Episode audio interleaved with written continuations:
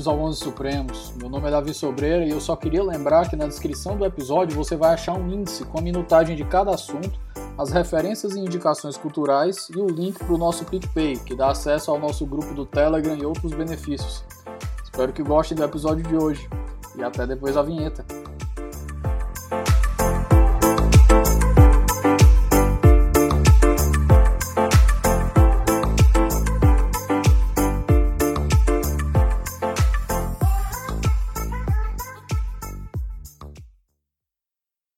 Meus queridos, hoje nós estamos gravando no período da noite aqui e, mais uma vez, quem já ouviu lá o nosso episódio número 24 sobre a, a, os Critical Legal Studies e a separação entre direito e política, sabe que hoje eu estou na presença de um dos nomes que eu mais admiro no direito no Brasil.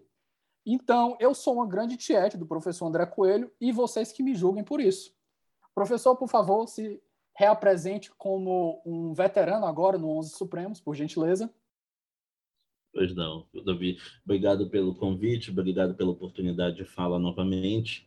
Meu nome é André Coelho. Né? Eu, algumas pessoas me conhecem por causa das, das palestras no YouTube, né? por causa do canal que eu tenho no YouTube, que tem o meu nome, por causa do blog Filósofo Grego, que é um blog dedicado à filosofia do direito, à filosofia política. É, ou pelo, pela carreira docente normal, né? ou fora da internet pela carreira docente normal. Sou professor de Teoria do Direito na Universidade Federal do Rio de Janeiro, mas sou originário de Belém do Pará, onde eu dei aula muito tempo no Centro Universitário do Pará, e agora estou no Rio de Janeiro já faz três anos e meio, está indo para quatro anos, é, da minha estada por aqui e trabalho predominantemente teoria do direito, pelo menos nos campos da filosofia do direito tradicional. Também me dedico à teoria crítica, tenho estudado tenho estudado os critical legal studies bastante nos últimos anos, mas hoje a gente está aqui para falar de teoria do direito mainstream, de teoria do direito dominante analítica e vamos falar sobre Hart e fazer o melhor que a gente puder. Então, pessoal, para quem já está por aqui, sabe que o podcast é uma forma da gente conhecer os autores, então a gente não tem como dar é, ao Hart e a qualquer outro autor toda a densidade que eles merecem em uma aula só, em um podcast só. E se eu tivesse que dar a, atenção que eles merecem, o podcast ia virar só teoria do direito. Então, eu deixo aqui, logo de cara, outras observações. O professor André falou do canal dele, ele tem dois cursos, e acho que talvez no próximo ano sairá o módulo avançado do, do, do, curso de Teoria do Direito. É isso. Ele já tem um curso completo sobre ideologias políticas, que é absurdamente excelente de você assistir. Um negócio assim super gostoso de assistir. Eu já assisti as, pelo menos as, as sete primeiras aulas, eu assisti umas três vezes cada. Inclusive nas minhas viagens eu transformei em podcast. E ele tem um curso completo com um módulo básico de teoria do direito, que a gente vai conhecendo todas as ideias de o, o, o, básico de Kelsen, de Hart, de Dworkin, são aulas muito mais completas lá. Você vai ver seis horas, cinco horas de aula de cada autor. Então, se você quer se aprofundar, deixo logo aqui essa observação. E também tem outro canal que o professor esqueceu de fazer o jabá dele, que se chama Pura Teoria do Direito, que também está lá para quem quiser conhecer mais. Professor, Feito esse jabá, feita essa apresentação, minha primeira pergunta é a como eu vou repetir e eu falei com todos os outros autores. Vamos contextualizar Hart no momento histórico em que ele se inseria, porque assim a gente entende melhor o que, que ele estava propondo. O microfone é seu. Perfeito. É, a contextualização de Hart precisa necessariamente começar pelo contexto em que se produziu a obra principal dele pelo contexto em que foi produzido o conceito de direito, que foi publicado em 61 e que eh, representa um momento chave de transformação dentro da história da teoria do direito anglo-saxão. Dá para você tranquilamente dizer que a teoria do direito anglo-saxão de Hart em diante, ela segue um rumo de debate e ela segue um método de discussão que é em grande parte fixada pelas preocupações de Hart e por, pelas, pelas opções metodológicas que foram feitas por Hart. Hart é um, um ponto de inflexão inevitável na história da teoria do direito anglo-saxão do século e a, a, obra dele, a, o conceito de direito, necessariamente é um ponto central dessa transição. O conceito de direito ele foi composto no contexto em que Hart estava buscando fazer a sua primeira grande contribuição depois de ter assumido a cadeira de teoria do direito é, na Universidade de Oxford, né, de filosofia do direito, na verdade, na Universidade de Oxford. E uh, ela é fruto de duas coisas em especial. De uma influência filosófica e metodológica que é decisiva, que é a influência Wittgensteiniana, é a influência de, de uma certa vertente da guinada linguística, que é a vertente da filosofia da linguagem comum, e a gente vai ter que falar um pouquinho dela, e dos debates de Hart com os autores antipositivistas da sua época, sobretudo com os realistas jurídicos, tanto os americanos quanto os escandinavos. Geralmente se dá uma preferência para o debate dele com Fuller, porque esse debate é, prosseguiu bibliograficamente ao longo de vários artigos e capítulos de livros, mas é, a preocupação geral de Hart no momento da composição do conceito de direito era exatamente com o quão perigosas ele achava que eram as concepções realistas, o quão longe demais elas, ele achava que elas estavam levando a crítica ao positivismo clássico.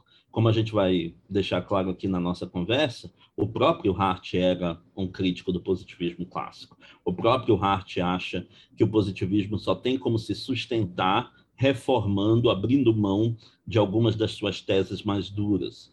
Mas exatamente por isso ele, ele considerava que a, a versão adequada de uma teoria do direito era um positivismo mais sofisticado e mais moderado, e não um antipositivismo radical, como aquele que estava sendo proposto pelos realistas, seja pelos americanos, sejam pelos escandinavos. Então, a gente pode começar conversando por aí. Né?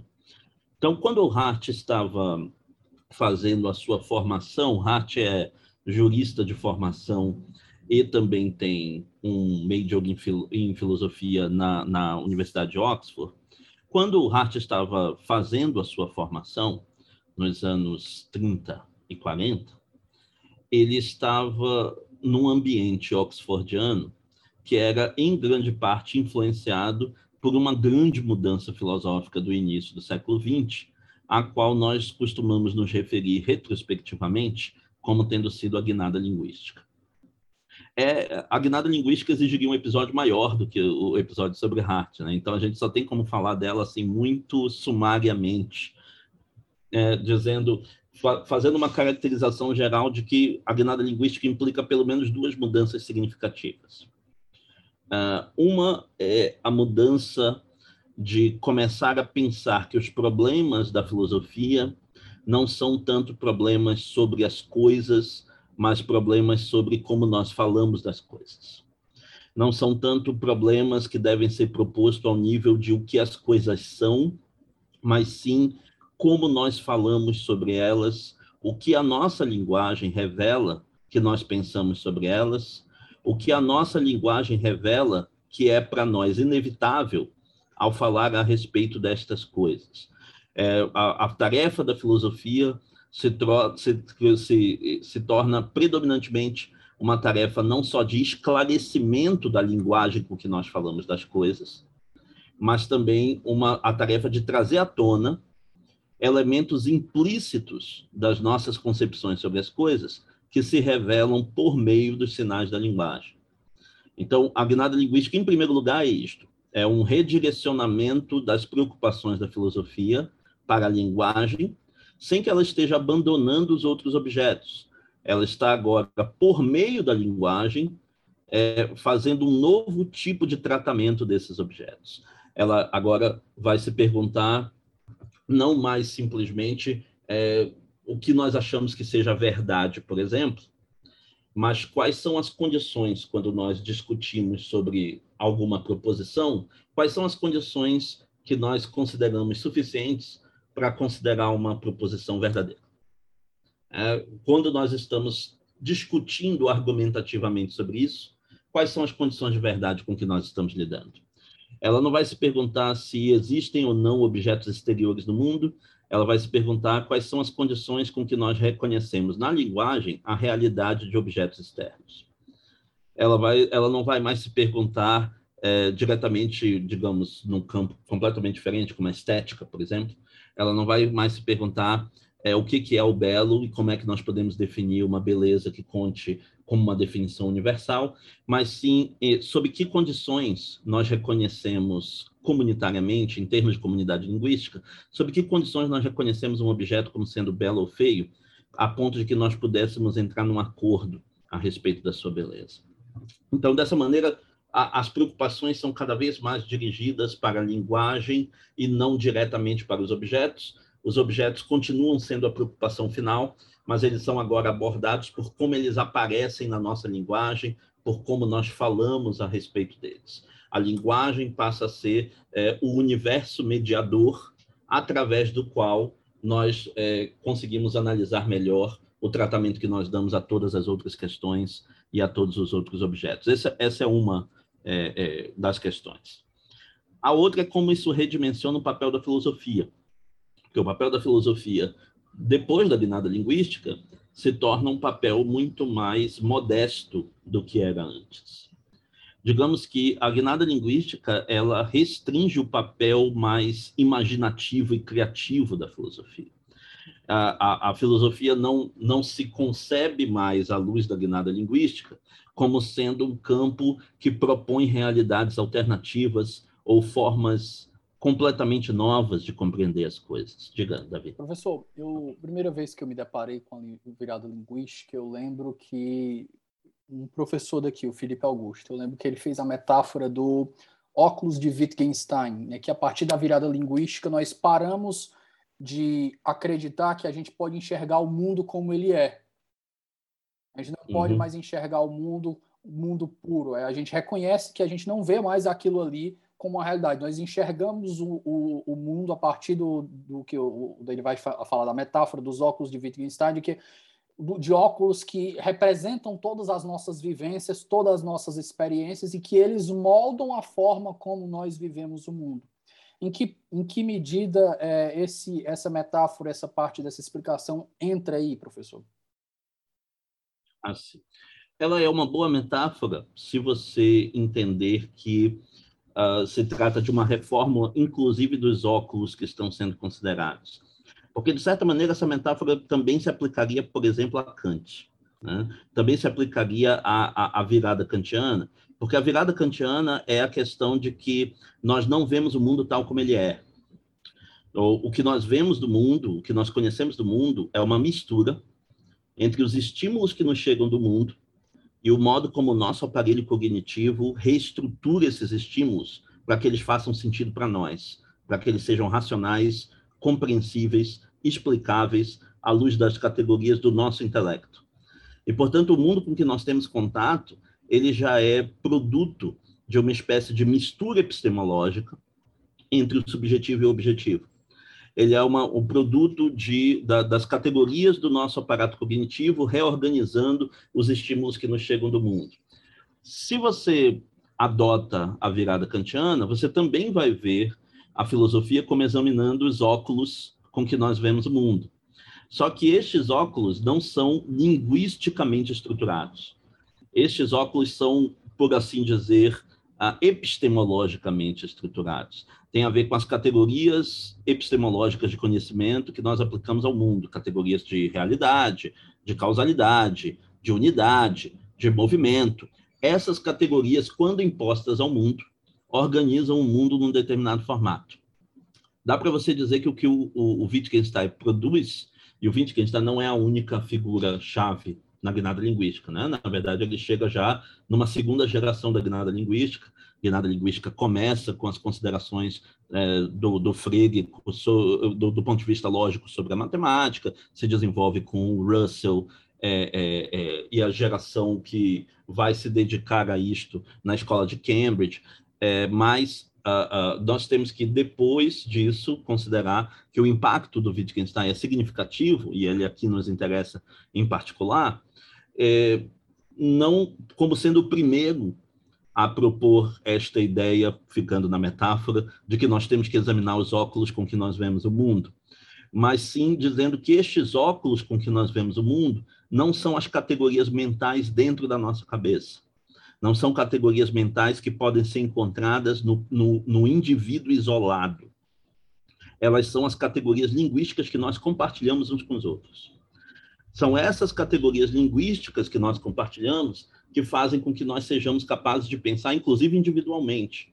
O, a, o, nosso pensamento individual é uma assimilação de categorias linguísticas que nós compartilhamos com todos os demais. É, o argumento que de, de Wittgenstein famoso contra a linguagem privada é exatamente isso. É tentando mostrar que não seria possível para o indivíduo pensar o mundo a partir de categorias que ele próprio tivesse inventado, porque para que categorias façam sentido na aplicação ao mundo, nós precisamos ter certeza de que nós estamos aplicando essas categorias corretamente.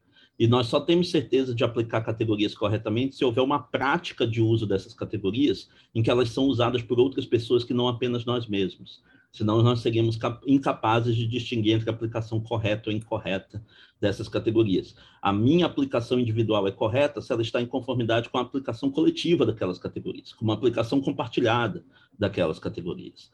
Consequentemente, qualquer linguagem que estruture o meu pensamento é necessariamente uma linguagem coletiva e não uma linguagem privada.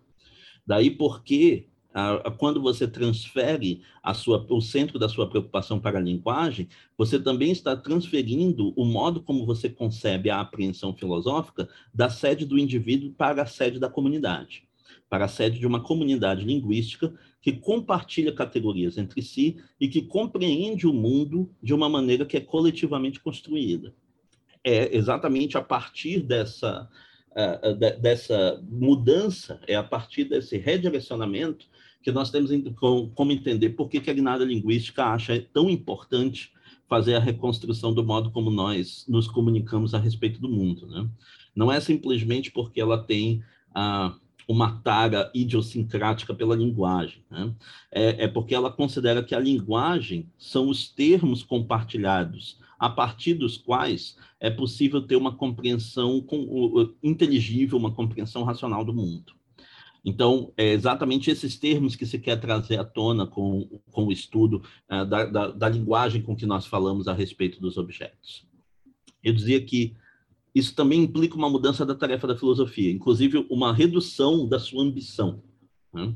A filosofia, então, não, não está aqui para propor formas completamente novas de compreender o mundo. A filosofia está aqui para trazer à tona o modo como nós já o compreendemos ela está aqui para esclarecer a linguagem que nós já utilizamos, para conseguir explicar melhor as concepções que nós já temos e para, através desse esclarecimento, resolver alguns dos problemas que, para utilizar a linguagem do Wittgenstein, alguns dos problemas que surgem do nosso enfeitiçamento pela linguagem. Alguns dos problemas que surgem porque nós estamos usando a linguagem em contextos que não são os apropriados, não são os contextos para os quais aqueles termos ou teses ou modos de raciocínio originalmente foram projetados, ou nós estamos criando pseudo-questões a partir do cruzamento de partes diferentes e não interligadas da linguagem, que precisam ser esclarecidas como tal e desfeitos como tais. Né? Esses são os feitiços da linguagem. É o que faz com que o Wittgenstein acredite que boa parte das grandes questões filosóficas insolúveis eram, na verdade, pseudo-questões que precisam ser desfeitas terapeuticamente. Uma vez que você esclarece o verdadeiro contexto de uso da linguagem, você esclarece também que certas perguntas não fazem sentido. E é porque elas não fazem sentido que elas não obtiveram respostas adequadas até agora. Que nenhuma teoria filosófica do futuro, assim como nenhuma do passado, assim como nenhuma do passado conseguiu responder, nenhuma do futuro também conseguirá, porque a questão simplesmente não é respondível, dado que a questão mesma não faz sentido que a questão mesma surge de um mal entendido linguístico que precisa ser desfeito à luz da, dessa, desse esclarecimento da linguagem. Então, uma vez que você entende isso, a guinada linguística, então, implica que a minha atenção agora vai para a linguagem com que nós falamos das coisas, porque é essa linguagem que é reveladora das nossas categorias compartilhadas para compreender aquele objeto. E a função da filosofia agora é muito mais modesta. Não é propor formas novas de compreensão, mas é esclarecer as formas já compartilhadas de compreensão que nós obtivemos, ob, conseguimos obter a partir dos sinais que se revelam na linguagem. Né? Uma vez que, que você entende essas duas coisas, aí você tem pelo menos o contexto principal né, do, dos efeitos que a guinada linguística vai ter quando ela se aplicar para a teoria do direito, é, do, do, clima intelectual dentro do qual o, o, o Hart estava sendo formado. Temos que ele foi formado nos anos 30 e 40. Em Oxford, nós estamos também falando de uma, de uma certa versão específica da guinada linguística a que ele foi exposto. A guinada linguística tem o surgimento da filosofia analítica original, com, uh, com Russell e os seus uh, companheiros uh, de Oxford e Cambridge. Você tem a versão do Círculo de Viena, e a versão do Círculo de Viena acha que a nossa linguagem comum, a nossa linguagem cotidiana, ela tem muitas vaguezas, ambiguidades, incertezas, indeterminações, e é isso que nos leva aos falsos problemas da filosofia, e que a filosofia faria melhor se ela se livrasse da linguagem comum e colocasse as perguntas e as respostas numa linguagem perfeitamente exata de expressão. E essa linguagem perfeitamente exata, eles acreditavam, tinha sido colocada à disposição a partir da invenção da lógica simbólica com Frege, que foi desenvolvida depois pelo Russell. Que essa lógica simbólica permitiria é, fazer a transição de uma linguagem comum para uma linguagem perfeitamente exata, em que a clareza do uso dos termos e a clareza do significado das expressões é, fosse tal que nós não fôssemos mais enganados pelas ambiguidades da linguagem comum. Então, se trata de se livrar da linguagem comum e substituí-la por uma linguagem mais próxima do perfeito em termos de expressão e em termos de univocidade. Já a versão a que o, a que o Hart foi exposto acha o oposto disso. É, a versão a que ele foi exposto é uma versão chamada Filosofia da Linguagem Comum, e a filosofia da linguagem comum acreditava que o projeto inteiro da Escola de Viena estava fundada numa concepção equivocada sobre a função da linguagem. Que, uh, na verdade, a linguagem que é filosoficamente mais rica não é a linguagem perfeitamente exata que se parece com a matemática que a linguagem que é mais rica é a linguagem comum. Porque, como a linguagem comum é o meio através do qual nós nos comunicamos sobre todos os assuntos e sobre todas as questões do mundo, ela traz implícita nela uma série de concepções das quais nós não damos, nos damos conta a respeito do mundo, que podem ser trazidas à tona, podem ser trazidas do implícito para o explícito por meio da análise linguística. Tanto tanto a escola de Viena como a filosofia da linguagem comum são parte da filosofia analítica. Só que elas não têm a mesma concepção sobre o que, que análise é. Análise, para o Círculo de Viena, é essa tradução da linguagem comum para uma linguagem perfeitamente exata da lógica simbólica, eliminando a ambiguidade. Análise, para a filosofia da linguagem comum, é esclarecimento da linguagem comum, trazendo à tona as concepções implícitas nela de que nós não, não, não nos damos conta no cotidiano. Então, se trata não de se livrar da ambiguidade da linguagem comum como se ela fosse um inconveniente, mas ver as ambiguidades da linguagem comum como uma possível vantagem, uma riqueza da linguagem comum. A riqueza que pode revelar quais são as nossas concepções implícitas sobre as coisas com que nós nos entendemos a respeito delas no nosso cotidiano. Vários dos filósofos de Oxford estavam se dedicando especificamente a essa abordagem, que é muito influenciada pelo segundo Wittgenstein, né? enquanto o Círculo de Viena é muito influenciado pelo primeiro Wittgenstein, pelo Wittgenstein do Tratados Lógico-Filosóficos, pelo Wittgenstein que queria é, representar a linguagem como se ela fosse uma, uma arquitetônica perfeitamente lógica. Né? O, o, o, a filosofia da linguagem comum é muito influenciada pelo segundo Wittgenstein, o Wittgenstein das investigações filosóficas, o que acha que a linguagem ela está sempre colada, casada com práticas humanas. É no interior de determinadas práticas que têm certos propósitos que a linguagem é usada de uma certa maneira ou de outra que a ideia de que a linguagem serve para conhecer o mundo é uma ideia muito restritiva. Na verdade, a, a linguagem serve para as mais diversas atividades humanas. E a, em cada atividade humana, ela tem a sua própria lógica interna de funcionamento. A lógica interna com que funciona a linguagem quando você está descrevendo cientificamente o mundo não é a lógica interna da linguagem para contar uma piada. Não é a lógica interna da linguagem para que dois pedreiros consigam se entender entre si sobre que material e que ferramenta tem que ser dada para o outro. Não é a, a, a, lógica da linguagem com que você brinca com crianças. Não é a lógica da linguagem com que duas pessoas conseguem se entender sobre um assunto de que elas divergem a respeito do que fazer. Cada um desses usos da linguagem tem a sua própria lógica interna e tem a sua própria riqueza é, de, de, jogo linguístico, né? o termo do, do Wittgenstein. Cada um desses é um jogo de linguagem. E cada, cada um desses jogos de linguagem tem um propósito próprio uma forma própria de uso da linguagem que precisa ser levada em conta pelo, pelo filósofo na hora de se apropriar de como a linguagem está sendo utilizada em cada um deles. Então, o, o, filósofo de inspiração Wittgensteiniana, o filósofo de, inspirado na segunda parte da obra do Wittgenstein, inspirado na, nas investigações, concebe a análise que a filosofia analítica tem que fazer como sendo esse trazer à tona das regras implícitas e das concepções implícitas da nossa linguagem em cada jogo de linguagem específico. É, e é à luz desse contexto que vai amadurecendo a ideia do Wittgenstein, a, a, a, aliás, a ideia de Hart, com base na compreensão de Wittgenstein, que era predominante dentro da, daquele contexto oxfordiano, vai se amadurecendo a ideia de que a teoria do direito que existe até aquele momento não está fazendo nada disso. A teoria do direito que, que existia até aquele momento não estava levando a sério a linguagem com que nós falamos de, de regras, a linguagem com que nós falamos sobre o direito. Ela não estava levando a sério a linguagem comum com que nós nos entendemos sobre o direito na prática jurídica, no, no jogo de linguagem em que nós falamos sobre regras. E ela não estava respeitando aquela missão mais modesta da filosofia. Né?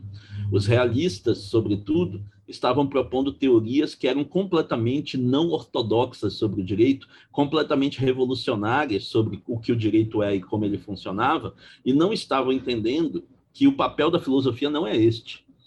Que o papel da filosofia não é o, o do gênio criativo que propõe outro mundo diverso desse que propõe outra forma completamente diferente de compreensão das coisas. Que o papel da filosofia é o do esclarecimento das formas com que nós já nos entendemos a respeito das coisas.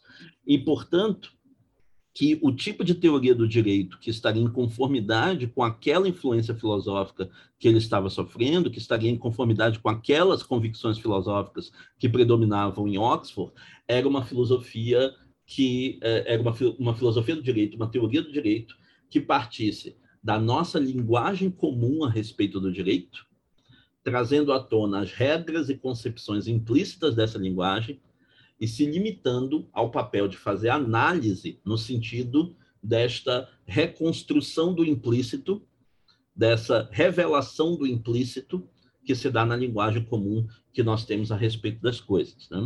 Então, a influência da filosofia da linguagem comum é o que faz com que o, o Hart, lá no, lá no prefácio do conceito de direito, nos diga que ele entende essa obra como, como é, preenchendo duas funções ao mesmo tempo. Ela, por um lado, é uma obra de jurisprudência analítica, tal como as que já existiam, que tenta esclarecer os conceitos principais do direito. Por outro lado, ela não vai esclarecer esses conceitos a partir da concepção do autor, a partir da concepção que o autor acha que é a mais rigorosa de todas, que é a mais perfeita de todas e que vai levar os melhores resultados possíveis para o direito. Não, não é dessa maneira que ela vai esclarecer os conceitos. Ela vai esclarecer os conceitos olhando para como nós falamos sobre eles, olhando para os usos desses conceitos nas nossas práticas sociais e para a linguagem comum que nós empregamos nessas práticas para falar desses conceitos, trazendo à tona as regras e as concepções implícitas dessas práticas sociais, para que agora nós tenhamos uma teoria do direito que consiga, ao mesmo tempo, resolver os problemas principais da filosofia do direito, eh, os problemas que aparecem lá no capítulo primeiro, aquelas questões persistentes da teoria do direito que ele mapeia lá no capítulo primeiro, vamos falar delas, e faça jus àquelas que são as nossas intuições compartilhadas sobre o direito. Não seja uma teoria é, excêntrica, não seja uma teoria idiosincrática, não seja uma teoria revolucionária que nega todas as nossas intuições a respeito de como o direito funciona, mas sim uma teoria analítica, no sentido da análise da, da filosofia da linguagem comum, o que traduza para nós com maior clareza e precisão as concepções e regras com que nós já falamos a respeito dos conceitos jurídicos. É isso que ele imagina que é, é o que está faltando na teoria do direito, é o empreendimento que está faltando e que exige uma mudança correspondente àquelas novas direções que foram indicadas pela guinada linguística. É, então, esse é um, um dos lados da coisa, né? uma das influências da coisa. Ah, você gostaria de explorar alguma coisa nisso? Ou a gente pode falar para realistas? Não, eu acho que. Professor, eu acho que a gente fez essa. Acho que o senhor fez essa boa introdução para a virada linguística, fez um, um compilado aí fast fast, fast que a gente pode que a gente podia dar, né? A velocidade que a gente podia dar, como o senhor mesmo disse, se a gente fosse tratar de virada linguística, a gente talvez precisasse de um ou dois Sim. episódios exclusivos só para isso. Mas feita essa introdução sobre virada linguística, eu acho que nós podemos entrar naquela que acho que foi da mesma forma que eu quando eu gravei com o Flávio que a gente foi entrando. É interessante como parte dessas teorias elas vão se construindo na desconstrução de outras teorias, que é justamente a, a base de Dworkin, que vai tentando desconstruir Hart, Hart tentando desconstruir Austin. E uma curiosidade que eu não sabia, que o professor Flávio comentou, é que é, existia uma prática nessa cadeira do que, que foi ocupada pelo Hart, de que cada integrante fosse crítico ao seu anterior. Sim. Correto. Uhum. Dworkin critica Hart, Hart Austin, Austin tem mais um e depois chega até Bentham, né? Eu achei muito interessante. É uma curiosidade aí. Até que chegou o sucessor de Dworkin não queria, não queria confusão com ninguém. Sim, os, os, ocupantes atuais, inclusive, nem se ocupam de teoria do direito mainstream mais, né? Uh, então, acabou, acabou os treteiros. Essa corrente foi definitivamente, essa corrente foi definitivamente quebrada. Acabaram com é. os treteiros. Enfim, professor. Agora, o. o... Diga. É, eu ia falar, né? O, o senhor ia fazer um, um, comentário rápido, mas só eu acho que agora a gente poderia entrar justamente na teoria do, do imperativismo de John Austin, né? Que eu acho que é justamente a partir dele que o, o Hart vai construir a teoria que está consolidada no, no, conceito de direito, que é justamente de desconstruir o, o imperativismo do direito como uma ordem do soberano. Ok vamos levar em conta o seguinte. Quando você examina a estrutura do conceito de direito, faz uma leitura, uma primeira leitura do conceito de direito. Professor, só uma, uma dúvida rápida. o imperativismo de John Rawls, a gente está em mais ou menos segunda metade do século segunda met, século XIX. metade do século XIX. Segunda metade do século XIX. Isso. Ah, ah, quando o, o Austin fez as palestras dele, as que estão no no The Province of Jurisprudence Determinate, é, elas eram década de 70 do, do, do século XIX, só que elas demoraram a ter impacto sobre a doutrina em geral, então é muito mais na virada do século que elas se tornam a teoria positivista dominante. Né? A teoria positivista dominante antes do Austin era do Bentham, e a teoria positivista dominante na época do Hart é a do Austin. Então, a, a, quando nós examinamos a estrutura do, do conceito de direito, o conceito de direito é, dedica ao John Austin é, um capítulo só de exposição, que é o capítulo 2, e dois capítulos de refutação, que são os capítulos 3 e 4. Antes de propor a, a, o substituto da teoria do Austin, né? antes de propor uma alternativa à teoria do Austin com a teoria das regras primárias e secundárias. Então, fica parecendo pela estrutura do, do conceito de direito, que uh, a, aquela a teoria que o, o Hart queria, acima de tudo, refutar era o positivismo clássico, na versão do imperativismo do Austin. Isso é, em parte, verdadeiro, porque o Hart está tentando propor uma versão sofisticada e moderada do positivismo, que só tem como prevalecer se você abre mão daquela versão mais uh, clássica, e, e, e mais dura de como o positivismo funcionava. No entanto, há um motivo pelo qual o Hart está uh, entrando nesse diálogo crítico com seu antecessor positivista imediato, que, além deste motivo que você falou, a respeito de, de como isso já era tradicional para essa cadeira de filosofia do direito de Oxford, é tão tradicional que o primeiro curso que o Hart organizou assim que ele assumiu a cadeira foram as palestras sobre Austin. E as palestras sobre Austin foram dadas em três anos seguidos, com um programa que é muito semelhante entre elas, mas que foi se consolidando quais eram os argumentos críticos do Hart e esses argumentos críticos se transformaram depois nos capítulos 3 e 4 do, do conceito de Se a gente fosse transformar as palestras, que, se a gente fosse transformar as palestras nos vídeos de hoje com o Zeitgeist do YouTube, ficaria Hart destruindo John Austin. Exato, exato, exatamente. Humilha. Hart, Hart humilha John Austin. É por aí.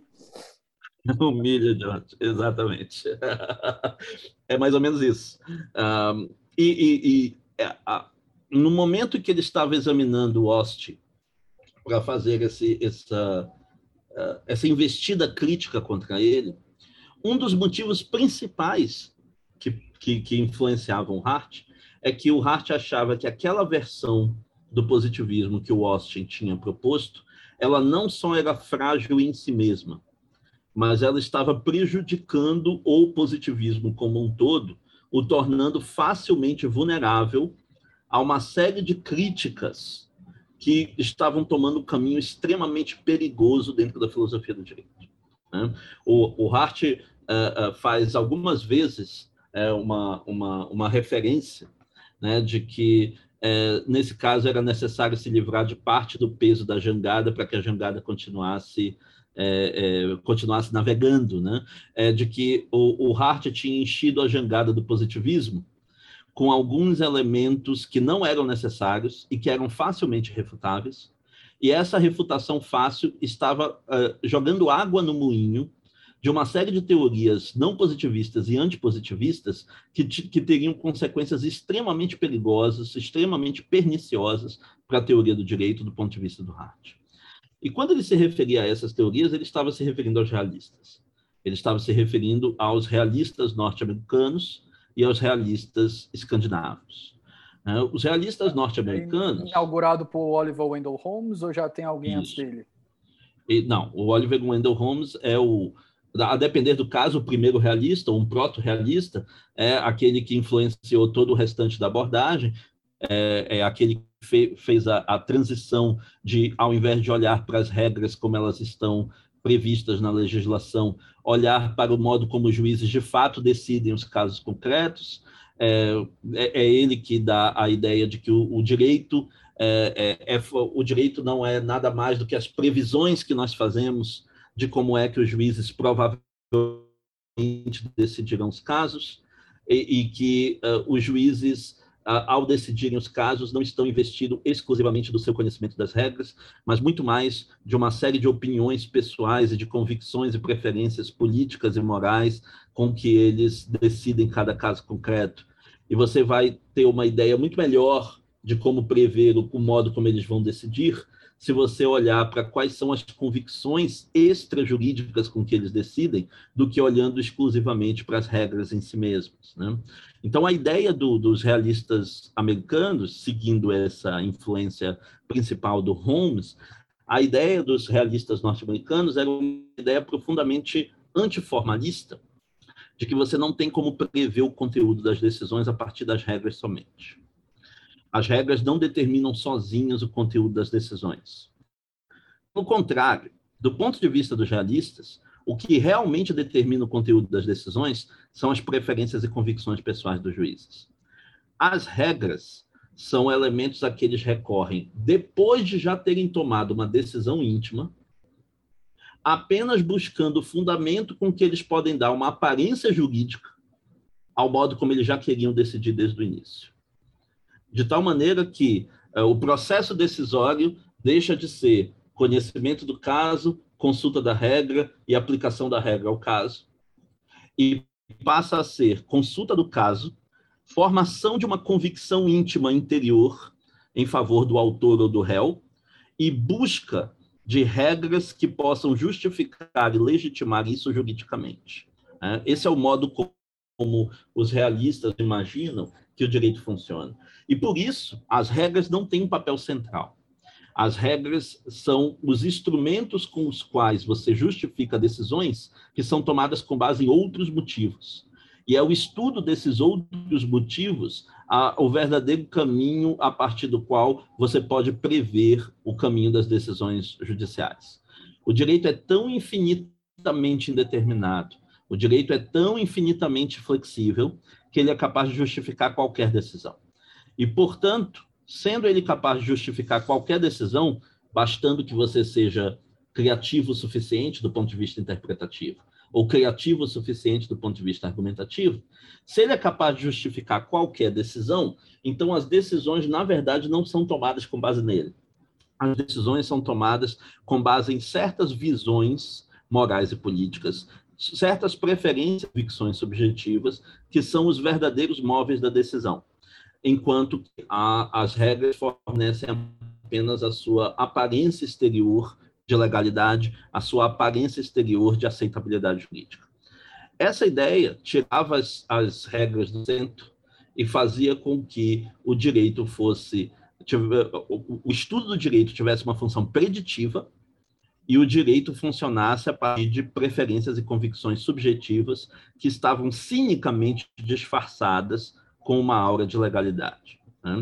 Essa ideia é a, a, a, ideia que o Hart acha particularmente perigosa do ponto de vista dos realistas, porque essa ideia torna impossível qualquer concepção de Estado de Direito, qualquer concepção de separação de poderes, qualquer concepção de segurança jurídica ou de previsibilidade das decisões, torna uh, o, o, exercício decisório um exercício puramente subjetivista e dá a entender que até mesmo as decisões que mais parecem estar em conformidade com as regras foram inspiradas em outros motivos que nada têm a ver com elas. Né?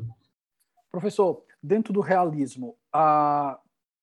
pelo que o senhor me falou, me parece Sim. uma proposta de descrição da realidade, obviamente, não parece uma proposta de dizer como deveria ser, o que seria um absurdo. Mas eu lhe pergunto, existe ainda dentro do realismo alguma proposta de como conter eventuais absurdos vindos de um juiz? Ou eles estão realmente fazendo só a gente querer fazer a gente aceitar o que, a, o que é a realidade. Ok. Essa é uma coisa que vai ser útil também para contrastar com a perspectiva, por exemplo, dos pragmatistas do direito à economia, que também são herdeiros né, do, do, do, dos realistas.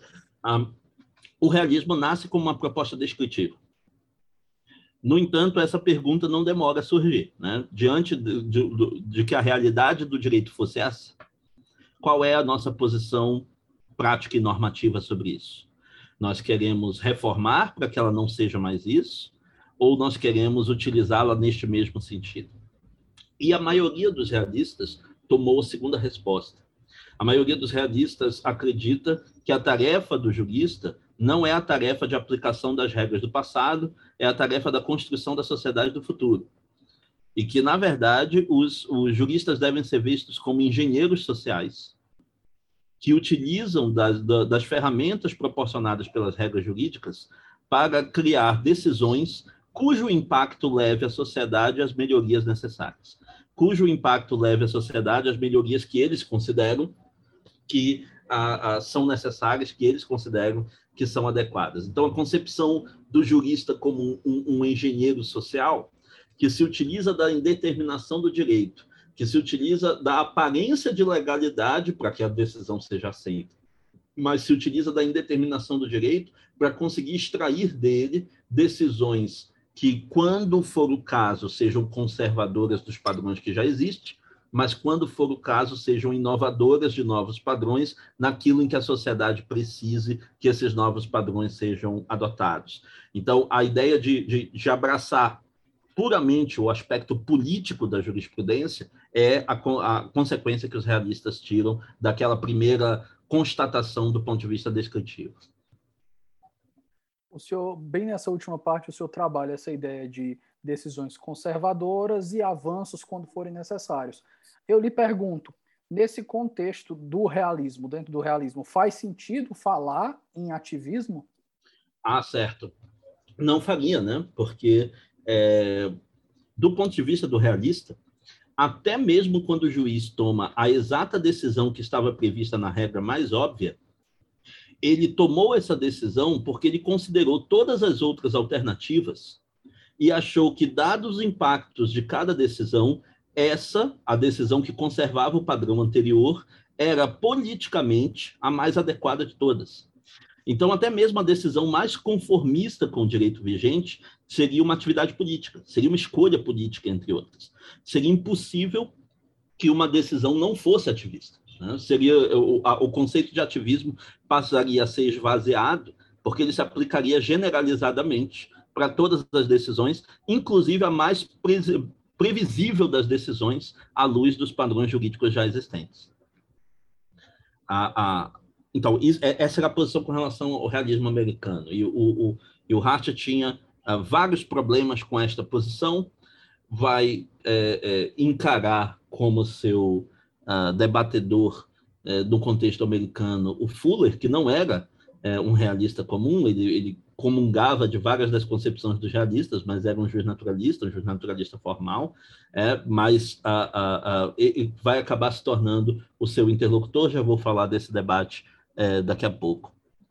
E do outro lado, você tinha uma outra concepção na Europa, é, uma concepção concentrada é, no, nos países escandinavos, concentrada é, na Suécia e na Dinamarca, de uma série de juristas que também se chamavam a si mesmos realistas, mas o seu realismo era, um outro, era de um outro tipo. Esses juristas, não, ambos os realismos acham que eles estão se voltando contra algum tipo de idealismo. Só que o idealismo contra o qual está voltado o realismo americano é o idealismo de imaginar que o direito é uma simples aplicação de regras, que as regras jurídicas já determinam as decisões que os juízes apenas tomam decisões em casos concretos que são inspirados por regras que controlam as suas decisões. Essa é a idealização que eles acham que é uma romantização do direito e que absolutamente não corresponde a como ele funciona. Já os, uh, os realistas escandinavos estavam querendo uh, uh, combater uma outra idealização. Eles achavam que havia uma idealização de que o direito correspondia a algum tipo de dever ser que o direito estava num campo normativo que fazia com que ele fosse obrigatório ou legítimo ou devesse ser obedecido, devesse ser levado em conta. Que, na verdade, não era isso que o direito de fato fazia. Que o direito estabelecia, dentro do campo político-social, uma relação entre aqueles que criam as normas é, e aqueles que seguem as normas, que é uma relação baseada exclusivamente numa predição também. Mas agora não é a predição da decisão dos juízes. É a predição de que se você se comportar dessa ou daquela maneira, você sofrerá uma sanção. E que é isso que o direito faz. O direito, na verdade, jamais consegue embasar a ideia de que você deve se comportar da maneira X. O que ele consegue é lhe dizer que se você se comportar da maneira X, você sofrerá uma sanção e contar com o seu desejo de não sofrer essa sanção como sendo produtor do seu, não dese... do seu desejo de não se comportar daquela maneira, portanto. Né? Então, é, a, a lógica com que as normas influenciam o comportamento não é que a norma gera uma obrigação e o comportamento satisfaz essa obrigação, mas sim de que as normas prevêem a aplicação de uma sanção como a consequência do descumprimento de um determinado preceito, e por isso, para se livrar daquela sanção, os indivíduos se comportam em conformidade com aquele mesmo preceito.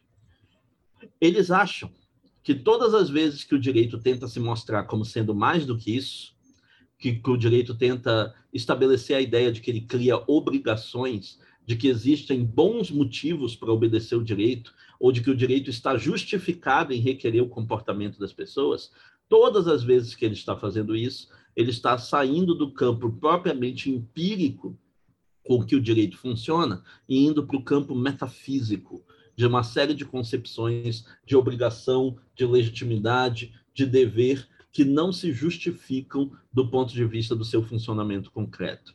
O direito eh, ele inspira nas pessoas a crença na sua obrigatoriedade, mas essa crença é um fantasma metafísico. Essa crença é, é, ela não passa de uma ideologia, embora não em sentido marxista, mas ela, ela não passa de uma ideologia normativa que acompanha uma atividade que, no fundo, é apenas uma atividade de regulação de incentivos, é apenas uma atividade de regulação de incentivos com base em ameaças, e que é, regula o comportamento por meio da, do, do, do, medo, do receio que os indivíduos têm de que essas ameaças verdadeiramente se cumpram. Né? Uma vez que você é, é, tem esta concepção, então você deveria abandonar aquelas que são ideias típicas do positivismo, porque o positivismo é, tenta dar ao direito uma aura de obrigatoriedade que ele seria capaz de criar internamente. O direito teria condições de criar obrigações a partir do simples fato de que as normas mandam fazer determinadas coisas e que essas normas são válidas, a partir desse simples fato, criar obrigações de se comportar em conformidade com essas normas, obrigações de se comportar em conformidade com os preceitos que essas normas trazem. Essa ideia é a ideia metafísica fundamental a ser combatida do ponto de vista dos realistas, substituída por uma teoria preditiva simples, por uma teoria comportamental simples, a partir da qual o direito pode ser exposto como sendo apenas aquilo que ele é, uma forma de controle social da conduta que não tem nenhum tipo de, de conotação moral, nenhum tipo, não satisfaz nenhum tipo de padrão de aceitabilidade política, ele é simplesmente uma forma de controle da conduta imposto por aqueles que têm condições de regular o uso da violência de, que tem condições de regular o uso da coerção. E o, o Hart olhava para essas duas concepções como sendo, ao mesmo tempo, duas concepções excêntricas. É, uma está dizendo que não são as regras que controlam o direito, quando, quando essa é uma das nossas intuições fundamentais sobre o que, que o direito é e sobre como ele funciona. É, o outro está dizendo que o direito não é normativo, que o direito, na verdade, funciona segundo uma lógica preditiva e que ele pode ser descrito em termos exclusivamente empíricos para se livrar do seu residual normativo metafísico. Né? Então, ambos estão propondo teorias excêntricas, mas, segundo Hart, essa excentricidade destas teorias se deve ao fato de que elas encontram como adversário tradicional o positivismo no formato em que o Austin havia legado o positivismo é, o, o, o positivismo no formato em que o imperativismo se apresentava. Uma vez que você defende o imperativismo e defende uma concepção excessivamente dura de como é que a jurisdição funciona, uma ideia de que a jurisdição é pura aplicação de regras previamente formuladas e nada mais, que não dá nenhum espaço para divergência, nem para criatividade, nem para discricionariedade, é muito fácil refutar isso olhando para como a jurisdição real funciona. E uma vez que você defende que o direito é um conjunto de comandos com base em ameaças, como, diz, como dizia o Austin, é muito fácil partir daí para a visão mais radical ainda que o realismo estava propondo, de que o direito não tem nenhum elemento obrigacional de que o seu elemento é puramente preditivo e puramente comportamental, que, que leva a uma deformação completa de como é que nós compreendemos que essa atividade funciona. Né? Exatamente aquilo que ele ataca ah, no capítulo 5, quando ele faz a distinção entre ser obrigado a fazer alguma coisa e ter a obrigação de fazer alguma coisa. É, é, esta, essa distinção é que recupera o nível normativo do direito é que recupera o nível em que o direito só funciona a partir de uma ideia central de obrigação, a partir de uma, uma ideia central de regras que criam obrigações, e exatamente a partir daí que ele vai desenvolver a sua teoria autônoma. Né? Então, nós temos que levar em conta essas duas questões na contextualização. O Hart estava tentando implementar as novidades da guinada linguística à teoria do direito, e o Hart estava preocupado com as teorias excêntricas e radicais que estavam sendo propostas contra o positivismo e achava que para defender o positivismo delas era necessário criar uma versão mais sofisticada e moderada do positivismo do que aquela que havia que ele tinha encontrado em Austin, né? do que aquela que se encontrava na sua eh, na sua versão dominante naquele momento. Então agora a gente tem que entrar no mérito do Austin, né? Temos que entrar no mérito de qual era essa teoria do direito que era dominante à época. Você quer, você quer perguntar alguma coisa, David? Não, eu acho que é justamente o que a gente tinha trabalhado antes do senhor falar, ter feito essa, essa segunda introdução ao pensamento de John Austin, da gente entrar propriamente na teoria dele. Agora a gente vai entrar justamente no que o senhor trabalhou no seu curso, de é como John Austin, lá nos meados do, meados do século XIX, entendia que o direito é o comando do soberano.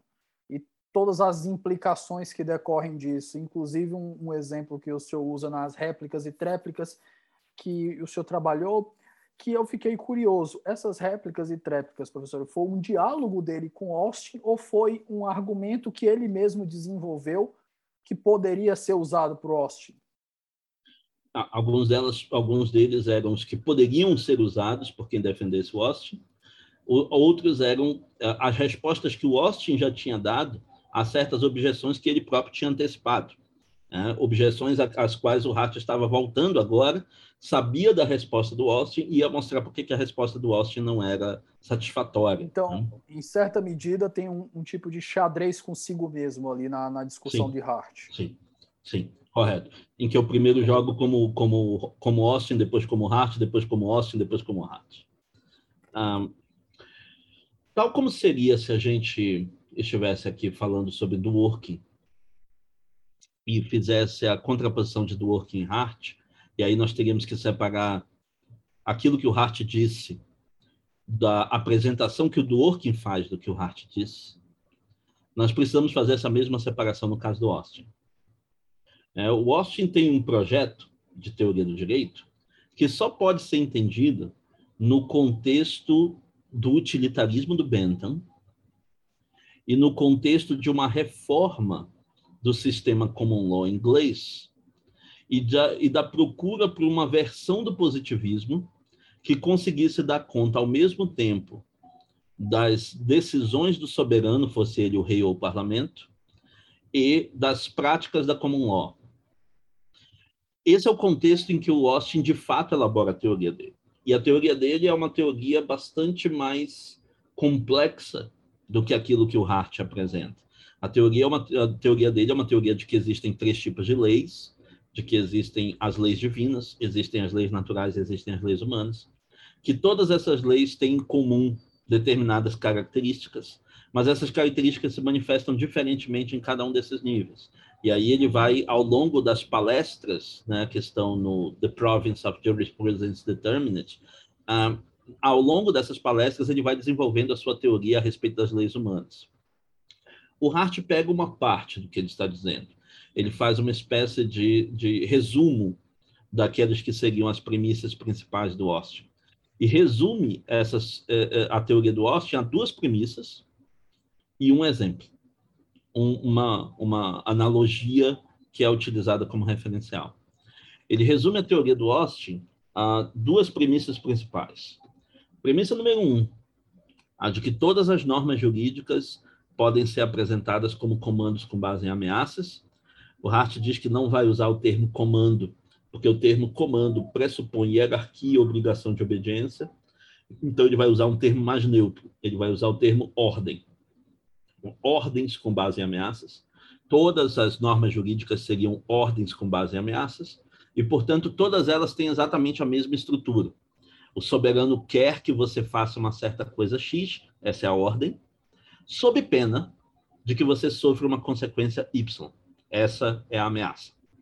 Toda norma jurídica, pelo menos toda norma jurídica completa, toda norma jurídica em sentido próprio, teria esses dois componentes.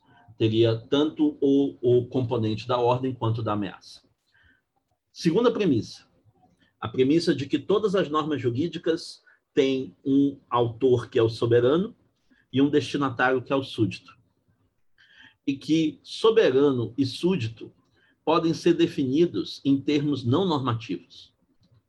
Você não, não vai definir o soberano como aquele que deve ser obedecido, nem o súdito como aquele que deve obediência.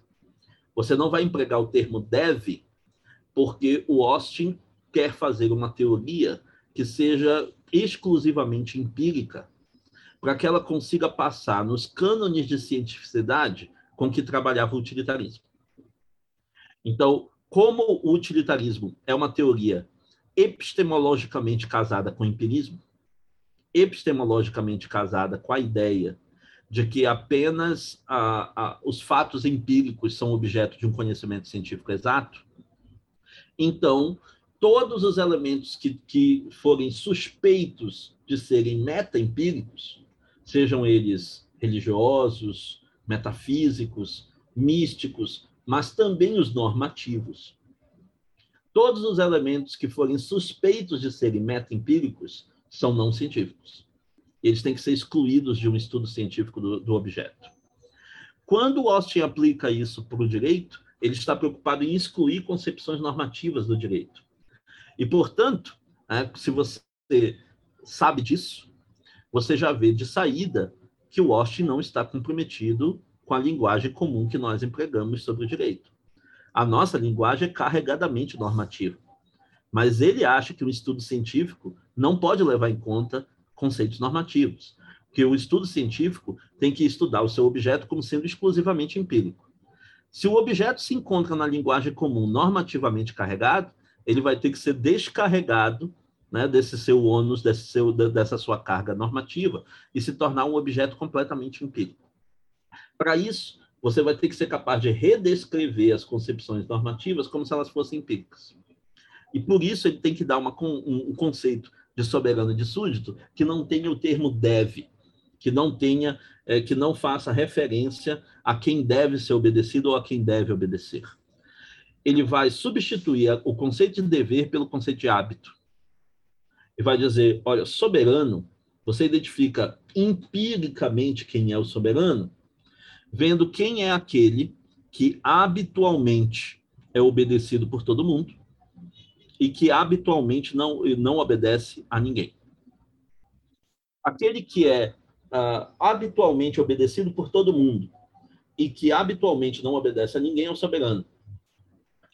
E é interessante essa definição do, do Austin, porque quando você a ouve a primeira vez, ela, ela parece remeter à ideia de um, de um monarca absoluto, e o próprio Hart vai fazer essa, é, é essa problematização depois, mas uh, se você pensar bem, a definição do Austin está colocando em termos de hábito a nossa definição já clássica de soberania de Bossuet, Hobbes em diante.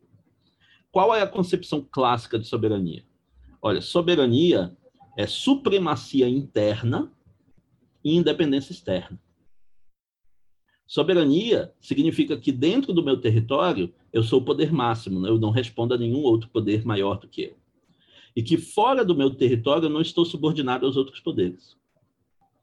Então, se você pega este conceito clássico de soberania em termos de supremacia interna e independência externa e transforma no conceito do Austin, você vai ver exatamente a mesma coisa.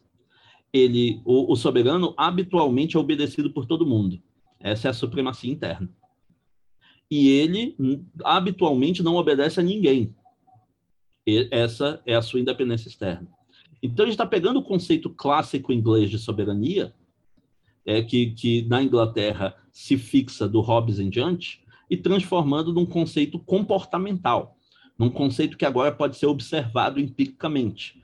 E por isso ele adota o conceito de hábito, embora o hábito dele seja muito mais aquilo que acontece com frequência, aquilo que acontece é, na maioria das vezes, é, é, muito mais isto que ele está querendo dizer com hábito, e não uma concepção mais ah, individual e psicológica de hábito, mas sim uma concepção mais estatística, por assim dizer, de hábito, aquilo que geralmente acontece, aquilo que vai acontecer na maioria das vezes, é para dizer que o soberano é aquele que habitualmente é obedecido por todo mundo e habitualmente não, não obedece a ninguém. E o súdito? Bom, súdito é aquele que habitualmente obedece a pelo menos um. É, portanto, mesmo se você tivesse o primeiro ministro do rei e esse primeiro ministro mandasse em todo mundo mais, como ele obedece a um, ele obedece ao rei, ele é o primeiro dos súditos, ele não é o soberano. Né? E se você, se ao obedecer pelo menos um habitualmente, você já se torna o súdito, então todo mundo que não soberano em si mesmo é súdito.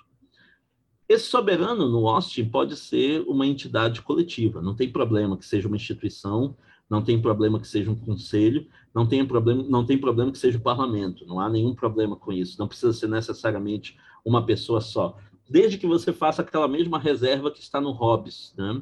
Vários desses autores são influenciados pela filosofia política clássica inglesa. Né? Então, a, a, a, o que, que o Hobbes diz quando ele fala sobre quem é que encarna o Leviatã? Tem que ser uma única pessoa? Não. Pode ser um órgão, pode ser um conselho, pode ser um conjunto de órgãos, mas preste atenção numa coisa.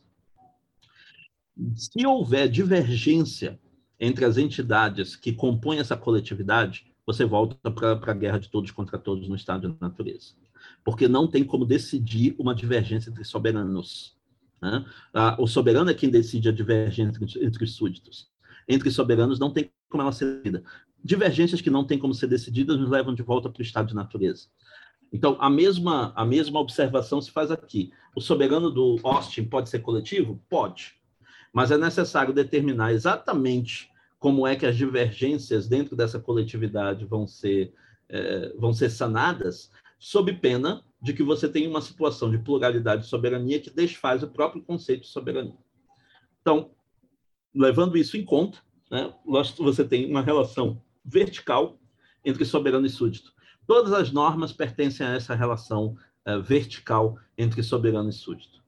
Uh, tá, mas e as, e as normas é, que emanam dos costumes, por exemplo. Né? Não, os costumes, é, você tem que diferenciar duas coisas. O padrão comportamental que você chama costume é gerado pela sociedade e de uma maneira difusa. Mas esse padrão sozinho não tem nenhum tipo de obrigatoriedade. Esse padrão só adquire obrigatoriedade se o soberano ele mesmo ou um dos seus emissários, um dos seus representantes, der a ele obrigatoriedade na tomada de uma decisão. Se este, este seu representante disser, tratarei este padrão já existente como sendo daqui para frente obrigatório, se ele fizer isso, então ele coloca obrigatoriedade naquele padrão pelo qual ele se converte num costume jurídico. E, portanto, o, o, o soberano é, ele dá ordens ou diretamente, dizendo para você o que fazer, ou pegando padrões já existentes e dizendo, eu quero que continue se obedecendo a esse padrão aqui. Esse aqui é o padrão que eu quero que continue sendo obedecido pelas pessoas. E, portanto, daqui para frente ele conta como se fosse uma ordem minha. Daqui para frente ele conta como se fosse um dos comandos que eu dei aos meus súditos.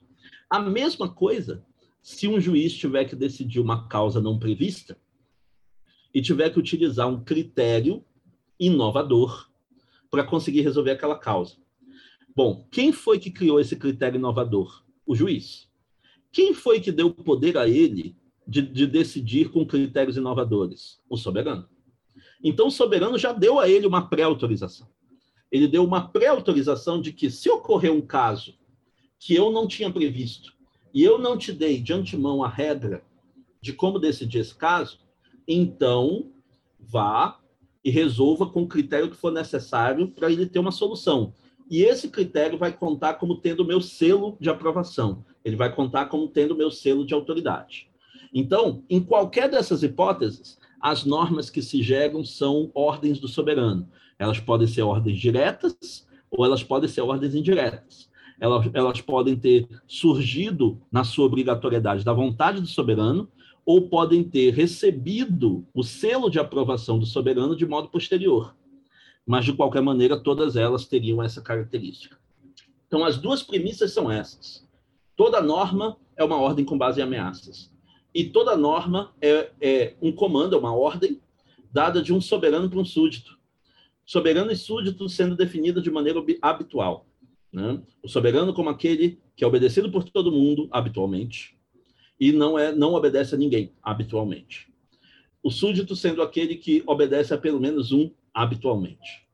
Então, em toda relação jurídica está em jogo esta questão. Né? Eu costumo dizer no, nas explicações em sala né, que você poderia colocar essas duas premissas como se elas fossem duas linhas, uma linha horizontal e uma linha vertical. Na linha horizontal, você está falando das normas, e aí você tem de um lado desta cruz, né, de um lado é, dessa linha horizontal, você tem a ordem e a ameaça. Esses são os dois componentes de toda norma jurídica. e atravessando essa linha horizontal, você tem uma linha vertical. Quem é que faz a ordem, quem é que impõe a ameaça? É o soberano, que é definido habitualmente pela obediência. É, o, e quem é que recebe a ordem e, e está sujeito à ameaça? Esse é o súdito. É, o súdito é, é, compõe a quarta ponta né, desta cruz, a quarta ponta dessa, dessa representação. E aí o, o, o, o Hart vai pegar um, uma, um exemplo né, um, uma imagem particularmente forte que é utilizada pelo Austin como sendo o referencial de explicação de como é que o Austin acredita que o direito funciona, que é o exemplo do assaltante armado. É, o Hart diz, na verdade é o Austin que diz, né? Imagine né, que um assaltante entra num banco armado, se dirige até o caixa do banco, aponta a arma para ele e diz ao caixa as seguintes palavras: entregue todo o dinheiro, senão eu te mato. A ordem dele tem duas partes. Entregue todo o dinheiro, é como eu quero que ele se comporte. Senão eu te mato, é a consequência da desobediência. Um é a ordem, o outro é a ameaça. E naquele momento, a pistola que ele está segurando faz a diferença de força que determina que ele está atuando temporariamente como soberano e o outro está atuando temporariamente como súdito. O soberano tem condições de utilizar a força para intimidar o súdito a obedecer. O súdito não tem condições de resistir ao uso da força por parte do soberano. E aí o Austin diz ao final da, da analogia, né? Se você tiver entendido essa analogia, se você tiver entendido esse exemplo, você entendeu direito porque o direito é essa mesma ordem do assaltante armado, dado por um assaltante em tamanho gigante, que é o Estado.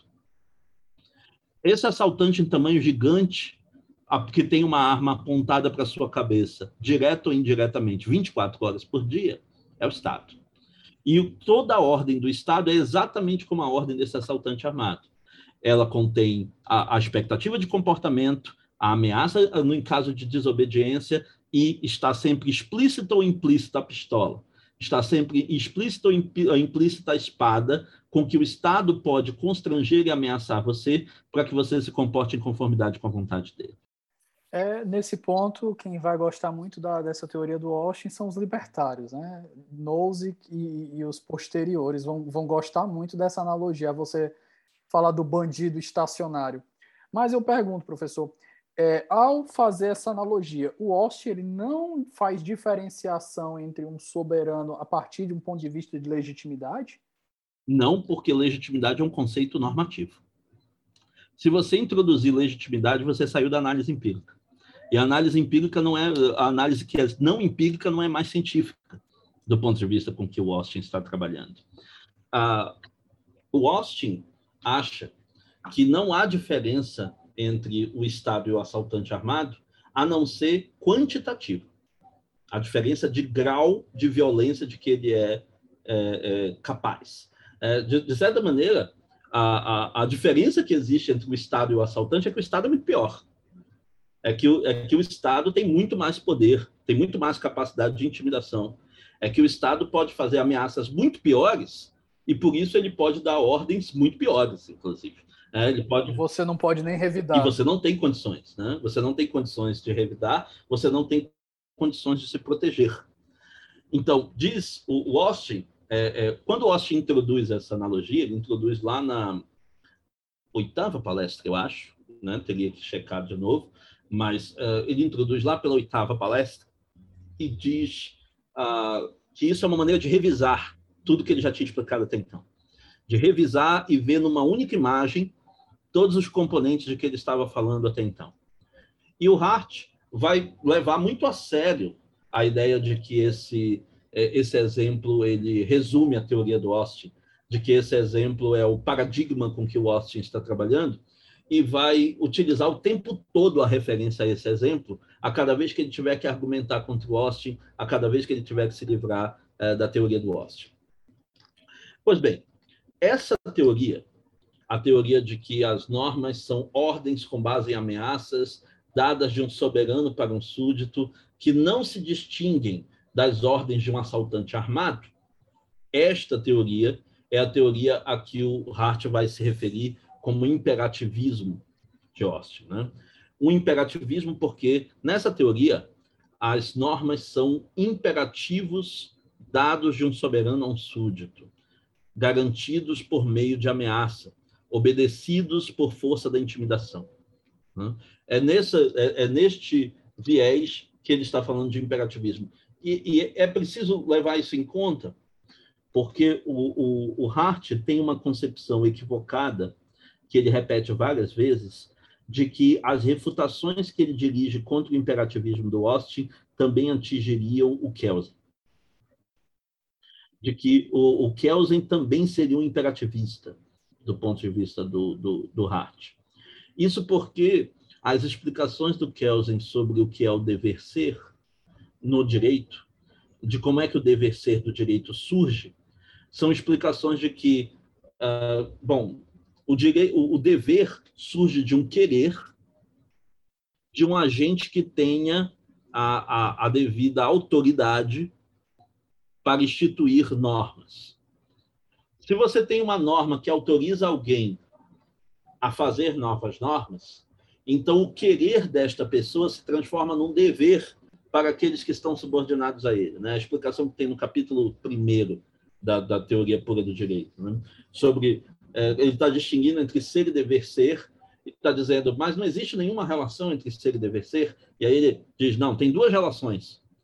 Uma é que o ser pode se, se comportar em conformidade com o tipo de conduta prevista no dever ser. E aí você fala de obediência ou correspondência entre eles. A outra é que o dever ser precisa surgir numa circunstância de um querer concreto no mundo do ser que esteja dotado de obrigatoriedade devido a uma norma que o autorizou a criar outras normas no âmbito do dever ser. Então, o querer gera o dever, desde que o querer seja o querer de uma autoridade, desde que o querer seja o querer de alguém que está autorizado por uma outra norma a produzir normas obrigatórias para outros. O, o Hart acha que isto por si só faz do Kelsen um imperativista. E ele está bastante enganado nesse ponto. Né? O, Kelsen faz absoluta questão, logo depois dessa passagem, de dizer que depois que o querer se tornou norma, ele não, é, não está mais vinculado à vontade subjetiva do seu criador, que a norma tem uma autonomia em relação à vontade que a, que a gerou, e que o objeto do estudo do direito não é aquele querer psicológico do, do, do, do soberano, ou, ou, do criador, ou da autoridade. O objeto de estudo do direito é a norma, que é o produto deste querer, que se desliga deste querer e que pode ser estudado autonomamente a partir do seu conteúdo e da sua relação com outras normas dentro do mesmo sistema. Né? Isso faz com que o Kelsen seja um normativista, não um imperativista. Isso faz com que o Kelsen seja alguém que considera que as normas são eh, conteúdos de dever ser e não expressões do querer, que as normas são, portanto, estudadas a partir do seu conteúdo das suas relações com outras normas, e não das relações externas que elas possuem com os seus criadores originários. Né? Ele absolutamente não é um imperativista, mas você vai ver em várias notas de rodapé da, do, do, conceito de direito a ideia de que as críticas ao Austin atingiriam também o Kelsen, porque os dois têm, teriam em comum o seu imperativismo, e nisso o Hart está bastante equivocado. Nisso, em várias outras leituras que ele faz do Kelsen.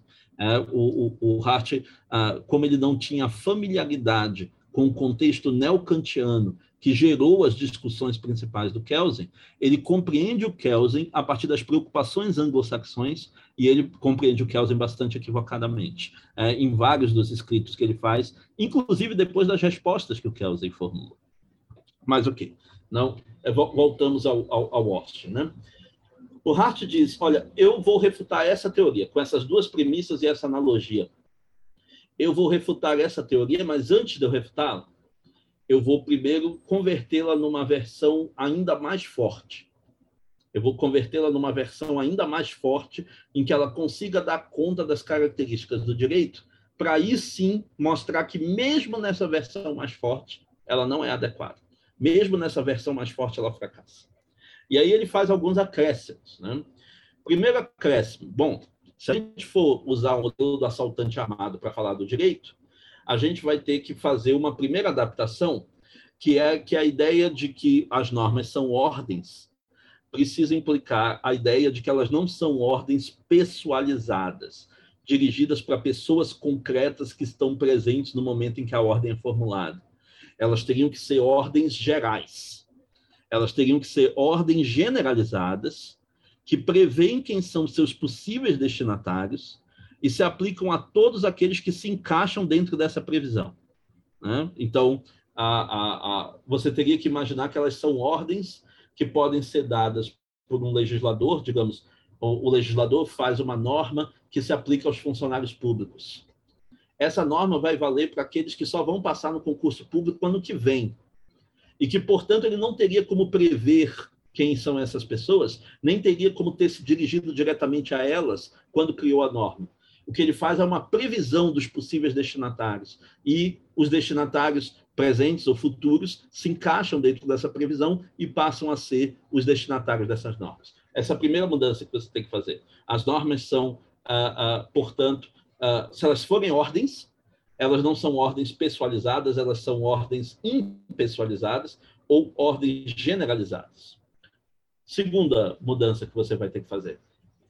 Você vai ter que supor que, ao contrário do assaltante armado, a ameaça do direito ela não cessa de existir e que o destinatário não cessa de ter medo dela, não cessa de ter de ser intimidado por ela. A ameaça do assaltante, ela não consegue, o assaltante não pode dizer, por exemplo, ao, ao caixa do banco e aos outros clientes do banco exatamente como eles têm que agir no dia seguinte e no dia depois desse e no dia depois desse, quando ele não estará mais ali com uma arma para ameaçá-los diretamente. A arma dele depende, aliás, a, a, a ordem dele para ter alguma compulsão de obediência sobre eles, precisa ter essa compulsão enquanto ele está presente, enquanto a ameaça está presente. Quando ele sai, a ameaça deixa de existir e a partir dali ele não consegue mais ter uma relação de subordinação é, sobre de superioridade e subordinação com aquelas pessoas. Então, você tem que imaginar que, no caso do direito, você está falando de uma ameaça que nunca deixa de existir e que é considerada como uma intimidação real, como uma possibilidade que pode se converter em dano real a qualquer momento por todos os destinatários. Essa é a segunda adaptação. Terceira adaptação. Você tem que imaginar que a maioria das pessoas para quem o direito dirige as suas ordens estão mais predispostas a obedecer do que a desobedecer. Que existe uma predisposição geral da comunidade à obediência. Por quê? Porque senão você cai num problema antigo da filosofia do direito. O problema antigo é toda teoria que acredita que a obediência ao direito se deve à coerção enfrenta o problema de que aqueles que são capazes de impor coerção existem no número menor do que aqueles que estão sujeitos à coerção. Portanto, se todos aqueles que estão sujeitos à coerção ou resolvessem desobedecer ao mesmo tempo, ou resolvessem se voltar contra os seus coertores, seria impossível manter a situação de, de, de autoridade de obediência. Então, esse é o, é, é o problema que qualquer teoria da coerção tem que enfrentar. O Hart diz: vamos facilitar a tarefa para o Austin e dizer que nós estamos falando de uma comunidade em que a maioria das pessoas tem uma disposição de obediência, em que a maioria das pessoas aceita as ordens desse soberano e quer se comportar em conformidade com elas, se isso for possível, ou se isso não for ah, um sacrifício enorme, desproporcional para os seus próprios interesses. Vamos imaginar uma sociedade que tem uma predisposição majoritária à obediência. Colocando esses três complementos, agora nós temos uma teoria muito mais forte.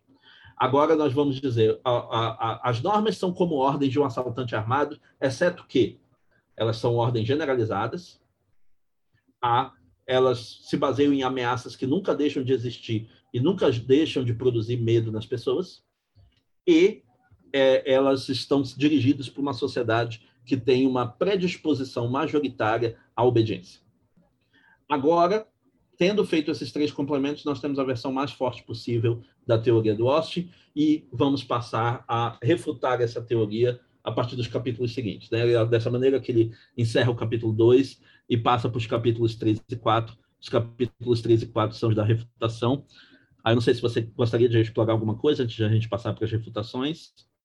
Não, eu acho que a gente está. Acho que já, já foi feita a introdução de Austin. Acho que a gente pode começar a trabalhar justamente o seu trabalho no seu curso, que são as réplicas e tréplicas que ele vai usar contra os argumentos de Austin. Eu lembro de um em particular, eu acho que foi o último que, que ficou na minha memória, que é justamente o ponto de, da habitualidade. Você só ser soberano porque é, alguém, alguém lhe obedece com habitualidade e você não habitualmente não obedece a ninguém. E o senhor traçou aquele panorama na hora que o senhor vai falar, uhum. na hora da, do herdeiro, como é que funciona para o herdeiro.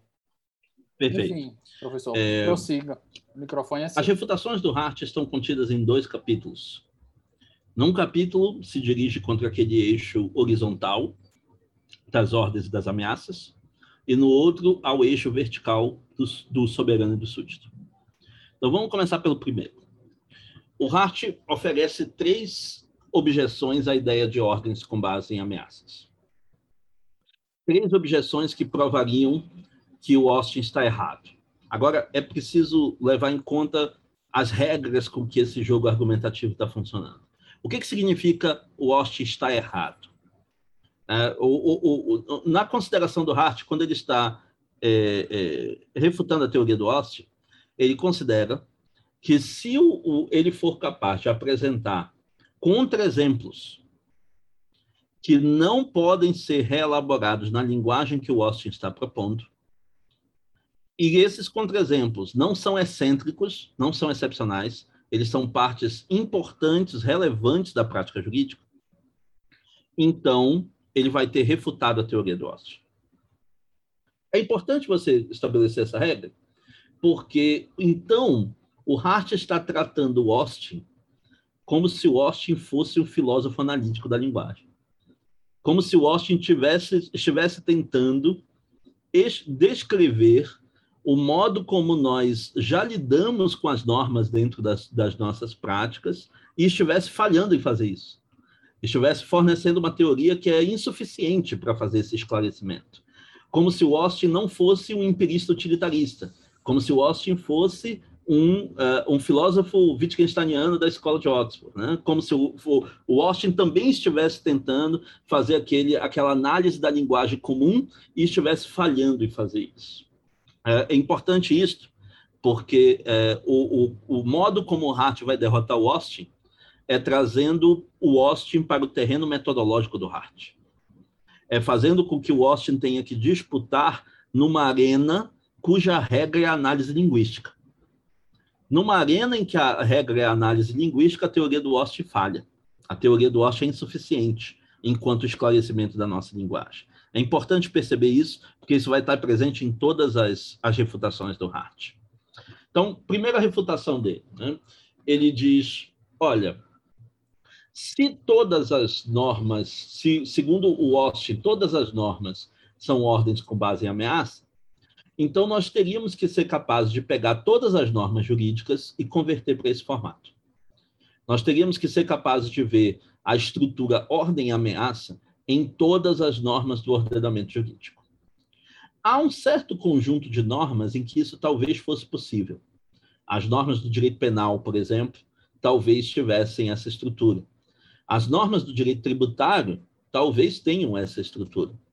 Mas boa parte das outras normas não tem, porque nós temos que distinguir essas normas em dois grupos. E a partir daí, nós vamos utilizar o termo que o Hart mais comumente utiliza, que é regra e não norma.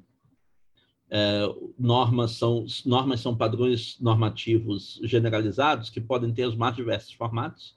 Regra é o padrão com que o Hart normalmente trabalha, que é um tipo específico de norma, é, é um tipo específico de, é, de como as normas podem se apresentar é um dos motivos pelos quais eu sempre tenho uma, eh, uma objeção à, à, à tradução uh, feita pela, pela, uh, pela Martins Fontes, né, do, do, do, do, conceito de direito, em que todas as vezes que aparece regra, eles traduzem como norma. E aí você passa a ter uh, normas primárias e normas secundárias. Você passa a ter uma norma de reconhecimento. E a lei, o senhor comenta, né? A lei, quando ele está se referindo, na verdade, à norma, foi traduzido como lei em lei. Isso, correto, perfeitamente. É, então, a, a, a, isso vai confundir você várias vezes é, a respeito de, de, do, do, raciocínio que está sendo desenvolvido pelo Hart. Vai confundir mais ainda quando você chegar no pós-escrito e tiver que entender, olha, existem, no, existem normas que são regras, existem normas que são princípios, e agora, como é que o tradutor faz né, com as opções que ele tinha, que ele tinha feito antes. Né? Então, a regra é o termo que ele utiliza. E ele diz, olha, há dois tipos de regras no direito. Há um tipo de regra que estabelece que você deve ou não deve fazer uma certa coisa, que manda fazer ou manda não fazer, obriga ou proíbe, e, de, e estabelece uma sanção para caso de desobediência. Esse tipo de regra está muito próximo do modelo do Austin. Esse tipo de regra poderia eventualmente ser relido como uma ordem com base em ameaça. No entanto, existe um outro tipo de regra no direito que são as regras que nem mandam nem proíbem. Elas ou permitem fazer alguma coisa, ou autorizam que você realize um ato jurídico, ou que você crie uma nova norma jurídica. Essas normas, as que permitem ou autorizam, estão diretamente ligadas, o primeiro tipo, aos direitos subjetivos, a atribuir direitos e liberdades, e o segundo tipo, aos, a, aos poderes jurídicos, a capacidade de fazer coisas que tenham uh, consequências vinculantes dali para frente. Né? Seja no âmbito público, como emitir sentença de fazer uma lei, seja no âmbito privado, como fazer um contrato, uma declaração, um testamento. Né? Então, o, o, o Hart vai dizer, boa parte das normas jurídicas não são do tipo que manda ou proíbe. Boa parte delas são do tipo que permite ou do tipo que autoriza. Se você pega as regras que permitem, o que elas estão fazendo é dar a você a faculdade de fazer ou não fazer. Elas não podem ser colocadas em termos de ordens, porque ordens ou mandam ou proíbem. É, essas regras não têm como mandar nem proibir. Se elas mandarem, elas vão estar tirando a sua possibilidade de não fazer e não é mais uma permissão. Se elas proibirem, elas vão tirar, estar tirando a sua faculdade de fazer e não é mais uma permissão e a ideia de uma sanção não faz sequer sentido para elas. Porque se elas estão permitindo que você tanto faça quanto não faça, não pode haver sanção nem para o fazer, nem para o não fazer. Consequentemente, elas não estão acompanhadas de sanção. Já as que autorizam, elas estabelecem os passos que você precisa seguir caso você queira produzir um certo efeito jurídico. Elas dão a você um certo poder e dizem exatamente quais são os requisitos de uso válido desse poder, fazendo com que, em caso, caso você não siga esses passos, a sua tentativa de estabelecer as consequências vinculantes tenha sido vazia, ela, ela foi mal sucedida, ela é nula do ponto de vista jurídico. Mas você não sofre nenhum tipo de sanção por isso. Não há sanção envolvida neste processo. Ela não uma regra que autoriza você a fazer um contrato não está mandando você fazer um contrato, nem proibindo você de fazer um contrato e ela não estabelece nenhum tipo de sanção para caso você faça o contrato ou caso você não faça, nenhuma sanção para caso você não obedeça aos passos necessários para o estabelecimento válido de um contrato. Isso porque a nulidade do ponto de vista do RAT não é uma sanção, né? vamos, vamos ver isso. É, é, e exatamente por isso a regra autorizadora não seria, é, não entraria no modelo do Austin. Agora veja só, o que o Hart está fazendo nessa refutação é preparando a distinção dele entre regras primárias e secundárias, sem introduzir ainda esse nome.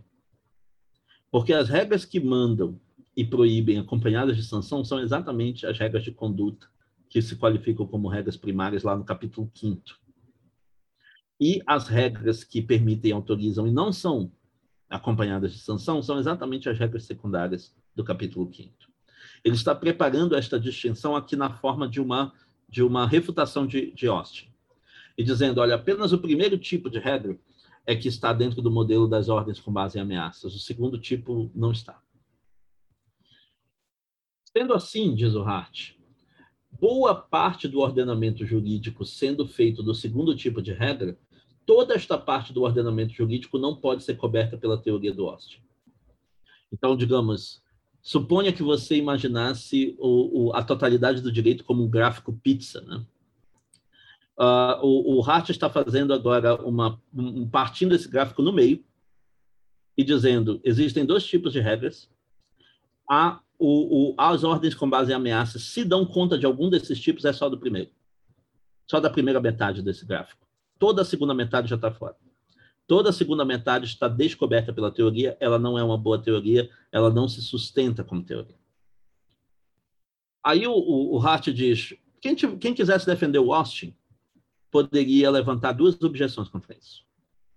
Primeira objeção: considerar que o segundo tipo de regra não é uma regra completa. Que, a, que o segundo tipo de regra não é uma regra em sentido próprio. Que só o primeiro tipo é uma regra em sentido próprio.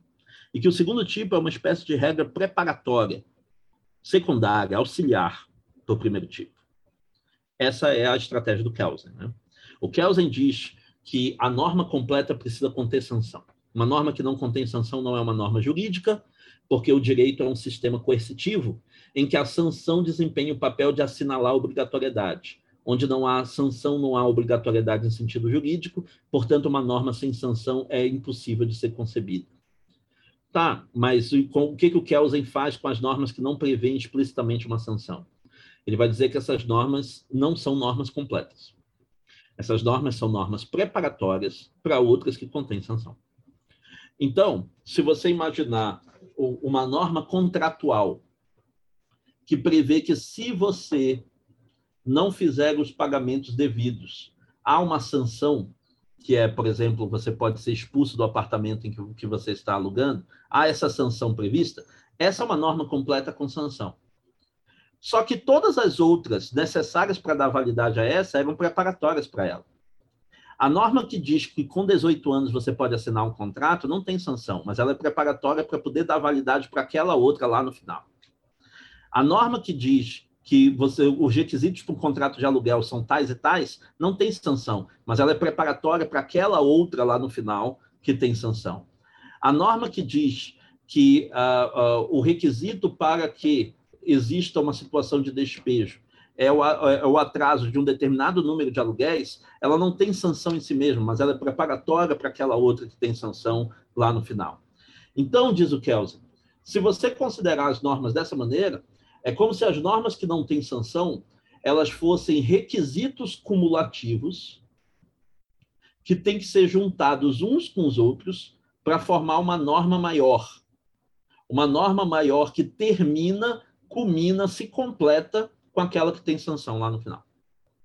Então, é como se a, as normas jurídicas completas fossem, é, na verdade, um amálgama de muitas normas, em que algumas delas têm um papel secundário preparatório e a última é que tem um papel é, é, crucial, é que tem a sua função principal, que é o do estabelecimento da sanção. Então, se você considerasse dessa maneira, o, o Austin voltaria a dar conta da totalidade do gráfico pizza, né? Ele daria conta da totalidade da pizza, porque a, a segunda parte daquele gráfico, as normas, as regras que não contêm sanção, são apenas preparatórias para as outras e devem ser interpretadas no contexto das outras, porque só no contexto das que têm sanção é que elas se tornam regras completas. Né? Uh, essa é uma objeção possível. E o Hart, prevendo esta objeção, que ele sabe que existe no Kelsen, e que poderia ser usado em favor do Austin, é, ele já prevê também uma resposta. A resposta do, do, do Hart é ainda mais, uh, uh, ela entrega ainda mais, ela evidencia ainda mais como ele acha que todos os autores estão jogando o jogo da análise da linguagem. Né? É, entrega ainda mais como ele está tratando todos os outros autores como se eles fossem filósofos analíticos que estão tentando fazer a mesma coisa que ele, Hart. É, a, a, resposta do Hart vai, vai dizer duas coisas. Bom, considerar que essas normas não são normas completas é, em primeiro lugar, contraintuitivo. Ela, ela vai contra as nossas intuições compartilhadas do que é uma norma completa.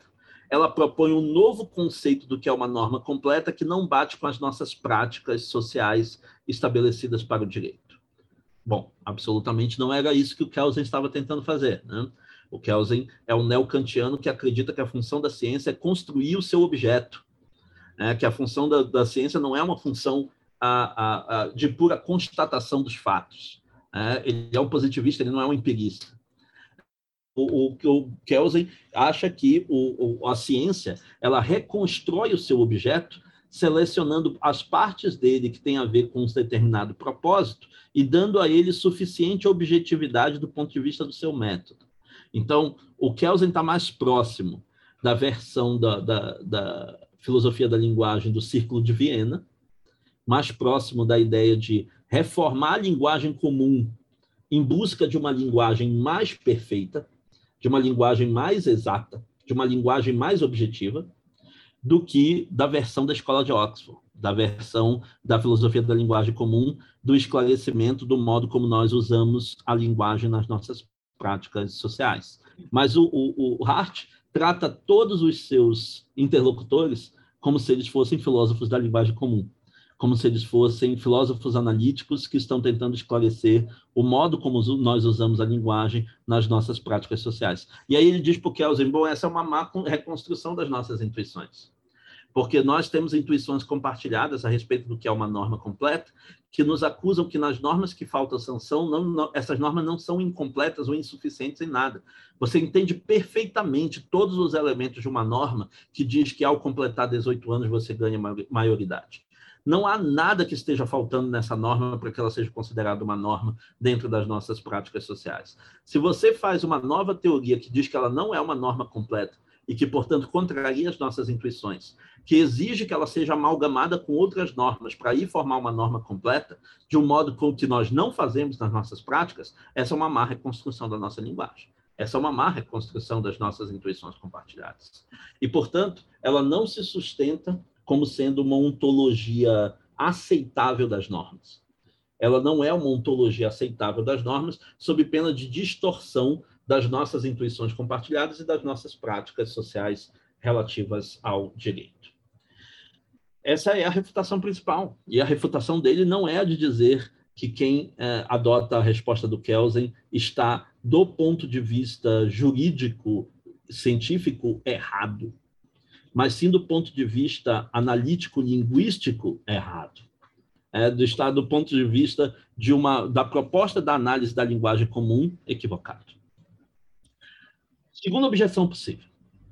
A segunda objeção é você, você dizer que uh, a nulidade que resulta das normas autorizadoras é uma sanção. Que, na verdade, você tem que compreender sanção, diria quem defende essa ideia, num conceito bastante amplo. Que você tem sanção toda vez que você tem a previsão de um resultado que você presume ser contrário aos interesses do destinatário, a ponto de influenciar a conduta dele para se comportar de outra maneira. Se você tiver essa concepção de sanção, e o, o, o Hart não está, por acaso, adotando essa concepção de sanção, essa concepção de sanção é a que está prevista pelos realistas escandinavos. Né? Alf Ross trabalha com esta concepção de sanção. Se você adota esta concepção mais ampla de sanção, então a nulidade é uma sanção também. Porque a nulidade prevê um resultado que vai contra o seu interesse. O seu interesse é fazer um contrato válido, para assim você instituir obrigações. A, a, previsão da nulidade frustra esse seu interesse, e ao frustrar esse seu interesse, ela, ela cria um incentivo para que você obedeça aos requisitos que estão estabelecidos pela norma. Então, a, a nulidade também é, uma, é um contrariamento do seu interesse, tentando influenciar a sua conduta, logo, a nulidade também é uma sanção. E a resposta do Hart para isso é a de que isso compreende equivocadamente a natureza da sanção. De que sanção ocorre quando você retira da, da pessoa um determinado bem ou interesse que ela já tem e que ela vai deixar de ter. E quando você faz isso, sob o pressuposto de que a conduta que está sendo sancionada é errada ou indesejável e deve ser desencorajada socialmente. Aí sim você tem uma sanção. Para ter sanção, você precisa retirar de mim um bem que eu tinha antes, seja esse bem a vida, a liberdade, a propriedade, e precisa fazer isso dizendo que aquela conduta deve ser desencorajada por ser errada, socialmente indesejável, tendo consequências ruins sobre a sociedade. Se, na verdade, o que acontece no caso da nulidade é que eu não vou deixar de ter algo que eu tenho, eu vou deixar de ganhar algo novo, né? Eu vou deixar de ter algo novo, eu vou deixar de ter um contrato que eu poderia ter feito, eu vou deixar de ter um testamento válido que poderia ser obrigatório, eu vou deixar, portanto, de criar uma realidade jurídica nova. Eu não estou sendo é, é, despojado de algum bem ou interesse que eu já tinha antes. Eu estou deixando de ter o resultado que eu estava buscando. Eu estou deixando de ter é, o, o, o, a novidade jurídica, o elemento novo obrigatório que eu estava tentando instaurar. E o motivo pelo qual estou deixando de ter é porque eu deixei de observar as formalidades que o direito acha necessárias e não porque a minha conduta é uma conduta considerada errada em si mesma e socialmente indesejável. Então, há uma diferença entre sanção e nulidade, em que a sanção é a punição de uma conduta indesejável mediante a, a retirada, a diminuição dos meus bens jurídicos pré-existentes, enquanto que o, o, o, a nulidade é um obstáculo, um impedimento, uma frustração do meu interesse de constituir uma nova situação jurídica pelo fato de não ter observado os requisitos considerados necessários pela legislação. Isso faz com que eles tenham duas naturezas diferentes. É por isso que a, a, a nulidade não funciona necessariamente como uma punição, ela não funciona necessariamente como a aplicação de uma sanção, há uma diferença significativa em relação a estas duas coisas. E, de novo, o que o Hart está fazendo aqui é honrando as nossas intuições compartilhadas. E o que ele está fazendo aqui é pegando uma. é, é dizendo: olha, a pessoa que está. o filósofo que está tentando colocar aquele conceito novo e mais ampliado de sanção, ele não está respeitando as nossas intuições compartilhadas. Ele está propondo um conceito novo, mais ampliado, excêntrico do que é uma sanção, para conseguir dizer para nós o que é, o que é contra-intuitivo, que a nulidade seria uma sanção. Pois bem, eu estou restabelecendo a importância destas intuições compartilhadas linguisticamente e dizendo que, do ponto de vista de como nós usamos esses conceitos, essas duas coisas não são a mesma coisa. Elas são diferenciadas entre si. É, é, é de novo importante que você tenha isso em mente, para que você possa entender em que sentido Hart acha que isso é uma refutação. Não é uma refutação por ter mostrado definitivamente que as normas que não têm sanção são normas completas. O que ela mostrou é que essa é a nossa intuição compartilhada linguisticamente ela não é uma reputação por ter mostrado definitivamente que nulidade não é sanção, e sim por ter mostrado que essas não são as intuições compartilhadas nas nossas práticas sociais. Né? É nessa, dessa maneira que ele refuta é, é, esta primeira objeção. Mas essa é apenas a primeira. Primeira objeção: existem regras que nem mandam nem não têm sanção. São as regras que permitem ou autorizam e que não têm sanção essas regras não têm como ser incorporadas no modelo do Austin, elas são regras complexas, elas não prevêem nenhum tipo de sanção, porque nulidade não é sanção, consequentemente, elas não entram no modelo do Austin. Segunda objeção do Hart ao Austin. Ainda a ideia de ordens com base em ameaças. Segunda objeção dela, dele é a seguinte: uma ordem só faz sentido quando ela é dada de uma pessoa para outra pessoa. Uma ordem pressupõe que existem duas pessoas, uma delas o superior e outra a inferior, uma delas que manda e a outra que obedece. Uma ordem não tem como ser dada para si mesmo. Não faz sentido dar uma ordem para si mesmo. Faz sentido você tomar uma decisão, uma resolução que se aplica a você mesmo. Faz sentido você assumir um compromisso com você mesmo. Mas não faz sentido dar uma ordem para você mesmo. Uma ordem só pode ser dada de um superior para um inferior, pressupõe duas pessoas diferentes, não existe ordem para si mesmo. Por que isso é importante? Porque então ele vai poder mostrar um novo contra-exemplo. Regras, ao contrário de, de ordens, podem se aplicar aos seus próprios criadores. Quando o legislador cria uma regra de trânsito estabelecendo um limite de velocidade, ele próprio, ao sair do prédio legislativo, pode ser multado com base naquela mesma lei. Ele próprio se torna destinatário da regra que ele criou. Isso é possível para regras, mas não é possível para ordens. Se regras fossem ordens, então elas só se aplicariam, só, só, só surgiriam de uma pessoa para se aplicar para outra. Elas jamais poderiam se aplicar aos seus próprios criadores. Se as regras, ao contrário, se aplicam aos seus próprios criadores, é porque elas não são ordens. Elas são coisas de um outro tipo. Ordens para si mesmo não fazem sentido, regras que se aplicam aos seus criadores fazem perfeito sentido.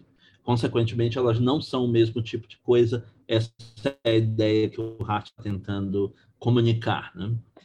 E para isto, ele prevê uma nova objeção. Alguém poderia dizer que, na verdade, quando a regra se aplica ao próprio legislador, ela não se aplica à mesma pessoa. Ele faz a regra como legislador, mas ele sofre a regra como destinatário ele faz a regra tendo poderes de legislador, mas ele sofre a regra tendo os deveres do, do destinatário. E são duas pessoas diferentes. É a pessoa pública que faz a regra e é a pessoa privada que sofre a regra.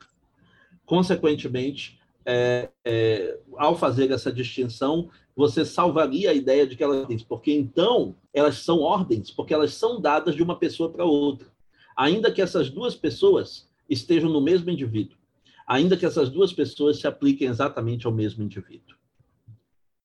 Bom, quem fizesse essa, essa objeção é, é, teria que tornar um pouquinho mais complexo o que ela está dizendo, né? Porque, claro, é possível que o legislador, por exemplo, faça normas que se apliquem a ele próprio como legislador normas que digam, por exemplo, que o procedimento de votação agora vai ser este e este. Né? E se aplicam a ele mesmo como legislador. Mas ela ainda poderia distinguir. Né? Uma coisa é a pessoa que fez a norma, que tinha o poder de alterá-la no momento da votação, outra é a que sofre uma norma que já está feita e que ele não tem poder de alterar no momento da aplicação. É, ele ainda assim distinguiria entre um criador e, e, um destinatário que não são exatamente a mesma pessoa. Eu poderia aplicar de maneira ainda mais sofisticada, de maneira ainda mais sutil, essa mesma distinção para qualquer situação desse mesmo tipo. Professor, uma, uma digressão rápida. É, na noção de soberano, tanto em Austin quanto na inspiração dele de Hobbes, que o senhor comentou, o soberano ele é, ele exercita, isso é uma pergunta, ele exercita o poder constituinte a todo momento. Sim. Porque certo. ele não se limita ao, ao poder constituinte. É possível afirmar, então, que o soberano. Ou mesmo que ele se limite é por uma escolha dele, né? Mesmo que ele se limite, é, é, é essa própria autolimitação é uma escolha política. Que ele também não precisa, ele não precisa ele mesmo respeitar. Correto, sim. Por isso que ele vai dizer que isso se, se, se aplica muito melhor para uma monarquia absoluta né, do que se aplica para um regime constitucional. E, de certa maneira, do ponto de vista sócio-histórico, você pode, inclusive, ver a teoria do Hart sucedendo a teoria do Austin como sendo uma adaptação de um positivismo que tinha sido inspirado por uma versão da política moderna, a versão pré-constitucional, pré-parlamentar, e um positivismo agora inspirado na versão constitucional parlamentar, é, da, da, monarquia inglesa, embora essa transição tenha ocorrido já desde o século XVII, não no século XIX, mas as teorias do século XIX ainda tinham em mente uma visão de soberania que tinha sido gerada pela tradição de Hobbes e Locke, que é uma tradição anterior né, à, à, à, monarquia constitucional parlamentar. Mas esse é um outro assunto, né, um assunto sobre como é que isso se contextualiza de uma maneira ainda mais, ainda mais ampla dentro da história do, do pensamento político e jurídico inglês? A, a minha pergunta foi justamente a minha pergunta foi justamente desse ponto, porque se o legislador é pretensamente o soberano, na visão de Austin, por exemplo, se ele colocou uma legislação ele não vai ter mais a opção de não se submeter a ela, a não ser que todo o legislativo vá lá e derrube a lei para impedir eles, eles, eles de, de ter que obedecer aquilo. Então, nesse ponto, a gente estaria certo. quebrando a visão do soberano. Mas, uh, uh, menos... o Austin diz que numa, num, no, se você tiver num regime parlamentar, o soberano não é o rei, é o parlamento. É, então, é o parlamento que está determinando, é, é, ele que não obedece a ninguém. O, o rei não. O rei, se você está numa monarquia limitada, então ele obedece à Constituição e ele obedece ao parlamento. Se ele obedece a pelo menos um, ele não é soberano. Não, tudo ah, bem. A minha ah. pergunta é, nessa situação, é, digamos que o parlamento mesmo passe essa lei que o senhor comentou. O parlamento passa uma lei de autolimitação, cria um procedimento, cria um, um, uma reserva para mexer em outras leis. A partir desse momento, ele não pode mais fazer essa, essa inserção. Então, ele está submetido a uma determinada ordem que só ele alterando essa ordem inicial, ele vai poder se imiscuir de volta. Então, a partir desse momento, a gente Sim. já pode. Sim, mas você pode dizer que ele, como parlamento criador, não está submetido àquela ordem. Ele, como parlamento destinatário, sim, ah, está submetido, né? Ele, como parlamento destinatário, até que seja modificada aquela norma, ele está submetido à norma que está vigente. Mas ele, como parlamento criador, não está, porque ele pode a qualquer ele momento. Alterar. Resguarda o poder, entre aspas, o poder constituinte de editar aquilo ali enquanto soberano. Perfeito. Perfeito. Até porque não há constituição rígida na Inglaterra. É, não, não, não há um modelo de alteração qualificada na Inglaterra. É uma simples mudança legislativa, embora as normas constitucionais inglesas sejam é, é, muito mais antigas é, do que a nossa, muito mais é, estáveis do que a nossa, mas do ponto de vista jurídico, elas não são cláusulas pétreas, elas não são normas rígidas. Do ponto de vista jurídico, elas podem ser modificadas por uma maioria simples né, do, do, do, parlamento. Então, nesse contexto, se justifica mais ainda. Né, você falar que o, o parlamento, enquanto parlamento criador, ele absolutamente não está limitado àquelas normas que ele fez no passado. Então, a, a, ao fazer a distinção entre o legislador como criador da norma e o legislador como destinatário, e ver essas duas pessoas, você poderia resguardar a ideia de que então a primeira pessoa está dando uma ordem para a segunda pessoa. É só que essas duas pessoas estão no mesmo indivíduo. Mas ainda assim você consegue distinguir entre a pessoa pública que faz a norma e a pessoa privada que obedece a norma. O, o, o Hart diz: eu aceito essa distinção. Aliás, essa distinção uh, comentar. Né? Essa distinção ela, ela é inspirada numa distinção que está no Kant. Né? O Kant é quem fez a distinção de que uh, existe uh, no, no, mesmo, no mesmo ser humano, seja o legislador, seja o cidadão, existem dois eus. Né? Existe, existe um eu racional, que é o criador da lei, e existe um eu que é levado pelas inclinações e pelos interesses, que é o destinatário da lei. Quando você distingue entre esses dois, um, um deles sendo o eu noumênico e o outro o eu fenomênico, você passa a compreender a ideia de autonomia como autolegislação como sendo, na verdade, uma legislação do eu noumênico sobre o eu fenomênico. E a partir daí, você entende que, diz o, o, o, o Kant, né? o ladrão que é condenado por uma lei que prevê uma sanção para o roubo, está sendo condenado por uma lei que ele próprio quis. É apenas que uh, ele, enquanto cidadão que deu poder ao legislador, quis aquela norma enquanto eu racional. Mas ele, enquanto eu passional que agiu contra esta norma, está sendo punido por aquilo que ela estabelece. Né? Essa distinção, a distinção entre nomênico e fenomênico, deriva do Kant e ela, ela contamina a ideia de autonomia com que vários outros autores estão trabalhando. Né? Isso também na verdade já estava no Rousseau de uma outra maneira, já estava no Lutero de outra maneira, mas é, isso, isso é outro assunto. Né? Agora, o, o, o, a, a, a, dicotomia que o Hart está se referindo aqui é essa mesma dicotomia, só que agora com pessoa pública, pessoa privada, o criador e o destinatário, essas duas pessoas são pessoas diferentes. O Hart diz, eu aceito essa distinção. O problema é que quem fizer essa distinção vai ter que acreditar, então, que existe um domínio público e um domínio privado, uma pessoa pública e uma pessoa privada, e você não tem como distinguir entre esses dois com base na ideia de ordens. Para que você consiga distinguir entre âmbito público e âmbito privado, você tem que acreditar que existem regras que se aplicam a todos, independentemente da vontade destas pessoas. E que são essas regras que estabelecem a diferença sobre onde começa o âmbito público e onde termina o âmbito privado. Se você não acredita em regras, se você só acredita em ordens, e se o soberano é uma pessoa que dá, que dá as ordens, então para ele não tem distinção entre público e privado. Então, para ele, deixa de haver distinção entre esses dois domínios. Para haver distinção dos dois domínios, você tem que considerar que as ordens não são tudo no direito e que existem regras ou critérios impessoais que determinam onde é que um dos domínios começa e onde é que o outro termina. Portanto, se você apelar para essa distinção entre público e privado para tentar me refutar, você vai estar apelando para uma distinção que precisa de uma regra que não pode ser ordem.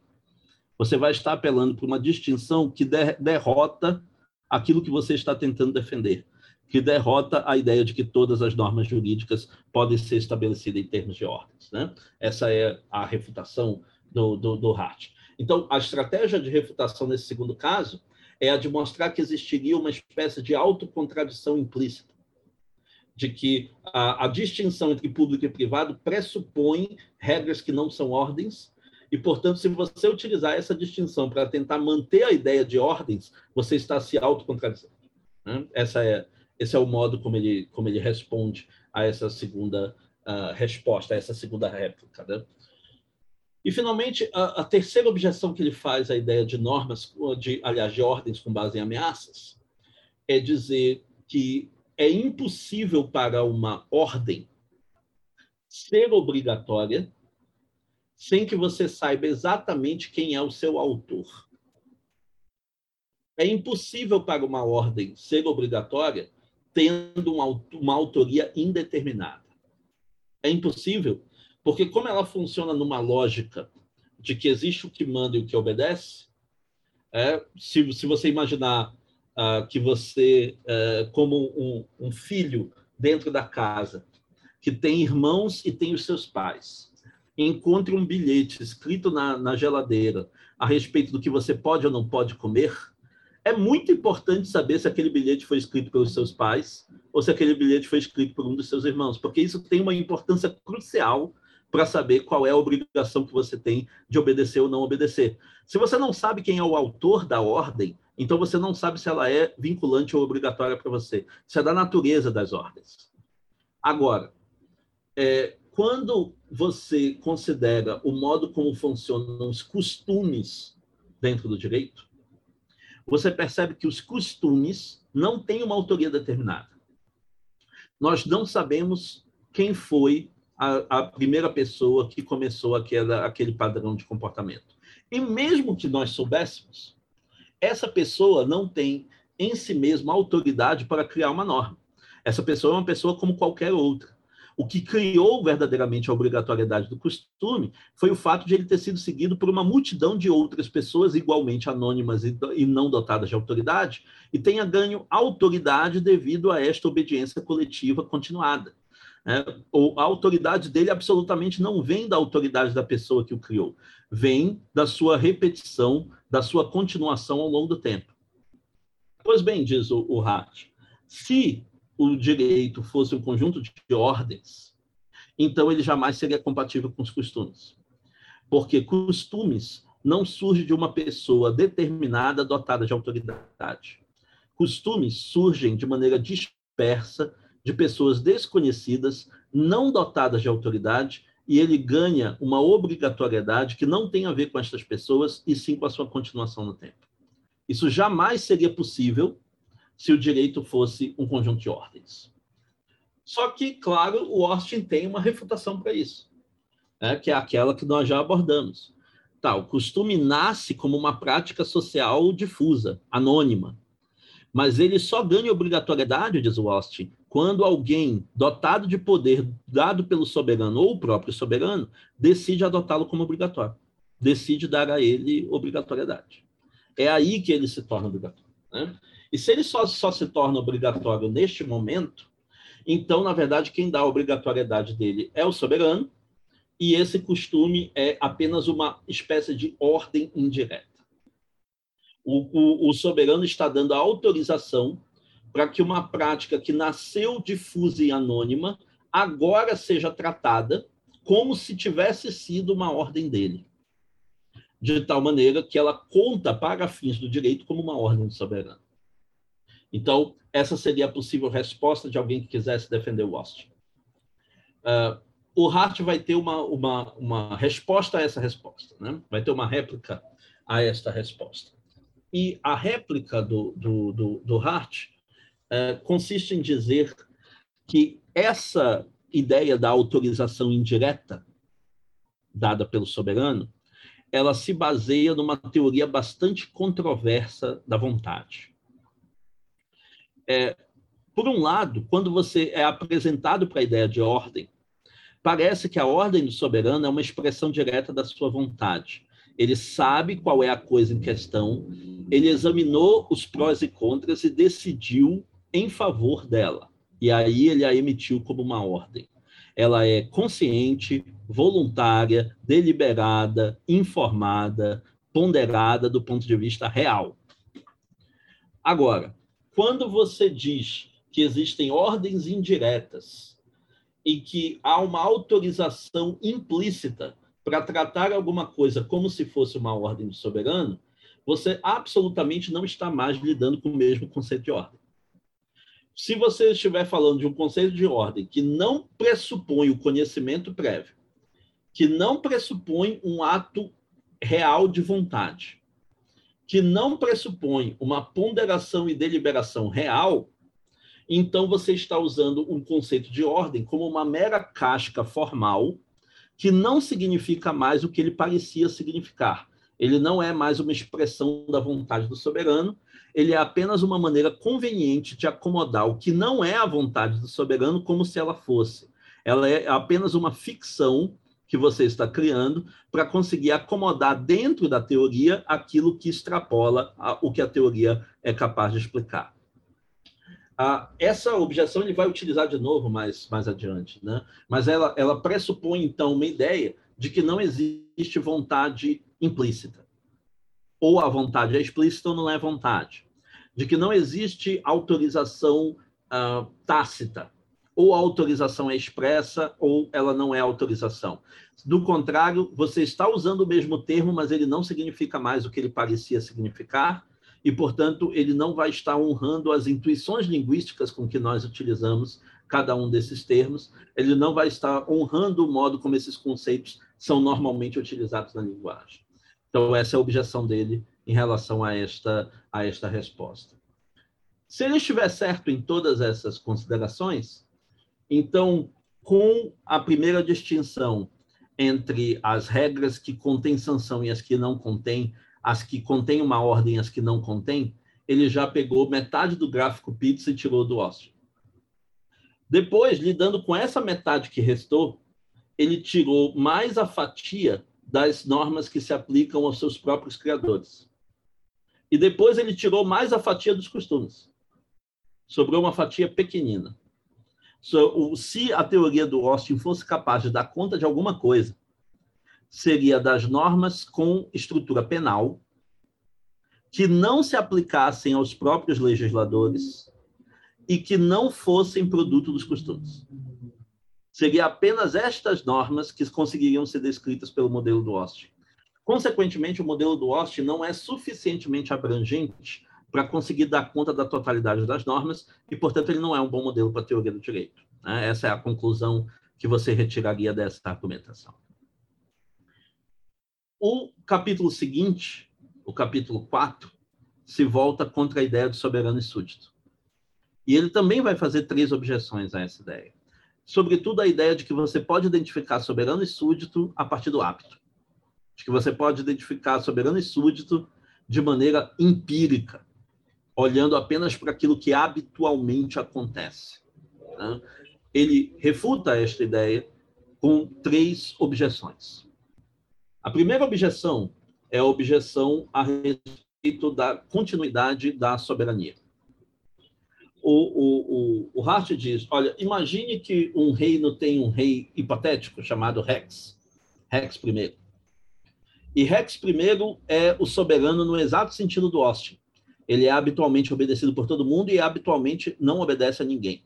Então, se você pega o conceito do Austin e aplica para essa para esse reino e vê quem é o soberano, você chega exatamente na conclusão Rex primeiro é o soberano. No entanto, imagine que hoje Rex primeiro morre. E amanhã ele é sucedido por Rex II, seu filho. Rex II ainda não cometeu nenhum ato, né? ainda não realizou nenhum ato como soberano, ainda não deu nenhuma ordem, ainda não pôde ser obedecido ou desobedecido por ninguém.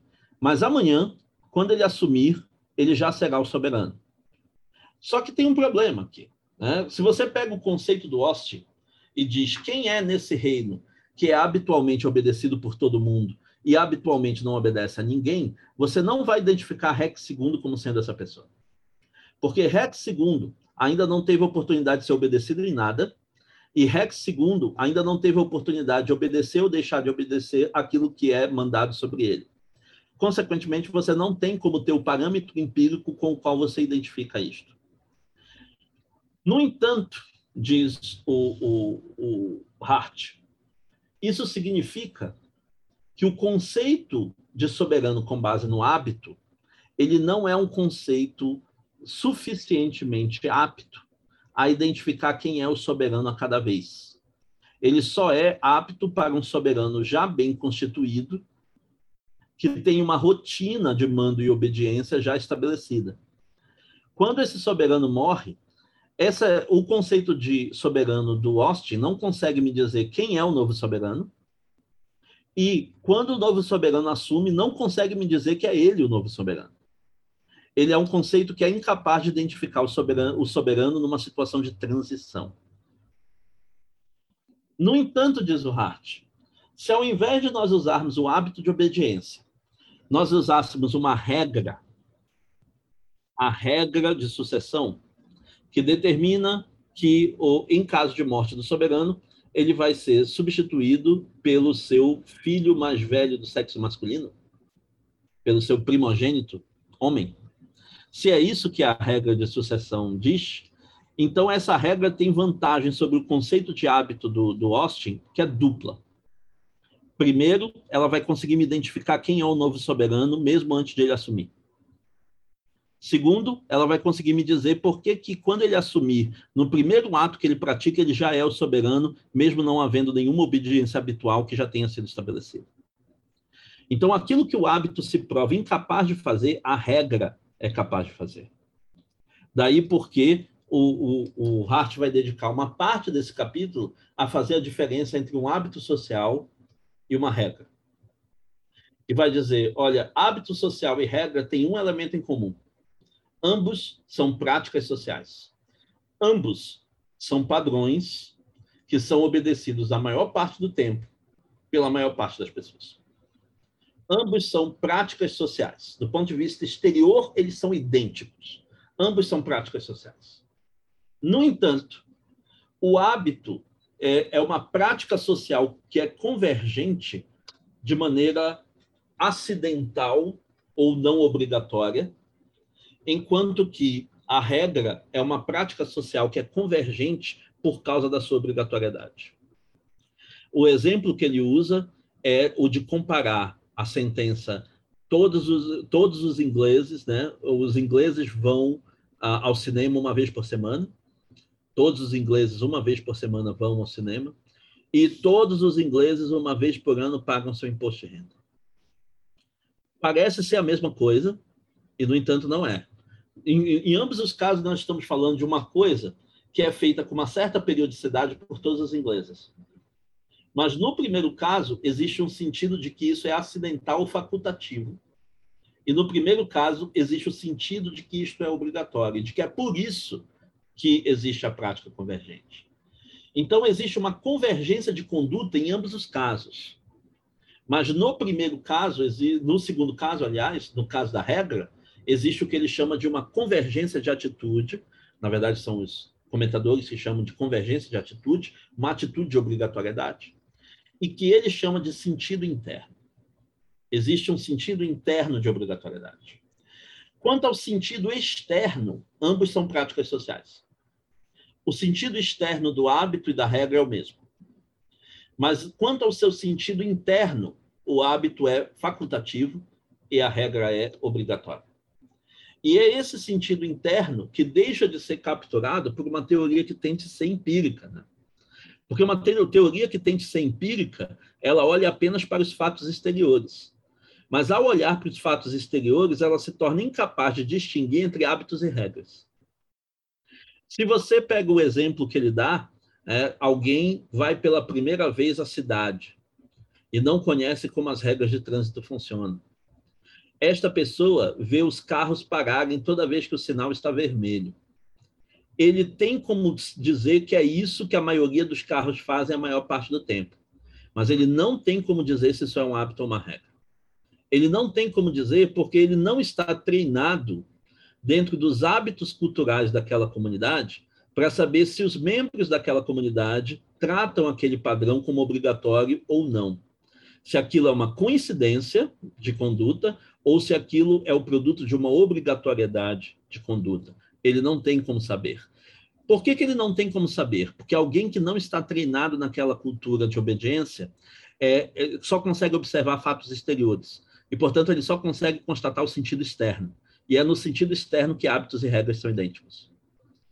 Se para que ele conseguisse distinguir um do outro, ele teria que saber o sentido interno. Mas saber o sentido interno só é possível como um participante de uma comunidade que segue regras. É apenas como participante dessa comunidade que segue regras que ele é capaz de distinguir se um determinado padrão tem ou não tem obrigatoriedade.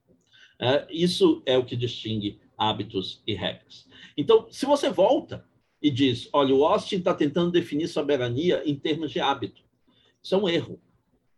Isso é um erro, porque a soberania é, precisa ser definida em termos de regras, senão você não consegue dar conta da situação de transição, você não consegue dar conta das outras duas coisas que ele vai falar também, mas você não consegue dar conta da situação de transição e você não vai conseguir distinguir entre padrões que são geralmente obedecidos por um sentido facultativo e padrões geralmente obedecidos por um sentido obrigatório.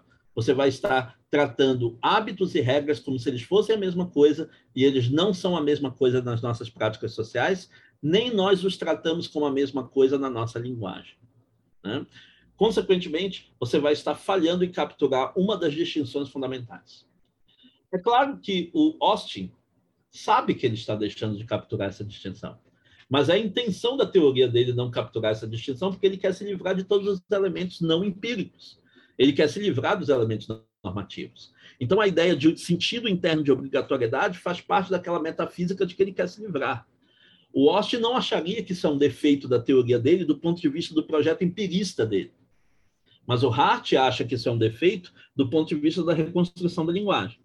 Do ponto de vista da análise da linguagem, isso é um defeito porque não está tratando estes conceitos com as distinções com que nós os tratamos, com as distinções que para nós são relevantes. Isso vai se aplicar também para as outras duas objeções que ele faz contra a ideia de soberania atual. Né? A primeira, já disse, né? a situação de transição, quando é, é, é preciso passar a soberania de um rei para o outro, né? dentro daquele exemplo. O segundo é a questão da, da continuidade as normas criadas por um certo rei quando assume o outro. É, a permanência das leis é o nome que o argumento uh, tem uh, na teoria do Hart. Quando, quando Rex II assume, você tem que se perguntar: as normas de Rex I continuam válidas ou não? Primeiro, se elas forem ordens com base em ameaça, ordens são expressões da vontade elas só fazem sentido que continuem existindo enquanto permanecer a vontade que as criou. Uma ordem que continuasse a existir, independentemente da vontade de quem deu a ordem, não seria uma ordem, seria alguma outra coisa que tem capacidade de permanência que a ordem não tem. Segundo, é, se você supuser que o que é, justifica a soberania é o ato de obediência, o hábito de obediência que os súditos tinham era com Rex I, não é com Rex II. Esse hábito de obediência com relação a, a Rex I não faz mais sentido a partir do momento que ele morreu. Esse hábito foi desconstituído como tal a partir do momento que ele morreu. Não tem como continuar a se manter o hábito de obediência, a não ser que você abra mão da teoria de que a ameaça é central. Se você é, abrir mão dessa teoria, você não está mais defendendo a teoria do Austin. Você está defendendo uma teoria da habitualidade jurídica que não tem mais centralidade da sanção. Né? Não é mais uma teoria imperativista nos termos do Austin. Então, diz o Hart, se o que acontece é que quando Rex II assume, todas as normas criadas por Rex I continuam válidas, até que elas sejam modificadas por Rex II, isso significa que essas ordens não estão se mantendo devido a um hábito de obediência.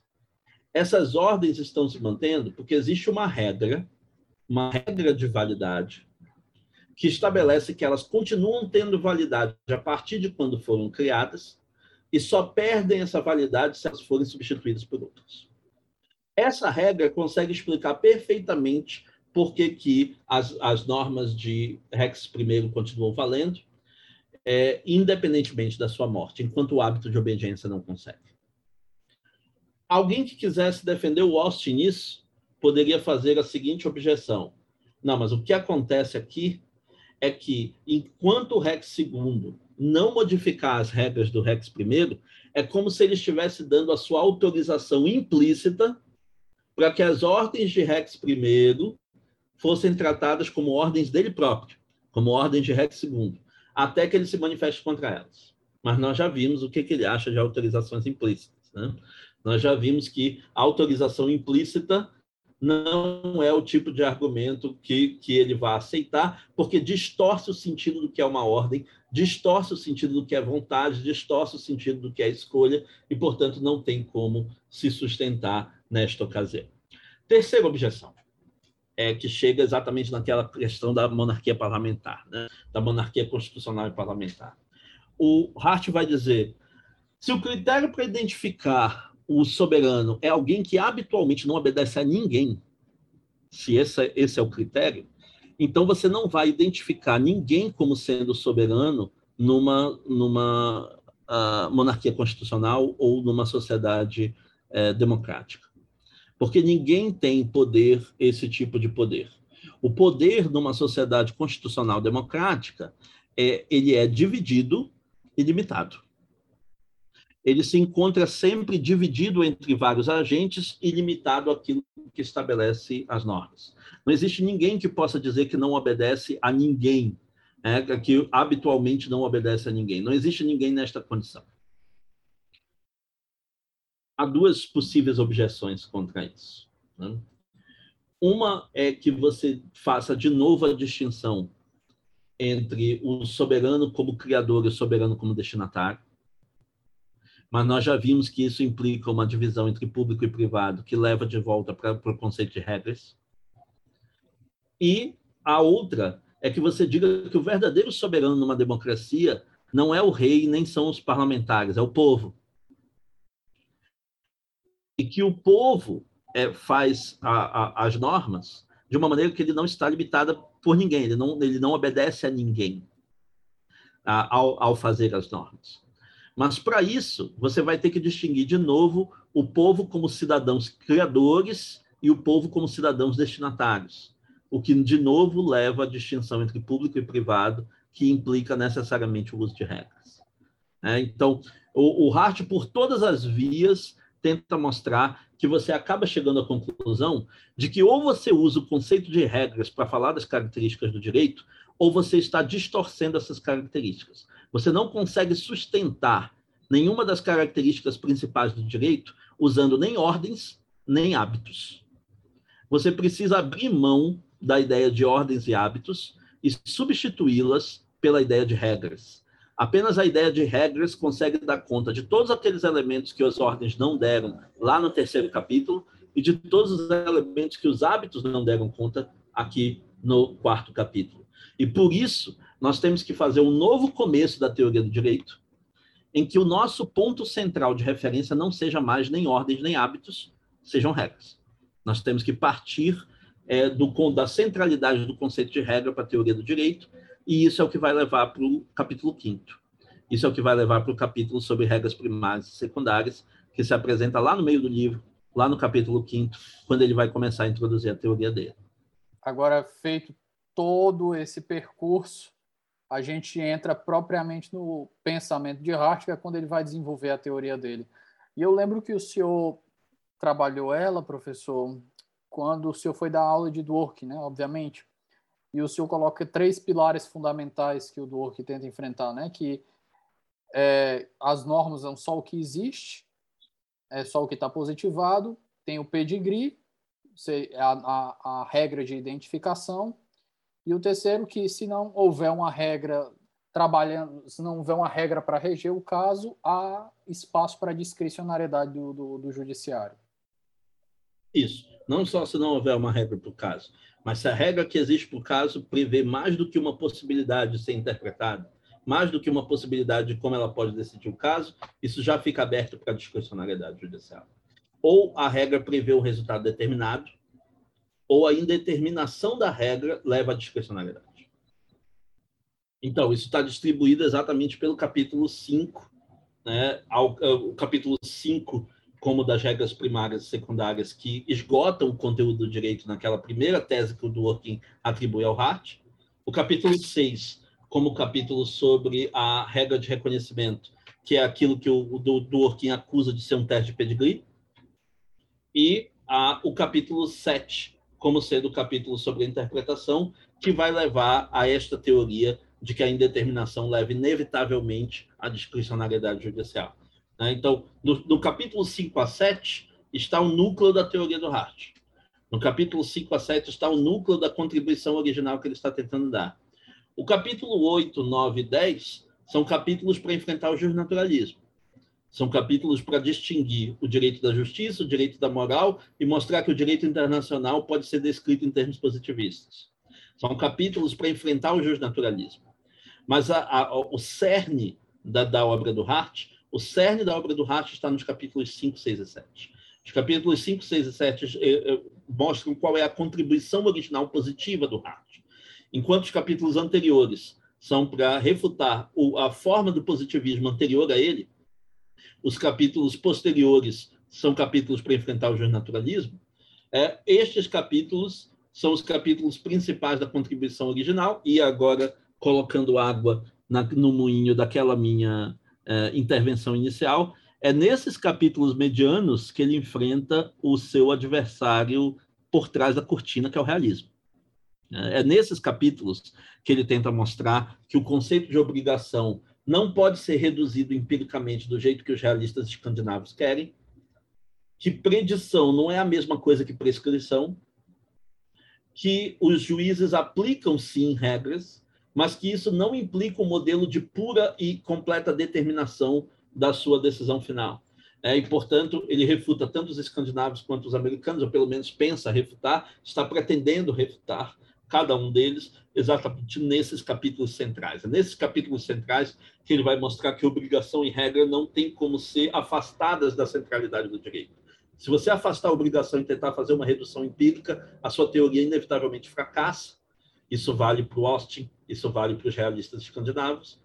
Se você afastar a regra e tentar falar de, de, uma, eh, de uma pura arbitrariedade judicial à luz de preferências e convicções, você não consegue explicar como é que a prática jurídica funciona em termos da aplicação do direito. Então, essas refutações ao realismo também se encontram nesse núcleo, também se encontram nessa parte uh, mediana da teoria do, do Hart. Então, vamos lá. Tá, capítulo 5. Capítulo 5 começa com uma revisão em que ele diz, olha, lidamos com o modelo do, do Austin, ordens com base em ameaças, soberano habitual, súdito habitual, e vimos por que, que ela não se sustenta.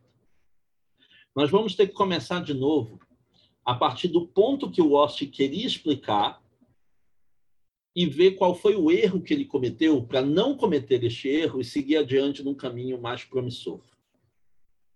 Diz ele, o ponto que o Austin queria explicar era a ideia de obrigação. Só que o Austin acha que pode explicar a ideia de obrigação de modo exclusivamente empírico, só com ordens e ameaças. E por isso ele acredita que não há nenhuma diferença entre o assaltante armado e o Estado, entre o assaltante armado e o direito. Só que a diferença vai ficar clara uma vez que nós façamos a distinção de Zohart entre ser obrigado a fazer alguma coisa e ter a obrigação de fazer alguma coisa. No caso do caixa do banco que foi assaltado, faz sentido dizer que ele foi obrigado a entregar o dinheiro. Mas não faz sentido dizer que ele tinha obrigação de entregar o dinheiro. Ser obrigado a fazer alguma coisa é uma questão empírica, que tem a ver com sofrer uma ameaça. É, ter a obrigação de fazer alguma coisa não é uma questão empírica, é uma questão normativa, que implica necessariamente que você use o conceito de regra. E aí ele vai diferenciar entre as duas coisas do jeito que um filósofo analítico faria, do jeito que Wittgenstein faria, se estivesse diante dessa distinção. Ele vai tentar mostrar como os nossos, os nossos conceitos implícitos no uso desses termos são diferentes. Ele diz: olha, para você dizer que alguém foi obrigado a fazer alguma coisa, é preciso que exista uma ameaça. Se não houver uma ameaça, não faz sentido. Né? Se não houver uma ameaça, então o assaltante não me obrigou a entregar o dinheiro. Ele me pediu para entregar o dinheiro e eu, eu entreguei porque eu queria. Se não houver ameaça, não houve constrangimento, ele não me obrigou a nada. Além disso, é preciso que a ameaça dele seja grave o bastante. Se em vez de ter ameaçado atirar em mim, ele tivesse ameaçado fazer pouco de mim, rir de mim, ou se ele tivesse ameaçado me beliscar, né? É, eu, eu, quando estivesse relatando para a polícia que eu fui obrigado a entregar o dinheiro, é, eles não, eles me diriam, não, você não foi obrigado a entregar o dinheiro, né? Essa não era uma ameaça suficientemente grave. E além disso, é preciso que essa ameaça seja provável de ser executada. Se ele me disser, entregue todo o dinheiro, senão eu vou explodir a sua cabeça usando telepatia, é, embora a ameaça seja bem grave, grave ela é, ela é pouco provável de de fato ser realizada. E dada essa pequena probabilidade que ela seja. Depende, depende de quem esteja falando. Depende de quem esteja falando. Depende do universo ficcional, inclusive, em que está se passando esse fato. Né? Mas, a depender do caso, numa situação normal, nós diríamos que ela é pouco provável de ser realizada. Que se você tivesse entregado o dinheiro depois disso, você foi enganado. Né? Isso cabe dizer. Mas não cabe dizer que você foi obrigado a entregar o dinheiro. O Hart está trazendo esses elementos para depois fazer a comparação com a ideia de obrigação e dizer, olha, para que exista uma obrigação, não é necessário que exista uma ameaça. Obrigações morais, por exemplo, não são acompanhadas de ameaça nenhuma. Mas mesmo as obrigações jurídicas, para que elas sejam constituídas, tudo que você precisa de uma regra válida que estabeleça aquela obrigação. Então, ele está dizendo exatamente o contrário do Kelsen. Né? É, o Kelsen diz que se não tiver, a, se a, a, a conduta do dever ser não for acompanhado de uma sanção, então ela não tem sentido jurídico obrigatoriedade. A obrigatoriedade precisa, além da validade da sanção. Agora, no, o RAT está dizendo que basta a validade.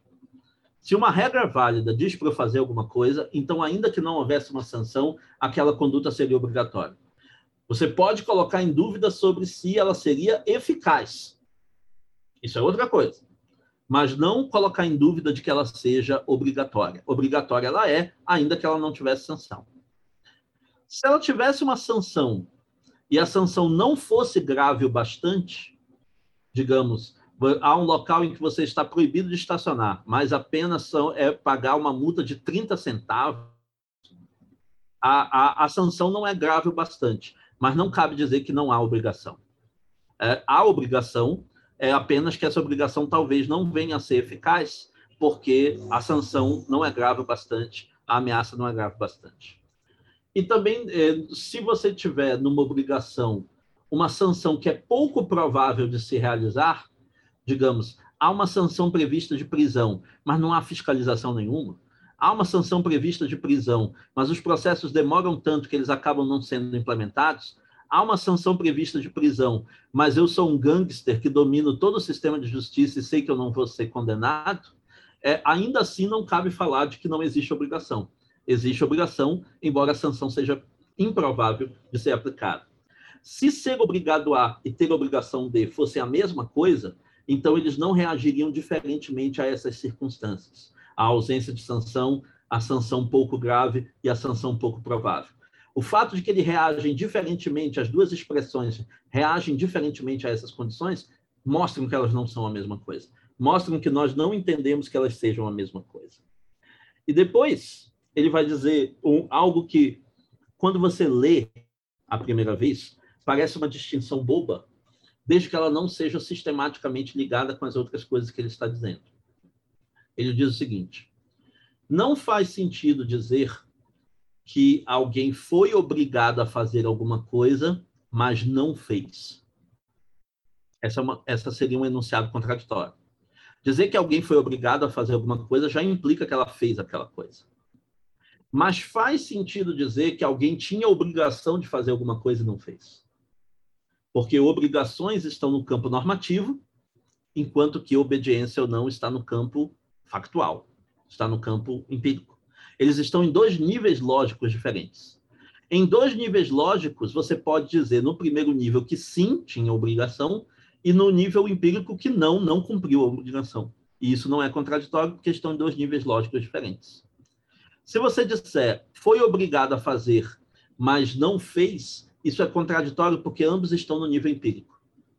Ser obrigado a fazer alguma coisa é um fato, não ter feito também é um fato, estando ambos no mesmo nível lógico, nível factual, se um disser que sim e o outro disser que não, é uma contradição, porque eles estão no mesmo nível lógico.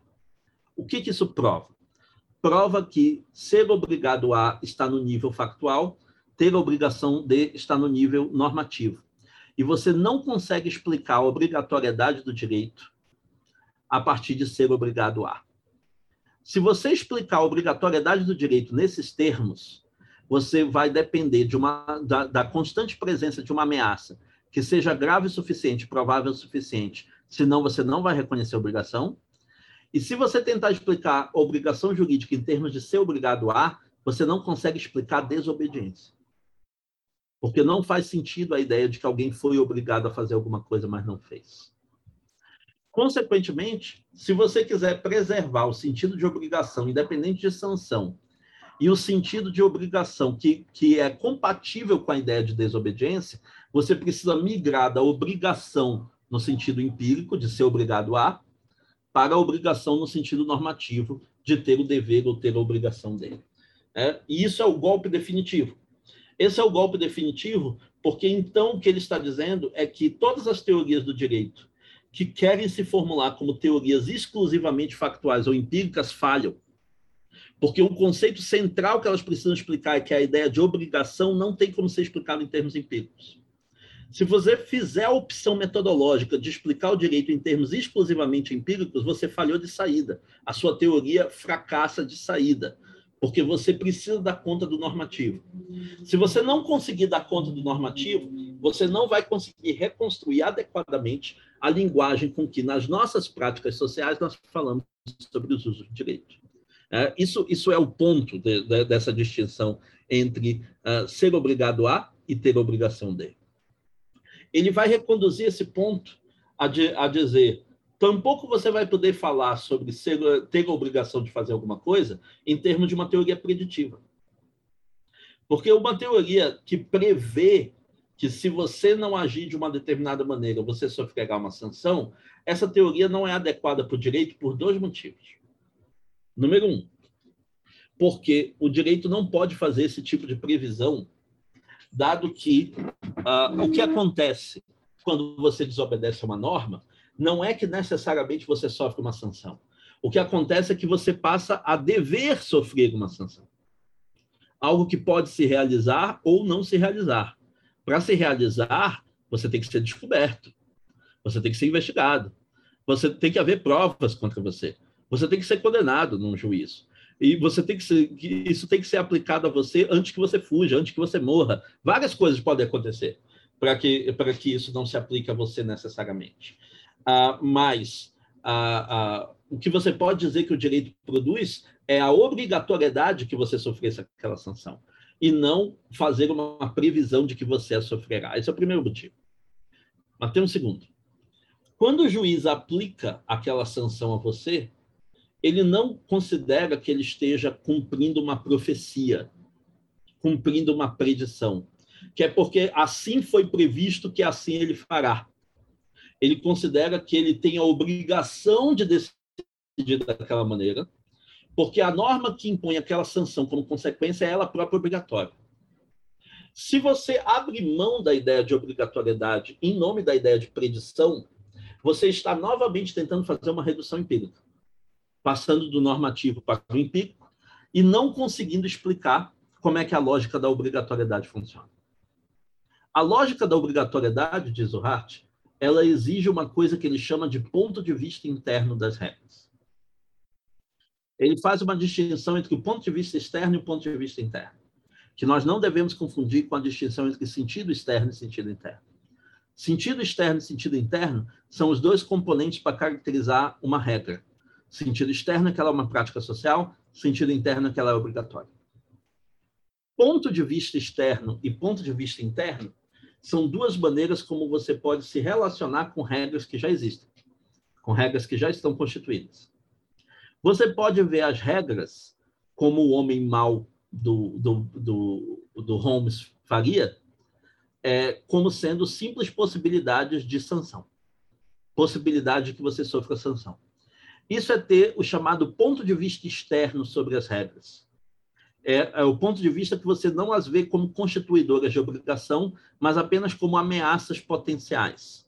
Da mesma maneira como você veria, por exemplo, obstáculos que estão no seu caminho dentro do trânsito, né? obstáculos de que você tem que desviar para que você não sofra o impacto contra eles. No entanto, diz o Hart, esse ponto de vista externo, ele não tem como cumprir com aquela terceira condição que ele colocou lá no início para a teoria do Austin, que é a da sociedade em que a maioria das pessoas tem uma disposição de obediência. Porque o ponto de vista externo, ele vai cair exatamente naquele problema de como é possível fiscalizar e coagir todo mundo ao mesmo tempo, se aqueles que coagem estão em número menor. E, além disso, é, você não consegue, não vai conseguir explicar por que, que há uma disposição generalizada de obediência daqueles que não veem as regras como sendo obrigatórias. O ponto de vista interno, diz o Hart, é o ponto de vista da pessoa que não é que ela concorde com as regras. Ela talvez discorde do ponto de vista pessoal do que as regras dizem, mas ela está disposta a tratar as regras jurídicas como sendo obrigatórias. A regra jurídica como constituidora de obrigação. Quem vê as regras como constituidoras de obrigação tem um ponto de vista interno. E aí ele termina esse argumento metodológico dele dizendo: Olha, então, a teoria do direito, que tenta explicar as normas com base em ameaça ou predição de sanção, está adotando o ponto de vista externo. Ao adotar o ponto de vista externo, ela não consegue entender a obrigatoriedade jurídica. Para que uma teoria dê conta da obrigatoriedade jurídica, ela tem que adotar o ponto de vista interno. E o ponto de vista interno exige ver as regras como criadoras de obrigação e não apenas como possibilidades de sanção. Dessa maneira, ele se livra é, definitivamente deste argumento e pode entrar, enfim, na teoria dele das regras primárias e das regras secundárias. Né? O Hart, quando passa para esta parte, ele vai usar o conceito que ele já afirmou de regra. Você tem que lembrar do capítulo anterior. Regra é um padrão de conduta que, ao mesmo tempo, é uma prática social e tem sentido interno obrigatório. Isso é uma regra.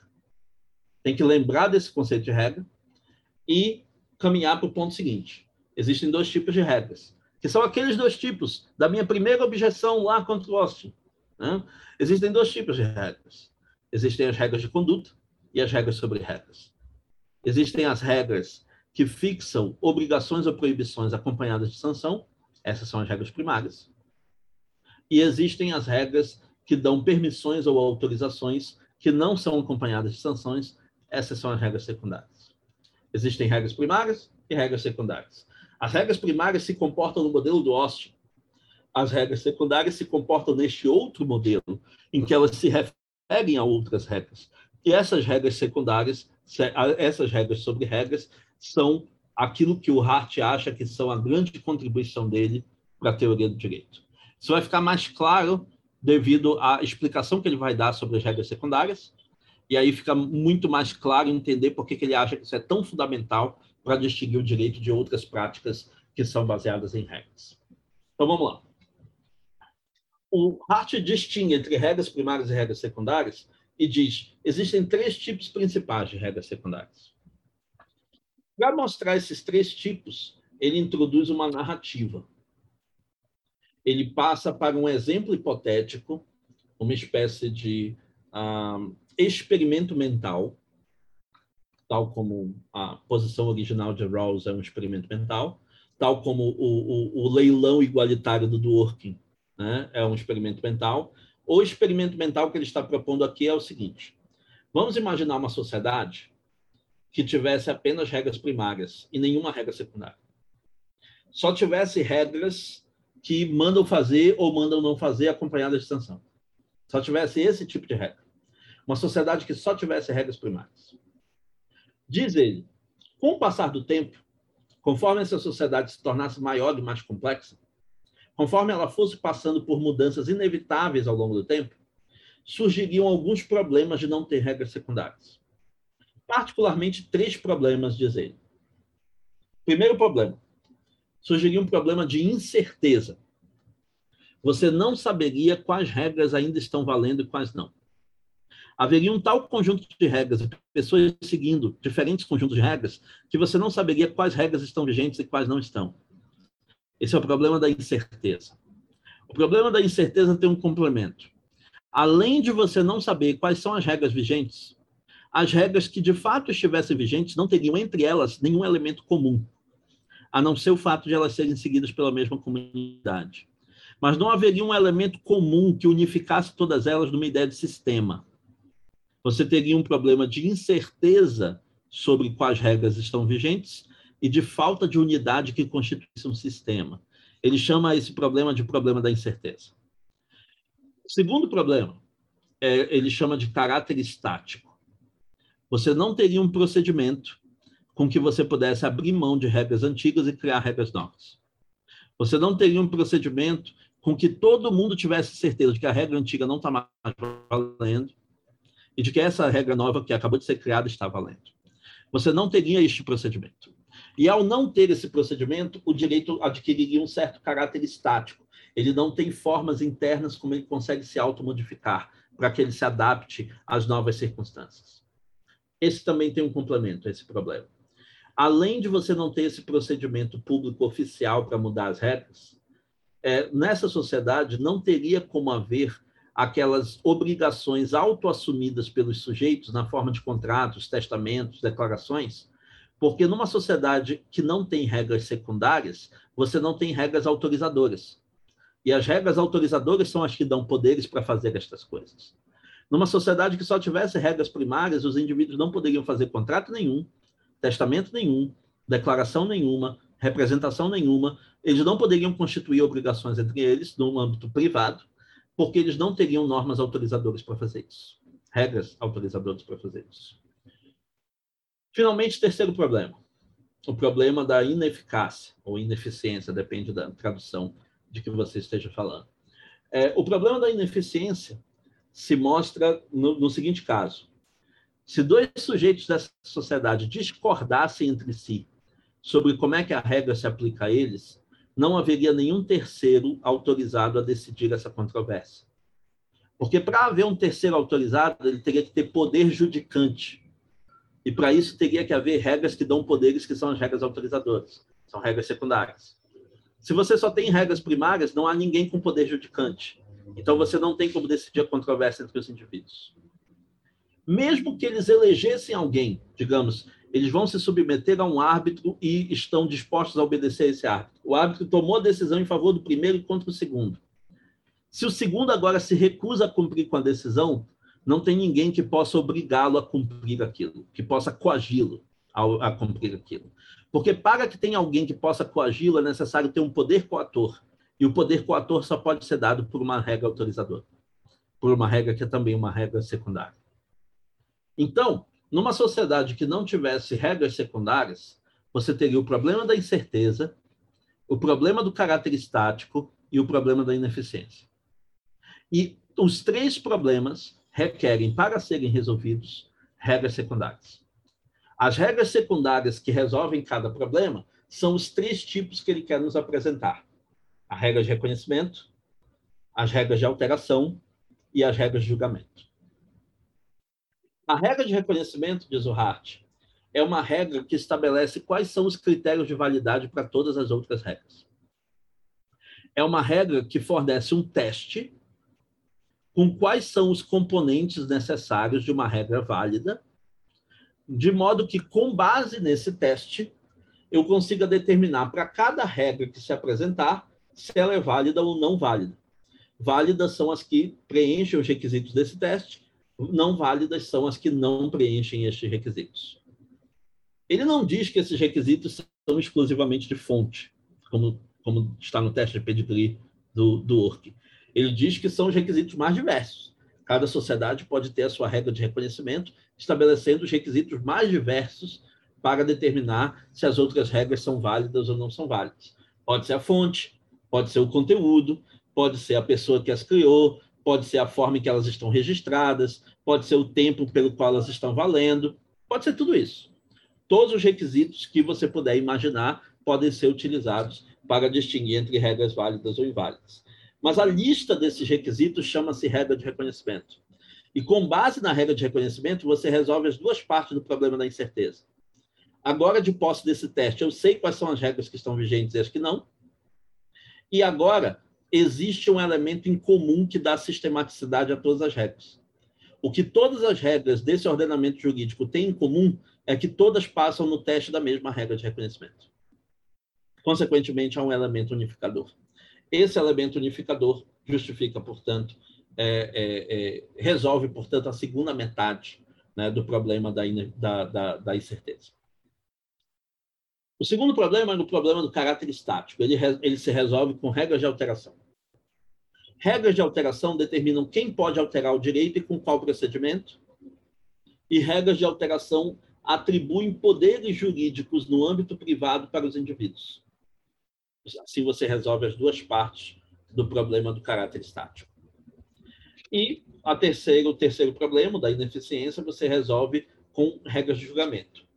Regras de julgamento é, estabelecem quem pode julgar e quem pode coagir. E aí você resolve os dois problemas que haviam se apresentado. Agora, se houver uma controvérsia, existem pessoas com poderes para decidir, e agora, se a decisão for tomada, existem pessoas com poder para, com poder para coagir e fazer com que as decisões sejam respeitadas. Né? Dessa maneira, você resolveu o problema é, é, dessas, ah, desses três problemas das sociedades que só têm regras primárias. Agora, veja só. Importante quando levar em conta nessas considerações. O Hart diz que essa passagem de uma sociedade que só tivesse regras primárias para uma que tem regras primárias e regras secundárias, portanto, para a sociedade da sociedade que sofre com incerteza, caráter estático e ineficiência, para que não sofre mais, porque as regras secundárias deram conta desses problemas, essa passagem representa uma passagem de uma sociedade pré-jurídica em que o direito ainda se confunde com a religião, com a cultura, com os costumes, para uma sociedade jurídica em que o direito tem autonomia em relação a esses outros domínios. Por que, que o direito tem autonomia a partir do momento que ele tem regras secundárias? Porque isso significa que, com, de posse de regras secundárias, todas as regras jurídicas funcionam de acordo com outras regras também jurídicas elas são produzidas com base em regras jurídicas, têm validade com base em regras jurídicas e são aplicadas com base em regras jurídicas. O direito passou a não depender mais de nenhum elemento externo a ele para que ele consiga regular o funcionamento das suas próprias regras.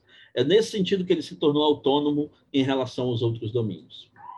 O Hart achava que as regras secundárias eram que distinguir o direito de todos os outros campos que têm regras. A moral tem regras, a gramática linguística tem regras, a etiqueta tem regras, jogos têm regras, tudo isso tem regras. A religião tem regras.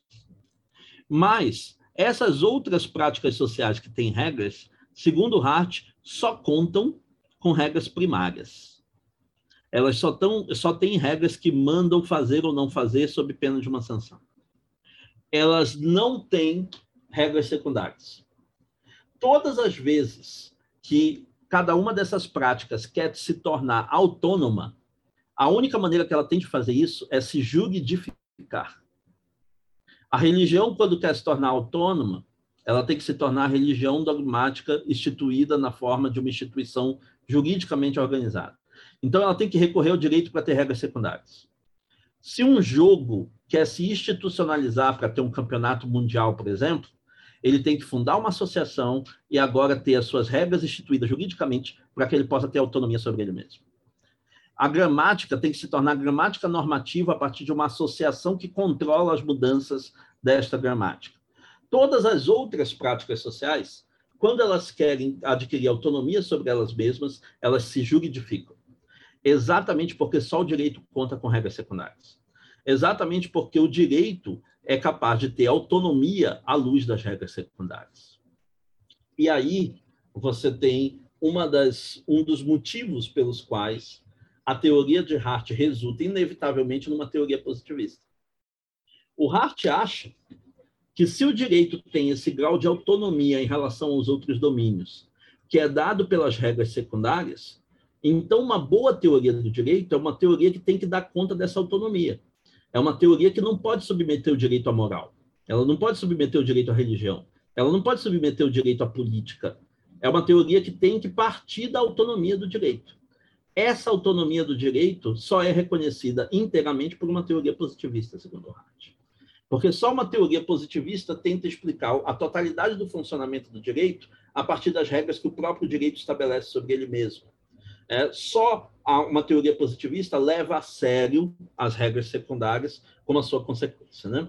Eu tenho um, um, um artigo que é especialmente so, sobre isso, é, um artigo sobre é, por que nascem as regras secundárias é, no, no, no Hart, e, e a, a, parte final do artigo é exatamente tentando estabelecer essa conexão. Porque se você leva a sério a ideia de regras secundárias, a única teoria do direito adequada seria uma teoria positivista. A única teoria do direito que leva a sério a autonomia do direito, uma autonomia interna do direito, é uma teoria positivista. E por isso, todas as outras teorias é, não positivistas ou antipositivistas estão distorcendo o modo como funciona, não apenas a obrigatoriedade do direito à luz do ponto de vista interno. Elas também estão distorcendo o modo como o direito regula a sua própria autonomia de funcionamento a partir das regras secundárias. Então, é, é, é, as descobertas uh, uh, descritivas de Hart a respeito do, do, do direito levam a uma consequência meta-teórica da preferência necessária pelas teorias positivistas como teorias do direito. Temos que falar um pouquinho mais sobre regra de reconhecimento agora, né? é, estabelecendo melhor algumas das características que a regra de reconhecimento tem no Hart. Podemos passar para isso? Isso, mostrar inclusive por que ela não é isso, uh, embora ela se, se exponha a outras objeções de Dworkin, mas não a esta objeção em particular. Uh, certo, o que é uma regra de reconhecimento por Hart? Bom, uma parte nós já vimos. Ela é a regra secundária que resolve o problema da incerteza. Ela é uma regra que estabelece uma lista de critérios de validade, na posse das, dos quais eu tenho um teste com que eu posso distinguir entre as regras que são válidas e as que não são válidas. Ok. Essa é uma parte do que ela é. Essa é a parte jurídico-interna do que ela é. Mas existe também a parte sociológica externa do que ela é, que agora tem que ser complementada. O Hart faz questão de dizer que a regra de reconhecimento não é uma regra escrita. Ela não é uma lei, ela não é a Constituição. A regra de reconhecimento é uma prática social em que a regra está implícita. Ela é uma regra não escrita que está implícita nas práticas sociais. Quais práticas sociais? As práticas sociais do, do que ele chama dos officials. Os officials são os funcionários encarregados da aplicação oficial do direito.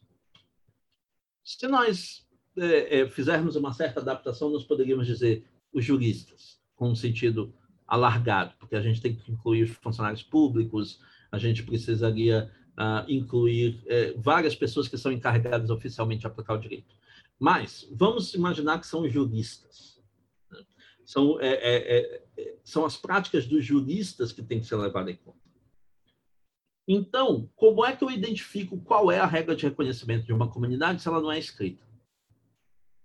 Eu identifico observando o comportamento dos juristas. Observando especialmente o seguinte: quais são os critérios que eles levam em conta quando eles querem identificar quais regras são válidas naquele sistema? Os critérios que eles uniformemente usam, o critério que eles uniformemente usam para identificar quais são as regras válidas daquele sistema, esses critérios são os critérios da regra de reconhecimento. Então, se a regra de reconhecimento não é uma regra escrita, para que exista uma mudança da regra de reconhecimento, não é necessário haver nenhuma mudança legislativa nem constitucional explícita. Basta que mude o comportamento dos juristas. Basta que a conduta dos juristas seja outra. Então, se os juristas, num determinado momento, aplicavam exclusivamente o que dizia a lei, e alguns anos depois passam a aplicar o que diz a lei à luz do que decide a jurisprudência, então os critérios deles mudaram para identificar quais são as normas que são válidas. Se os critérios mudaram, significa que mudou a regra de reconhecimento daquela comunidade, sem que necessariamente tenha se modificado nenhuma lei sem que necessariamente tenha se modificado a Constituição. Porque a regra de reconhecimento é apenas a regra implícita na prática social dos juristas. E essa regra, ela é variável no tempo e no espaço. Numa mesma sociedade, ela muda de uma época para outra, como nesse exemplo, e de uma sociedade para outra, ela muda também. A regra de reconhecimento não é a mesma em todas as comunidades jurídicas e não é a mesma de uma época para outra na mesma comunidade jurídica. Ela é variável no tempo, ela é variável no espaço. Isso faz com que a regra de reconhecimento seja algo bem diferente da norma fundamental do Kelsen, por exemplo. Né? A norma fundamental do Kelsen visava resolver o problema da validade da Constituição num sistema dinâmico. A regra, a regra de reconhecimento do Hart visa resolver o problema da incerteza numa sociedade que tem que contar com regras secundárias. A norma fundamental do Kelsen era uma criação do cientista do direito. Ela é uma norma hipotética, é, é lógico-transcendental. A, ou a regra de reconhecimento no Hart, ela não é uma criação do jurista, nem uma criação do cientista do direito. Ela é um fato social. Ela está implícita no comportamento dos juristas. A norma fundamental do Kelsen, é, ela está, o, o conteúdo dela era uma ordem para obedecer à Constituição, a Constituição que estivesse eficaz naquele território. A regra de reconhecimento do Hart tem como conteúdo uma lista de critérios de validade que pode ser aplicada como teste para reconhecer quais são as regras que estão válidas. A norma fundamental do Kelsen, ela é a mesma em todos os tempos e lugares. Ela é uma ordem para obedecer à Constituição que estiver eficaz. A regra de reconhecimento do Hart é uma para cada comunidade jurídica e pode mudar no, no tempo na mesma comunidade jurídica. Mais ainda, elas, as duas têm algo em comum. As duas são o fundamento de validade da totalidade do sistema. Isso é o que elas têm em comum. Mas elas não são o mesmo tipo de fundamento de validade. A norma fundamental é o fundamento de validade porque ela valida a Constituição, que, por sua vez, valida todo o restante da pirâmide. A regra de reconhecimento é o fundamento de validade porque ela é um teste de checagem de regra por regra dentro do, do ordenamento jurídico, que só é válida se passa nos critérios estabelecidos por ela. Então, elas não são a mesma coisa, não funcionam da mesma maneira, não resolvem o mesmo problema, não têm é, o mesmo caráter nem o mesmo conteúdo. É, é importante deixar isso claro para todos os que estiverem escutando isso aqui como apoio dos seus estudos de é, teoria do direito, e que eh, talvez considerem que a regra de reconhecimento é uma ideia semelhante demais à norma fundamental, e como deu trabalho entender a norma fundamental, você eh, usa eh, esse esforço que já foi feito para projetar sobre outros conceitos. São dois conceitos bem diferentes. São duas ideias bem diferentes que desempenham papéis diferentes, funcionam de maneira diferente. Dado isso, dado esse esclarecimento, então a, a, a ideia do teste pedigree do working, ela não se aplica à regra, à regra de reconhecimento, eu próprio estou confundindo as duas, então, é, a, ela não se aplica à regra de reconhecimento, porque a regra de reconhecimento não tem um conteúdo fixo exclusivamente focado nas fontes. A regra de reconhecimento tem um conteúdo variável e os critérios que ela usa podem ser os mais diversos. Pode ser fonte, pode ser conteúdo, pode ser antiguidade, forma de registro, forma de uso, pode ser qualquer um desses critérios. Então, ela não é necessariamente um teste de pedigree. Essa parte da teoria de Dworkin que não atinge é, a, a, a, teoria do Hart. Mas há uma outra parte do que Dworkin diz que é mais complicado de afastar. No, no modelo de regras 2, Dworkin diz, tá, mas a regra de reconhecimento, para que ela consiga funcionar de uma maneira que seja compatível com o positivismo, sem que ela seja influenciada por uma argumentação moral e política, ela teria que ser um padrão de avaliação da, da validade que fosse completamente uniforme entre todos os juristas, portanto, que tivesse é, é, contasse com um consenso absoluto, né? contasse com uma uniformidade geral, e ela teria que ser não argumentativa e sim convencional, puramente convencional. Ela teria que ser um fato que é seguido como norma simplesmente porque ele existe como fato e é uniforme generalizado, e não porque se concorda com ele, não por causa dos argumentos em favor dele, não por causa de argumentos que pudessem ser usados para mantê-lo ou para alterá-lo. Porque se houver uma regra de reconhecimento, aspas, mas essa regra for aplicada de maneira argumentativa, devido a boas razões que estão por trás dela, e sujeita a mudanças com base em argumentação, então ela não é puramente convencional e ela não mantém o tipo de separação entre direito e moral que o Hart está tentando manter, que o positivismo está tentando defender. Ela seria ela própria uma regra sensível a argumentos morais, dependente de argumentos morais, é, que, que poderia ser vazada por argumentos morais a todo momento, ela não manteria a distinção que o Hart está tentando estabelecer. Né? Mesmo a versão que o Hart vai oferecer no, no pós-escrito, dizendo, olha, não, não tem nenhum problema que a regra de reconhecimento tenha os mais diversos critérios, inclusive critérios morais. Critérios morais podem ser incorporados pela regra de reconhecimento. Se eles forem incorporados pela regra de reconhecimento, eles passam a ser critérios de validade das normas. Mas isso não quer dizer que não há mais separação entre direito e moral. Porque os critérios morais que vão ser usados são apenas aqueles que já foram incorporados pela regra de reconhecimento, e não os outros. Não qualquer um critério moral que eu considere moralmente relevante, apenas os critérios morais que tiverem sido incorporados pela regra de reconhecimento, exatamente na medida em que eles foram incorporados pela regra de reconhecimento, por causa disso. E, portanto, o critério continua a ser positivista. O critério não deixa de ser positivista. Só que não é isto apenas que o Dworkin está dizendo. Né?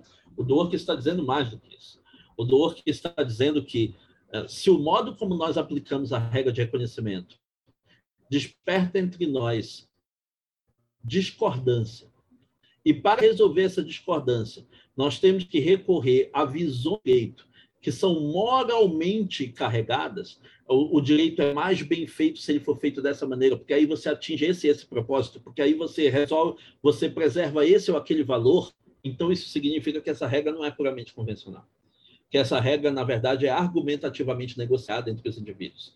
E, e se ela for argumentativamente negociada, ela não mantém o tipo de distinção entre direito e moral que o positivismo está tentando manter. Apenas se ela fosse puramente convencional, ela teria esse efeito. Né? Então há uma discussão ainda aberta há uma discussão é, para ser levada adiante no, no, que se refere a esses argumentos entre Hart e Dworkin, quando você considera tanto o modelo de regras 1 quanto o modelo de regras 2 conjuntamente. Passado isso, nós vamos ter que falar da aplicação das regras. Nós vamos ter que falar sobre a teoria da interpretação do Hart. Então, entrando agora no capítulo 7, capítulo dedicado à aplicação interpretação das regras, o, capítulo, o capítulo que não está mais mirando no realismo escandinavo, está, está mirando no realismo americano. está migrando no modo como os juízes usam as regras para decidir, o modo como regras são interpretadas e aplicadas. Então vamos lá. O essencial da, da, da posição do Hart sobre interpretação é que o Hart acha que as regras necessariamente carregam termos gerais. As regras se referem à conduta e aos sujeitos a partir de termos gerais. E termos gerais têm, têm consigo uma indeterminação inevitável.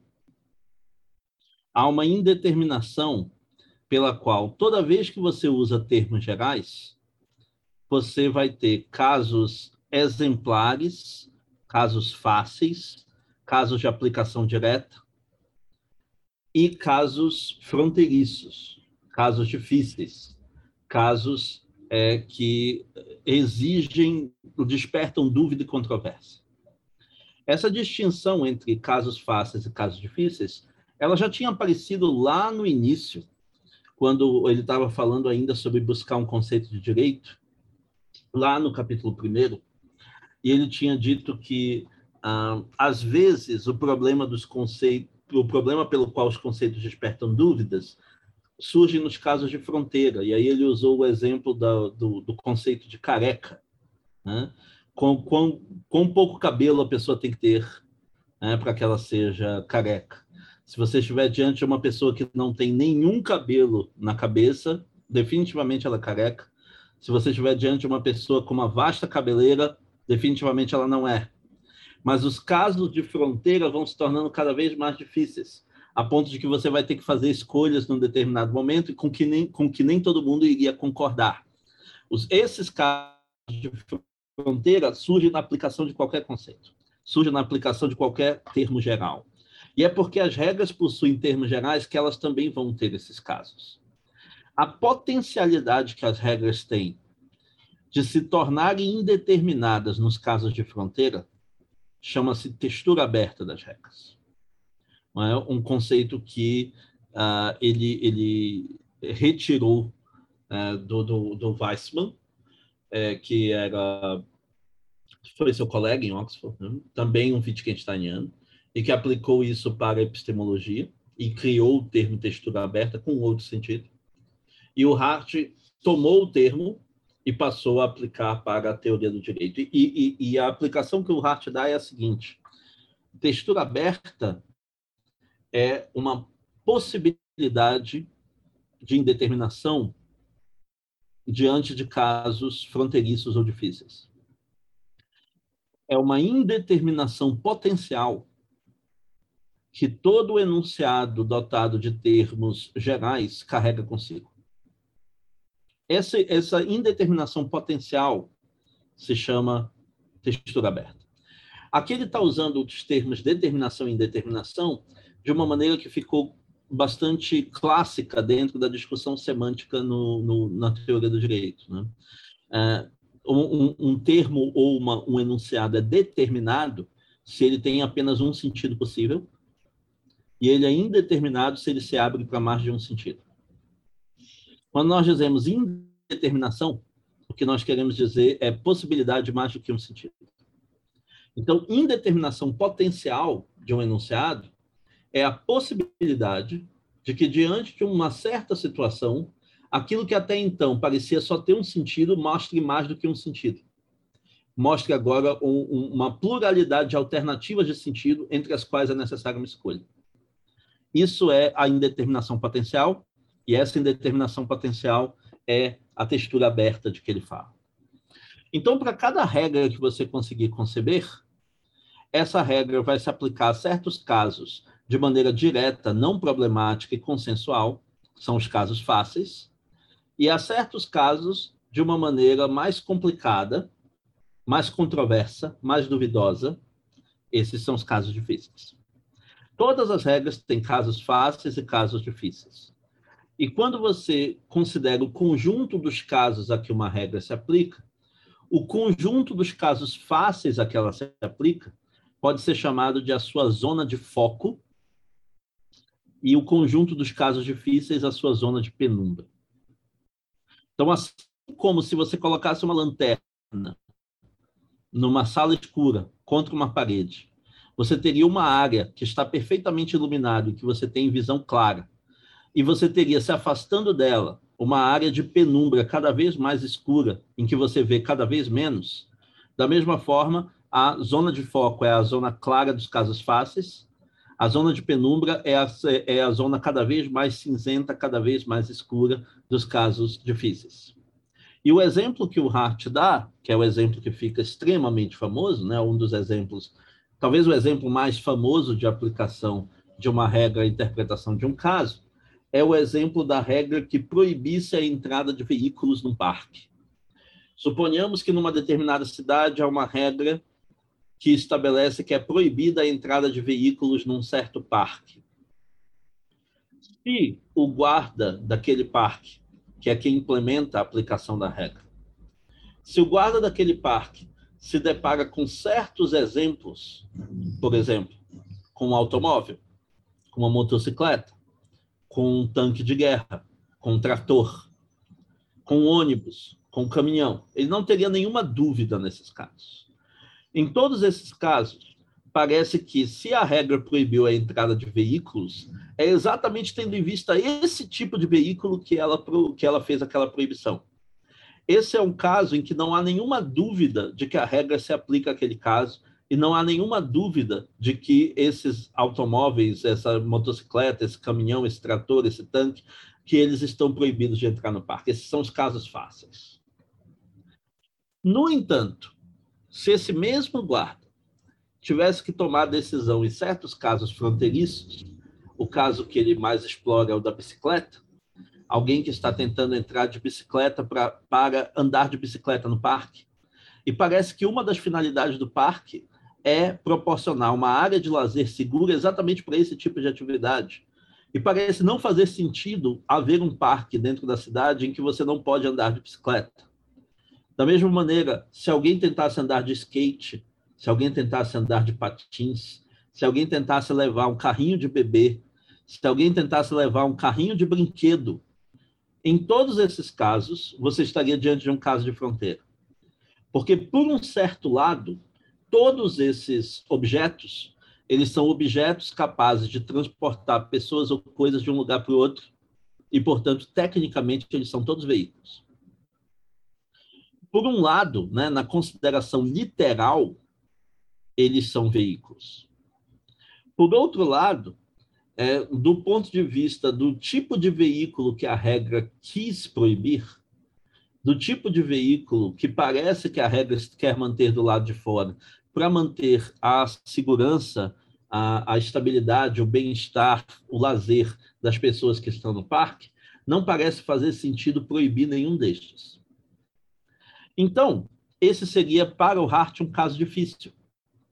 O caso difícil porque produz dúvida no aplicador, ele tem razões para um lado e razões para o outro, e porque dois aplicadores diferentes poderiam tomar duas decisões diferentes diante desse tipo de caso. Ele não é um caso fácil, não controverso, ele é um caso difícil, controverso.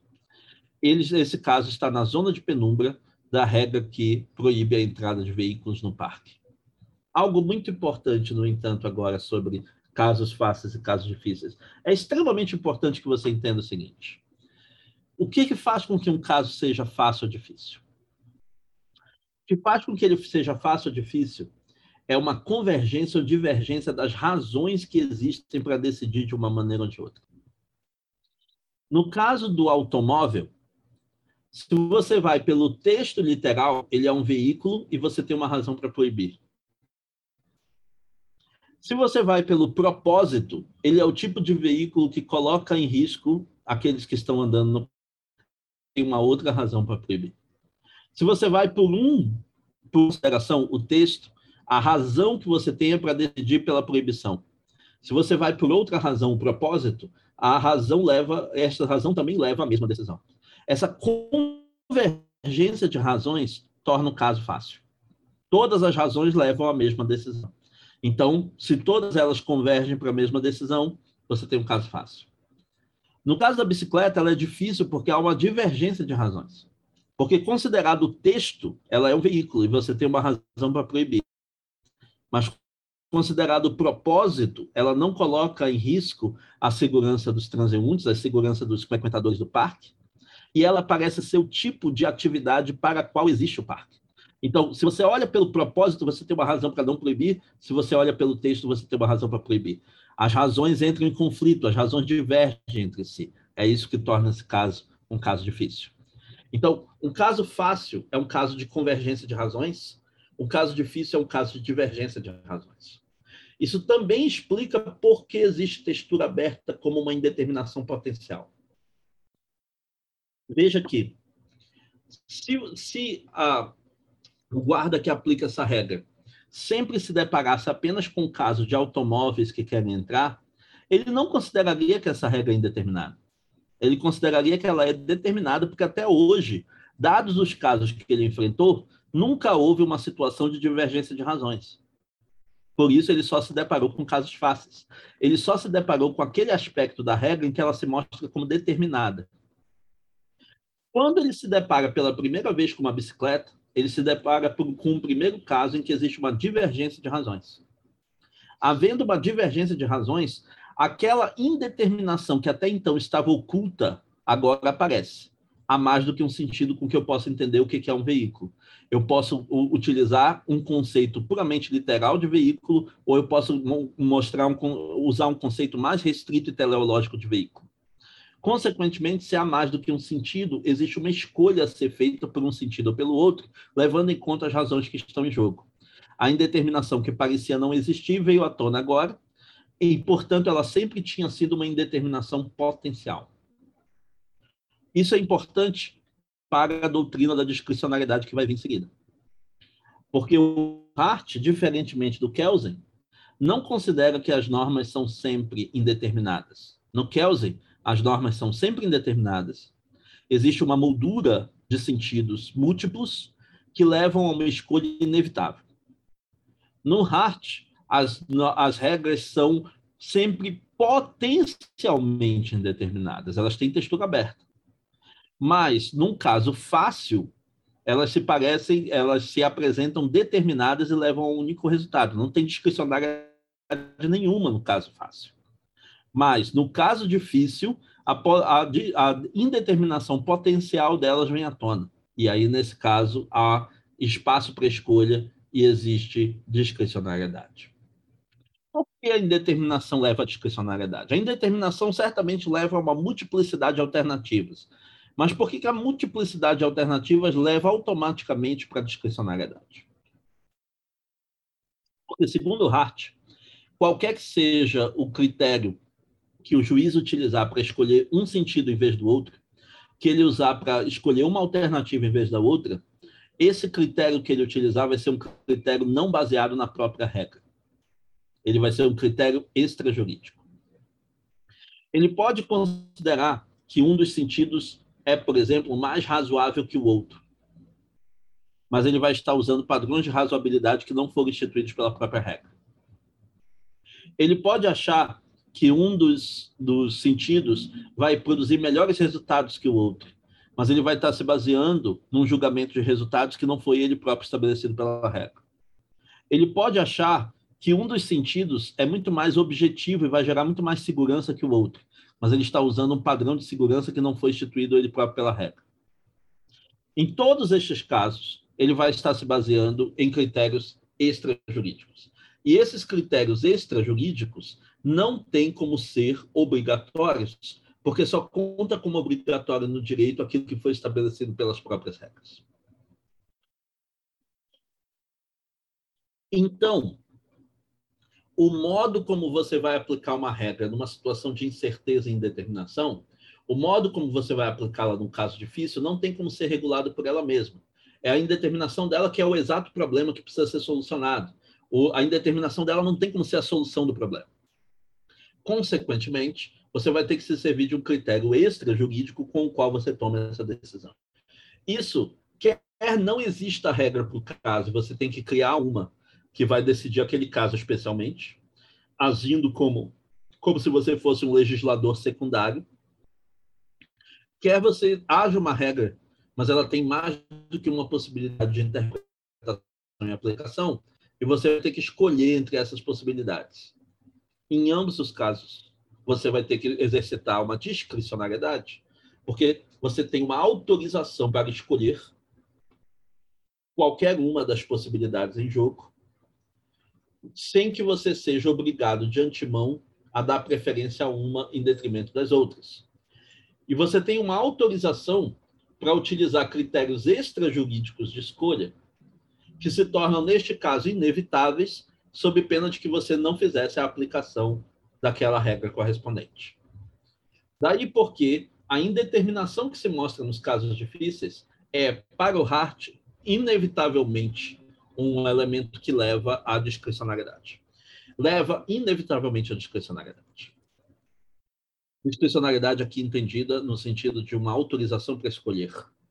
Uma autorização para escolher entre distintos sentidos e distintas soluções, a partir de critérios extrajurídicos sendo que qualquer um dos sentidos ou qualquer uma das soluções pode ser considerada igualmente válida à luz do direito. Discricionariedade neste sentido. Então, a indeterminação vai levar inevitavelmente à discricionariedade. Essa é a, a explicação do Hart. E essa explicação do Hart é exatamente a explicação que é atacada pelo Dworkin. Né? É exatamente a, a, a explicação que o, o Dworkin tenta atacar com a ideia de princípios no modelo de regras 1 é, e no modelo de regras 2, com a ideia de que a discricionariedade que o Hart está falando não é compatível com outras premissas da própria teoria. Se houver aquela discricionariedade, inclusive aqueles padrões de incerteza que as regras secundárias querem resolver, é, não deixou de existir. É, mas a, a, essa é uma outra consideração, tem a ver com as, com as, com as argumentações que o Dworkin faz uh, contra o Hart. Essa é a, a parte principal certo? Isso não está passando por todos os elementos do capítulo, porque esse capítulo tem uma parte que diz que a legislação e o precedente ambas são, no fundo, regidas por regras, antes de entrar na questão zona de foco, zona de penumbra, textura aberta. É, fala sobre duas visões extremas do direito, é, o formalismo como paraíso dos conceitos, em que as regras conseguissem dar conta de todos os casos e determinassem uma única resposta para cada caso, e por que ela é falsa e o ceticismo, que é o, nome com que ele está abordando o realismo americano, o ceticismo de regras, que acredita que as regras são tão indeterminadas que elas permitem qualquer resultado e podem ser livremente manipuladas para, para contemplar aquelas que sejam as preferências do, do jogador. Né? Ele tem três argumentos contra o ceticismo, mas não vamos entrar nisso. Vamos, vamos passar para a parte final. Vamos ver se a gente se encaminha aqui para o final da nossa, da nossa explicação. Como eu antecipei, os três últimos capítulos são sobre direito moral e são para refutar o justnaturalismo. Eles, eles providenciam três diferentes refutações. O capítulo Direito e Justiça visa desconectar o direito de uma relação necessária com a justiça, mostrando duas coisas. Primeiro, que mesmo que você faça um julgamento moral do direito, justiça não é o único critério moral que você deveria levar em conta há outros critérios morais a serem levados em conta no direito que não se encaixam no padrão justiça. Justiça é uma das considerações morais, entre outras, a fazer a respeito de normas jurídicas. Segundo, porque qualquer tentativa de estabelecer uma identidade entre obrigações jurídicas e obrigações morais cai no fato de que há quatro diferenças formais essenciais entre elas, que ele lista e explica. Eu não vou entrar nesse mérito por dois motivos. Um, porque isso é muito. Uh, é, é, um tratamento muito detalhado de argumento por argumento do Hart, numa parte que não é tão relevante para a teoria dele. Segundo, porque a separação que ele tenta fazer entre obrigações morais e obrigações jurídicas, não por acaso, ela não sobreviveu dentro da história da teoria do direito. Ela é uma má separação é, ele, ele propõe uma série de critérios que não são suficientes para conseguir fazer a distinção que ele está pretendendo fazer, embora ele chame atenção para algumas coisas interessantes, mas definitivamente não é uma das distinções mais relevantes para encontrar dentro da obra do Hart. Passa-se disso para o capítulo 8. Capítulo 8 se chama Direito Moral. Há algumas coisas importantes nesse capítulo. Eu vou chamar a atenção para três. Número um, nesse capítulo, ele diz que a regra de reconhecimento pode conter, inclusive, critérios morais. Inclusive, ele dá um exemplo. Ele diz: nos países como os Estados Unidos, que possuem uma constituição escrita, onde aparecem direitos fundamentais que não podem ser violados pela legislação infraconstitucional, esses direitos fundamentais são, obviamente, critérios de validade das leis. E muitos desses direitos fundamentais são carregados de uma linguagem moral. Então, nós teríamos que reconhecer que nós estamos aqui diante de, um, de critérios de validade que são morais. E, portanto, que, à luz deste fato, a regra de reconhecimento desses países tem que ser descrita como tendo uma lista de critérios de validade, entre os quais se encontram critérios morais que estão conectados com os direitos fundamentais. Essa é um dos exemplos que ele utiliza, já antecipando, portanto, a tese é, do positivismo inclusivo, a tese incorporacionista, a tese de que o direito pode incorporar critérios morais, desde que a regra de reconhecimento assim o faça explicitamente, né, desde que a regra de reconhecimento assim funcione. Segundo elemento importante, ele vai dizer qual é a versão da tese da separação entre direito e moral que é defensável. A, a, ele diz que a tese da separação entre direito e moral pode significar várias coisas. E que o positivismo do passado errou ao considerar que todas essas separações podiam ser defendidas ao mesmo tempo. Não pode. A maioria delas, inclusive, não pode ser defendida porque seria falsa. Só tem uma separação que pode ser defendida.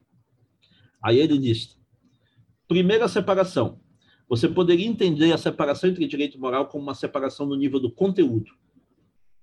Direito e moral seriam separados no nível do conteúdo se jamais fosse o caso que o direito regulasse uma certa conduta da mesma maneira que a moral regula é fácil demonstrar que esse não é o caso. É fácil demonstrar que essa separação não existe. Em muitos casos, o direito obriga a mesma coisa que a moral obrigaria, em muitos casos, o direito proíbe a mesma coisa que a moral proibiria. Há várias coincidências de conteúdo entre direito e moral, podem ser maiores ou menores, mudando de um sistema para o outro, mas é fácil demonstrar que essas coincidências existem. Quanto ao nível do conteúdo, não há separação. Dois, segunda possibilidade você poderia falar de uma separação no nível dos propósitos, de que os propósitos da moral são uns e o propósito do direito são outros completamente diferentes. O, o, o vai dizer que esse não é o caso. Os propósitos do direito, se você entender como os naturalistas entendem, são todos eles morais. E os propósitos do direito, se você entender como os positivistas entendem, embora eles não sejam diretamente morais, eles são pelo menos moralmente relevantes. Por exemplo, segurança não é, não é, um, não é um propósito moral, mas é moralmente relevante para que você assegure os seus interesses, assegure os seus direitos, e, portanto, é moralmente relevante. Previsibilidade não é diretamente moral, mas é moralmente relevante. Uniformidade não é diretamente moral, mas é moralmente relevante. Então, os propósitos do direito são todos eles ou diretamente morais, ou pelo menos moralmente relevantes de tal maneira que não há separação no nível do propósito. Terceira possibilidade: uma separação no nível da aplicação. Haveria separação no nível da aplicação se, ao interpretar e aplicar o direito, os juízes jamais usassem critérios morais como complementação. É fácil mostrar que esse não é o caso também. É, os juízes frequentemente utilizam critérios morais para interpretar nesse sentido em vez daquele, ou para completar o direito nessa direção em vez daquela. É fácil demonstrar que não há separação nesse caso. O positivista que seja razoável, que seja consequente, tem que abrir mão de todas essas separações.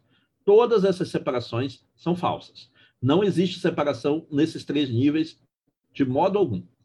O jurista, o, o, o aliás, o positivista, ele tem que se é, limitar a uma única separação que de fato existe. É a separação no nível da validade.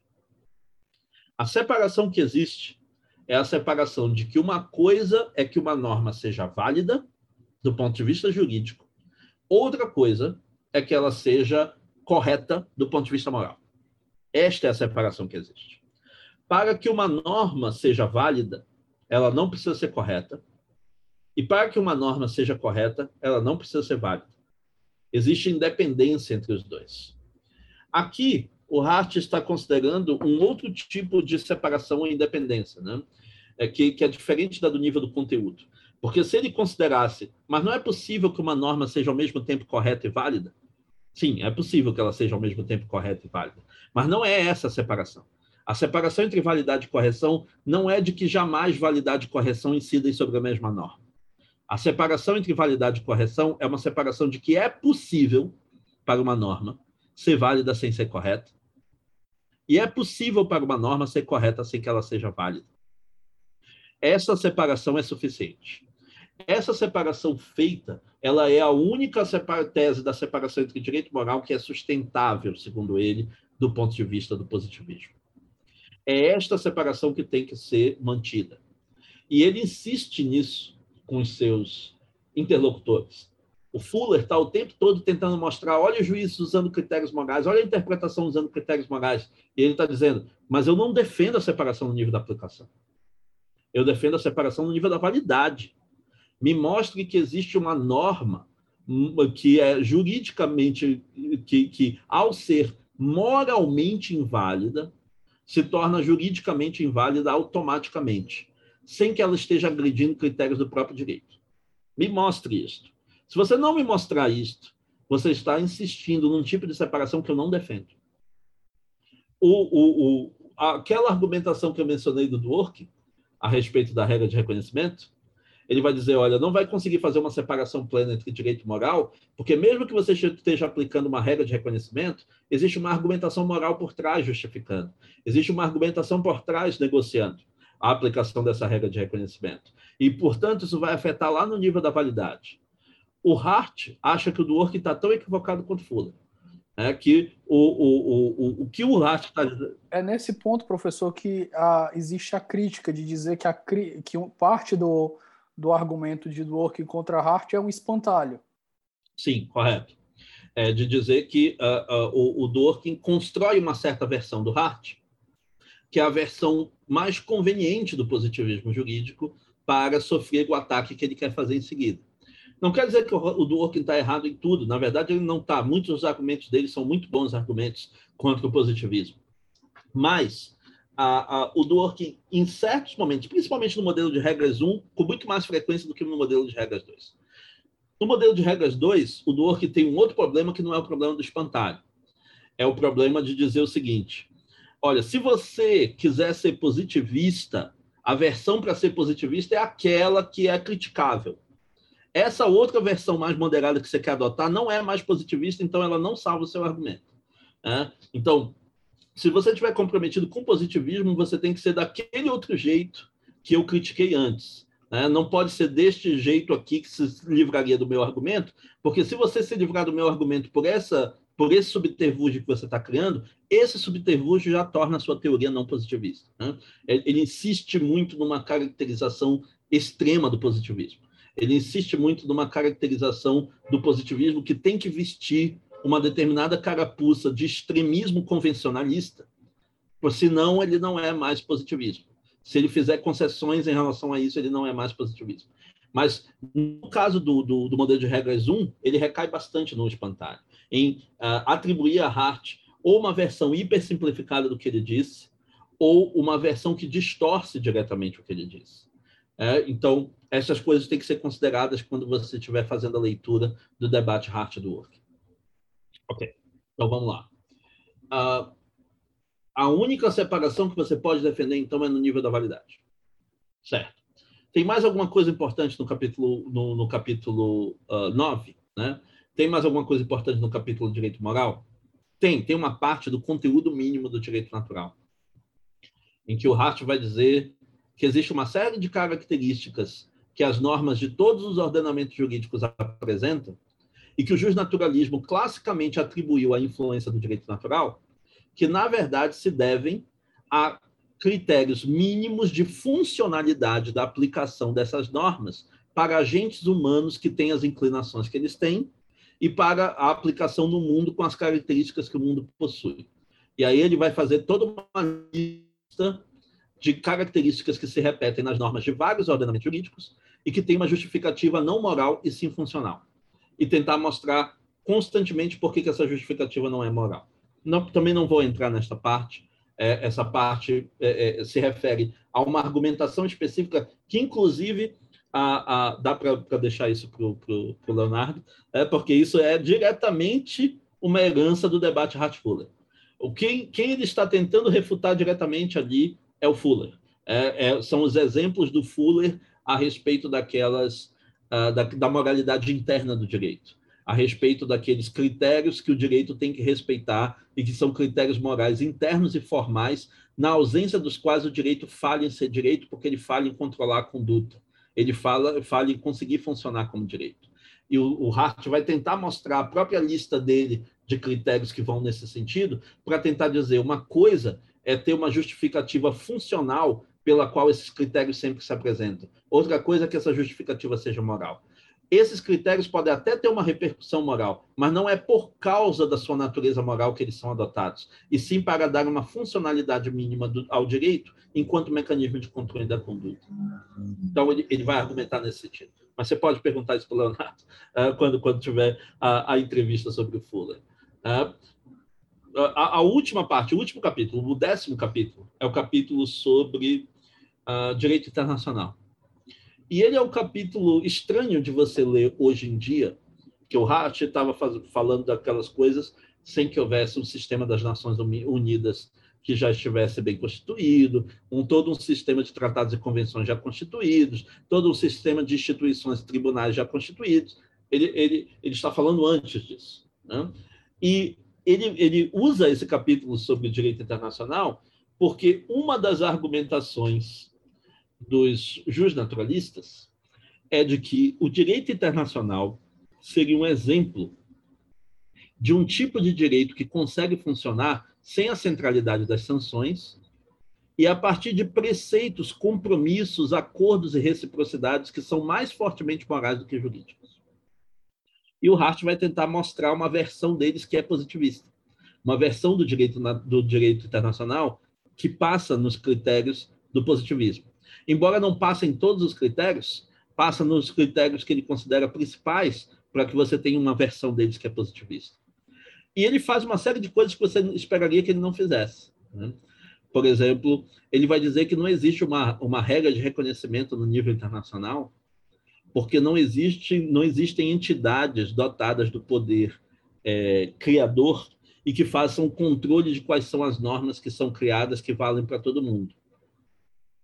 Isso é estranho, porque lá no capítulo 6 ele tinha dito que a, a regra de reconhecimento é uma prática social dos juristas, que pode ter quaisquer critérios. Isso não depende da existência de um Estado centralizado, isso não depende da existência de uma instituição criadora, pode ser qualquer prática social dos juristas. Se você olha o comportamento dos juristas do direito internacional e vê quais são os critérios que eles usam para identificar as regras válidas do direito internacional, isso, em tese, seria a regra de reconhecimento do direito internacional. Mas o raciocínio que ele usa no, no, décimo capítulo entra em direta tensão com as coisas que ele disse no capítulo 5 e no capítulo 6. O Hart, do décimo capítulo, parece entender a regra de reconhecimento que ele próprio instituiu da maneira equivocada que ele vai acusar os seus críticos de terem entendido a regra de reconhecimento. E ele não parece inteiramente consistente o que ele está dizendo num caso e no outro. Ele vai falar muito mais de o direito internacional ser um caso de fronteira que apresenta algumas características sim e outras características não, da, do, do exemplo mais referencial do direito no nível doméstico. E que algumas práticas do direito internacional lembram as práticas jurídicas, elas podem ser explicadas à luz das normas que estão positivadas. Se você considerar costume internacional, ele pode ser visto como uma norma positivada que complementa algumas dessas normas escritas. Ele vai oferecer uma versão do direito internacional que poderia ser visto por uma teoria positivista, mas não parece ser a teoria positivista que você esperaria que ele propusesse à luz daquilo que ele tinha dito nos capítulos 5 e 6. É, isso é, é, é, é surpreendente quando você faz a leitura, e além disso, a, a, abordagem que o Hart faz do direito internacional no capítulo décimo é, absolutamente não se sustentaria para hoje. Ele está lidando com características de um direito internacional bastante diferente daquele que nós temos agora, e, portanto, a argumentação, a preocupação dele de que o justnaturalismo se apossasse do direito internacional é uma preocupação que nós não teríamos, nós não replicaríamos essa mesma preocupação. Então, com isso, a gente pode chegar numa conclusão sobre o. Né? Então, o que é o conceito de direito? Como é que ele se apresenta estruturalmente? Conceito de direito, como diz o próprio nome, está buscando um conceito do que o direito é que satisfaça ao mesmo tempo dois requisitos. Ele precisa ser uma reconstrução, um, um aclaramento eficaz, suficiente, fiel das intuições que nós compartilhamos nas nossas práticas sociais.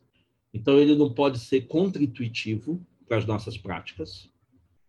E ele tem que responder três perguntas essenciais. Ele diz isso lá no primeiro capítulo as três questões persistentes da, da filosofia do direito.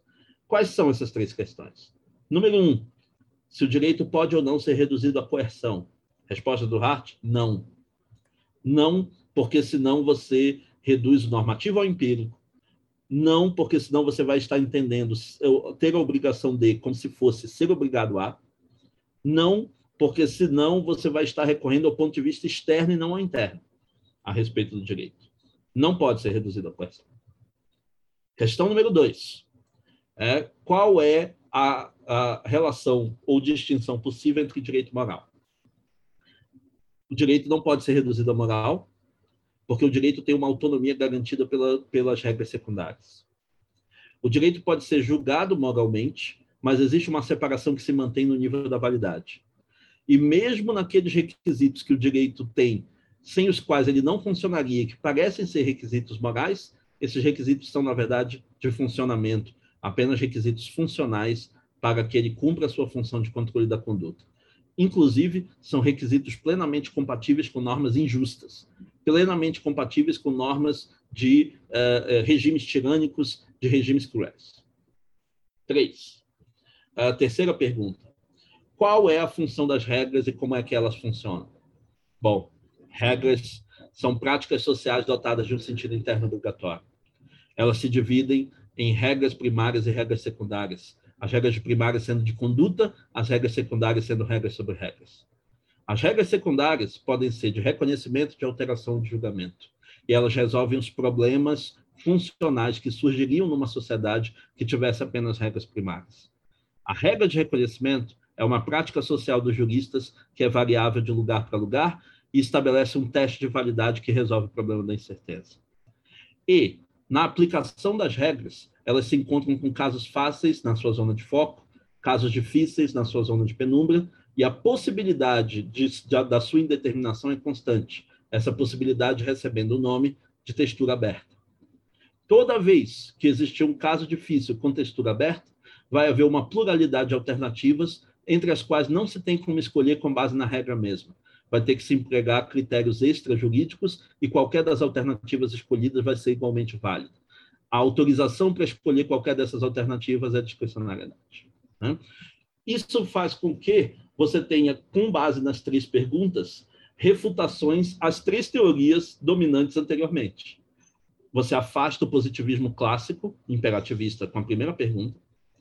Você afasta o justnaturalismo com a segunda pergunta e você afasta o realismo com a terceira pergunta. Né? Cada uma delas é direcionada para as teorias com as quais ele estava concorrendo, para as teorias com as quais ele estava competindo, e para oferecer o conceito dele de direito, que é qual? Direito é uma união de regras primárias e secundárias. Direito é uma prática social regulada por regras, que, diferentemente das outras práticas de regras, possui um tipo diferente de regras, que são as regras secundárias, que permite que ela se autorregule, que ela regule as condições do seu próprio funcionamento, se distinguindo assim do seu ambiente social geral e se distinguindo assim de todas as outras práticas que também são mediadas por regras. Esse é o conceito do Hart. Esse é o conceito que ele oferece no conceito de direito, esse é o conceito que ele considera que, ao mesmo tempo, faz jus às nossas intuições das nossas práticas sociais e responde aquelas três perguntas persistentes da filosofia do direito. Então, isso resume o livro. Isso resume o objetivo que ele estava tentando alcançar. Professor, bloco final. Indicações de leitura. Eu lembro que o senhor Ótimo. fez três indicações no seu curso. Um era uma biografia do, do Hart, um tinha sido traduzido aqui no Brasil Correto. e outro não foi traduzido. Nicola Lace, uhum, não foi traduzido. É, o livro do Kramer agora está traduzido, né? É, o, o, livro do, do, do, do Kramer foi recent, recentemente traduzido, uh, e uh, o livro do McCormick, né? Uh, ambos eu acho que têm o mesmo nome, H.L.A. Hart, né? É, o livro do McCormick está traduzido pela Campus, o livro do, do, do Matthew Kramer, eu não lembro por, por, por qual editor está traduzido, eu, eu lembro que é, faz parte da iniciativa da, da Unicristos. Então, esses três são, são, são as indicações principais, dois dos quais agora já estão é, disponíveis em português. Né? Uh, a indicação que eu fiz para o livro do pra, pra, a respeito do working para o livro do, do Ronaldo, o livro do Ronaldo Porto Macedo, né, do Xadrez à Cortesia, embora seja um livro para tentar explicar as mudanças do pensamento do próprio Dworkin, ele tem uma parte que é extremamente importante para quem está estudando Hart, que é a, a respeito de como Hart e Dworkin eles se apossam de duas versões diferentes da herança wittgensteiniana. De como a ideia de que a nossa linguagem tem que ser esclarecida pelas nossas práticas sociais é usada de maneira diferente por esses dois autores. E como, no, nesse caso, a filosofia da, da linguagem, que está igualmente presente nos dois, não é a mesma, não é idêntica e não leva a consequências idênticas. Então, se você tiver interesse no aprofundamento nessa parte filosófica a respeito do Hart, também vale a pena ver, principalmente a primeira parte é, do livro do Xadrez a Cortesia, a segunda parte e, e, a terceira vale muito a pena para quem está estudando working é, e quer, e, e, principalmente, entender quais são as mudanças do pensamento do working com o passar do tempo. Né? Essas são as indicações. Pessoal, é, eu acho que primeiro vou agradecer o professor André aqui mais uma vez. A gente trocou até uma ideia aqui sobre o Homem-Aranha, que vai sair no final do, no final do ano, né, no intervalo que a gente fez. É, uhum. Deixar um recado aqui para o pessoal do xadrez verbal, porque vocês choram, porque a gente está entrando aqui em quase quatro horas de gravação. 3 horas e 40 aproximadamente. Professor, meu cérebro está derretendo, mas valeu a pena. Cada segundo.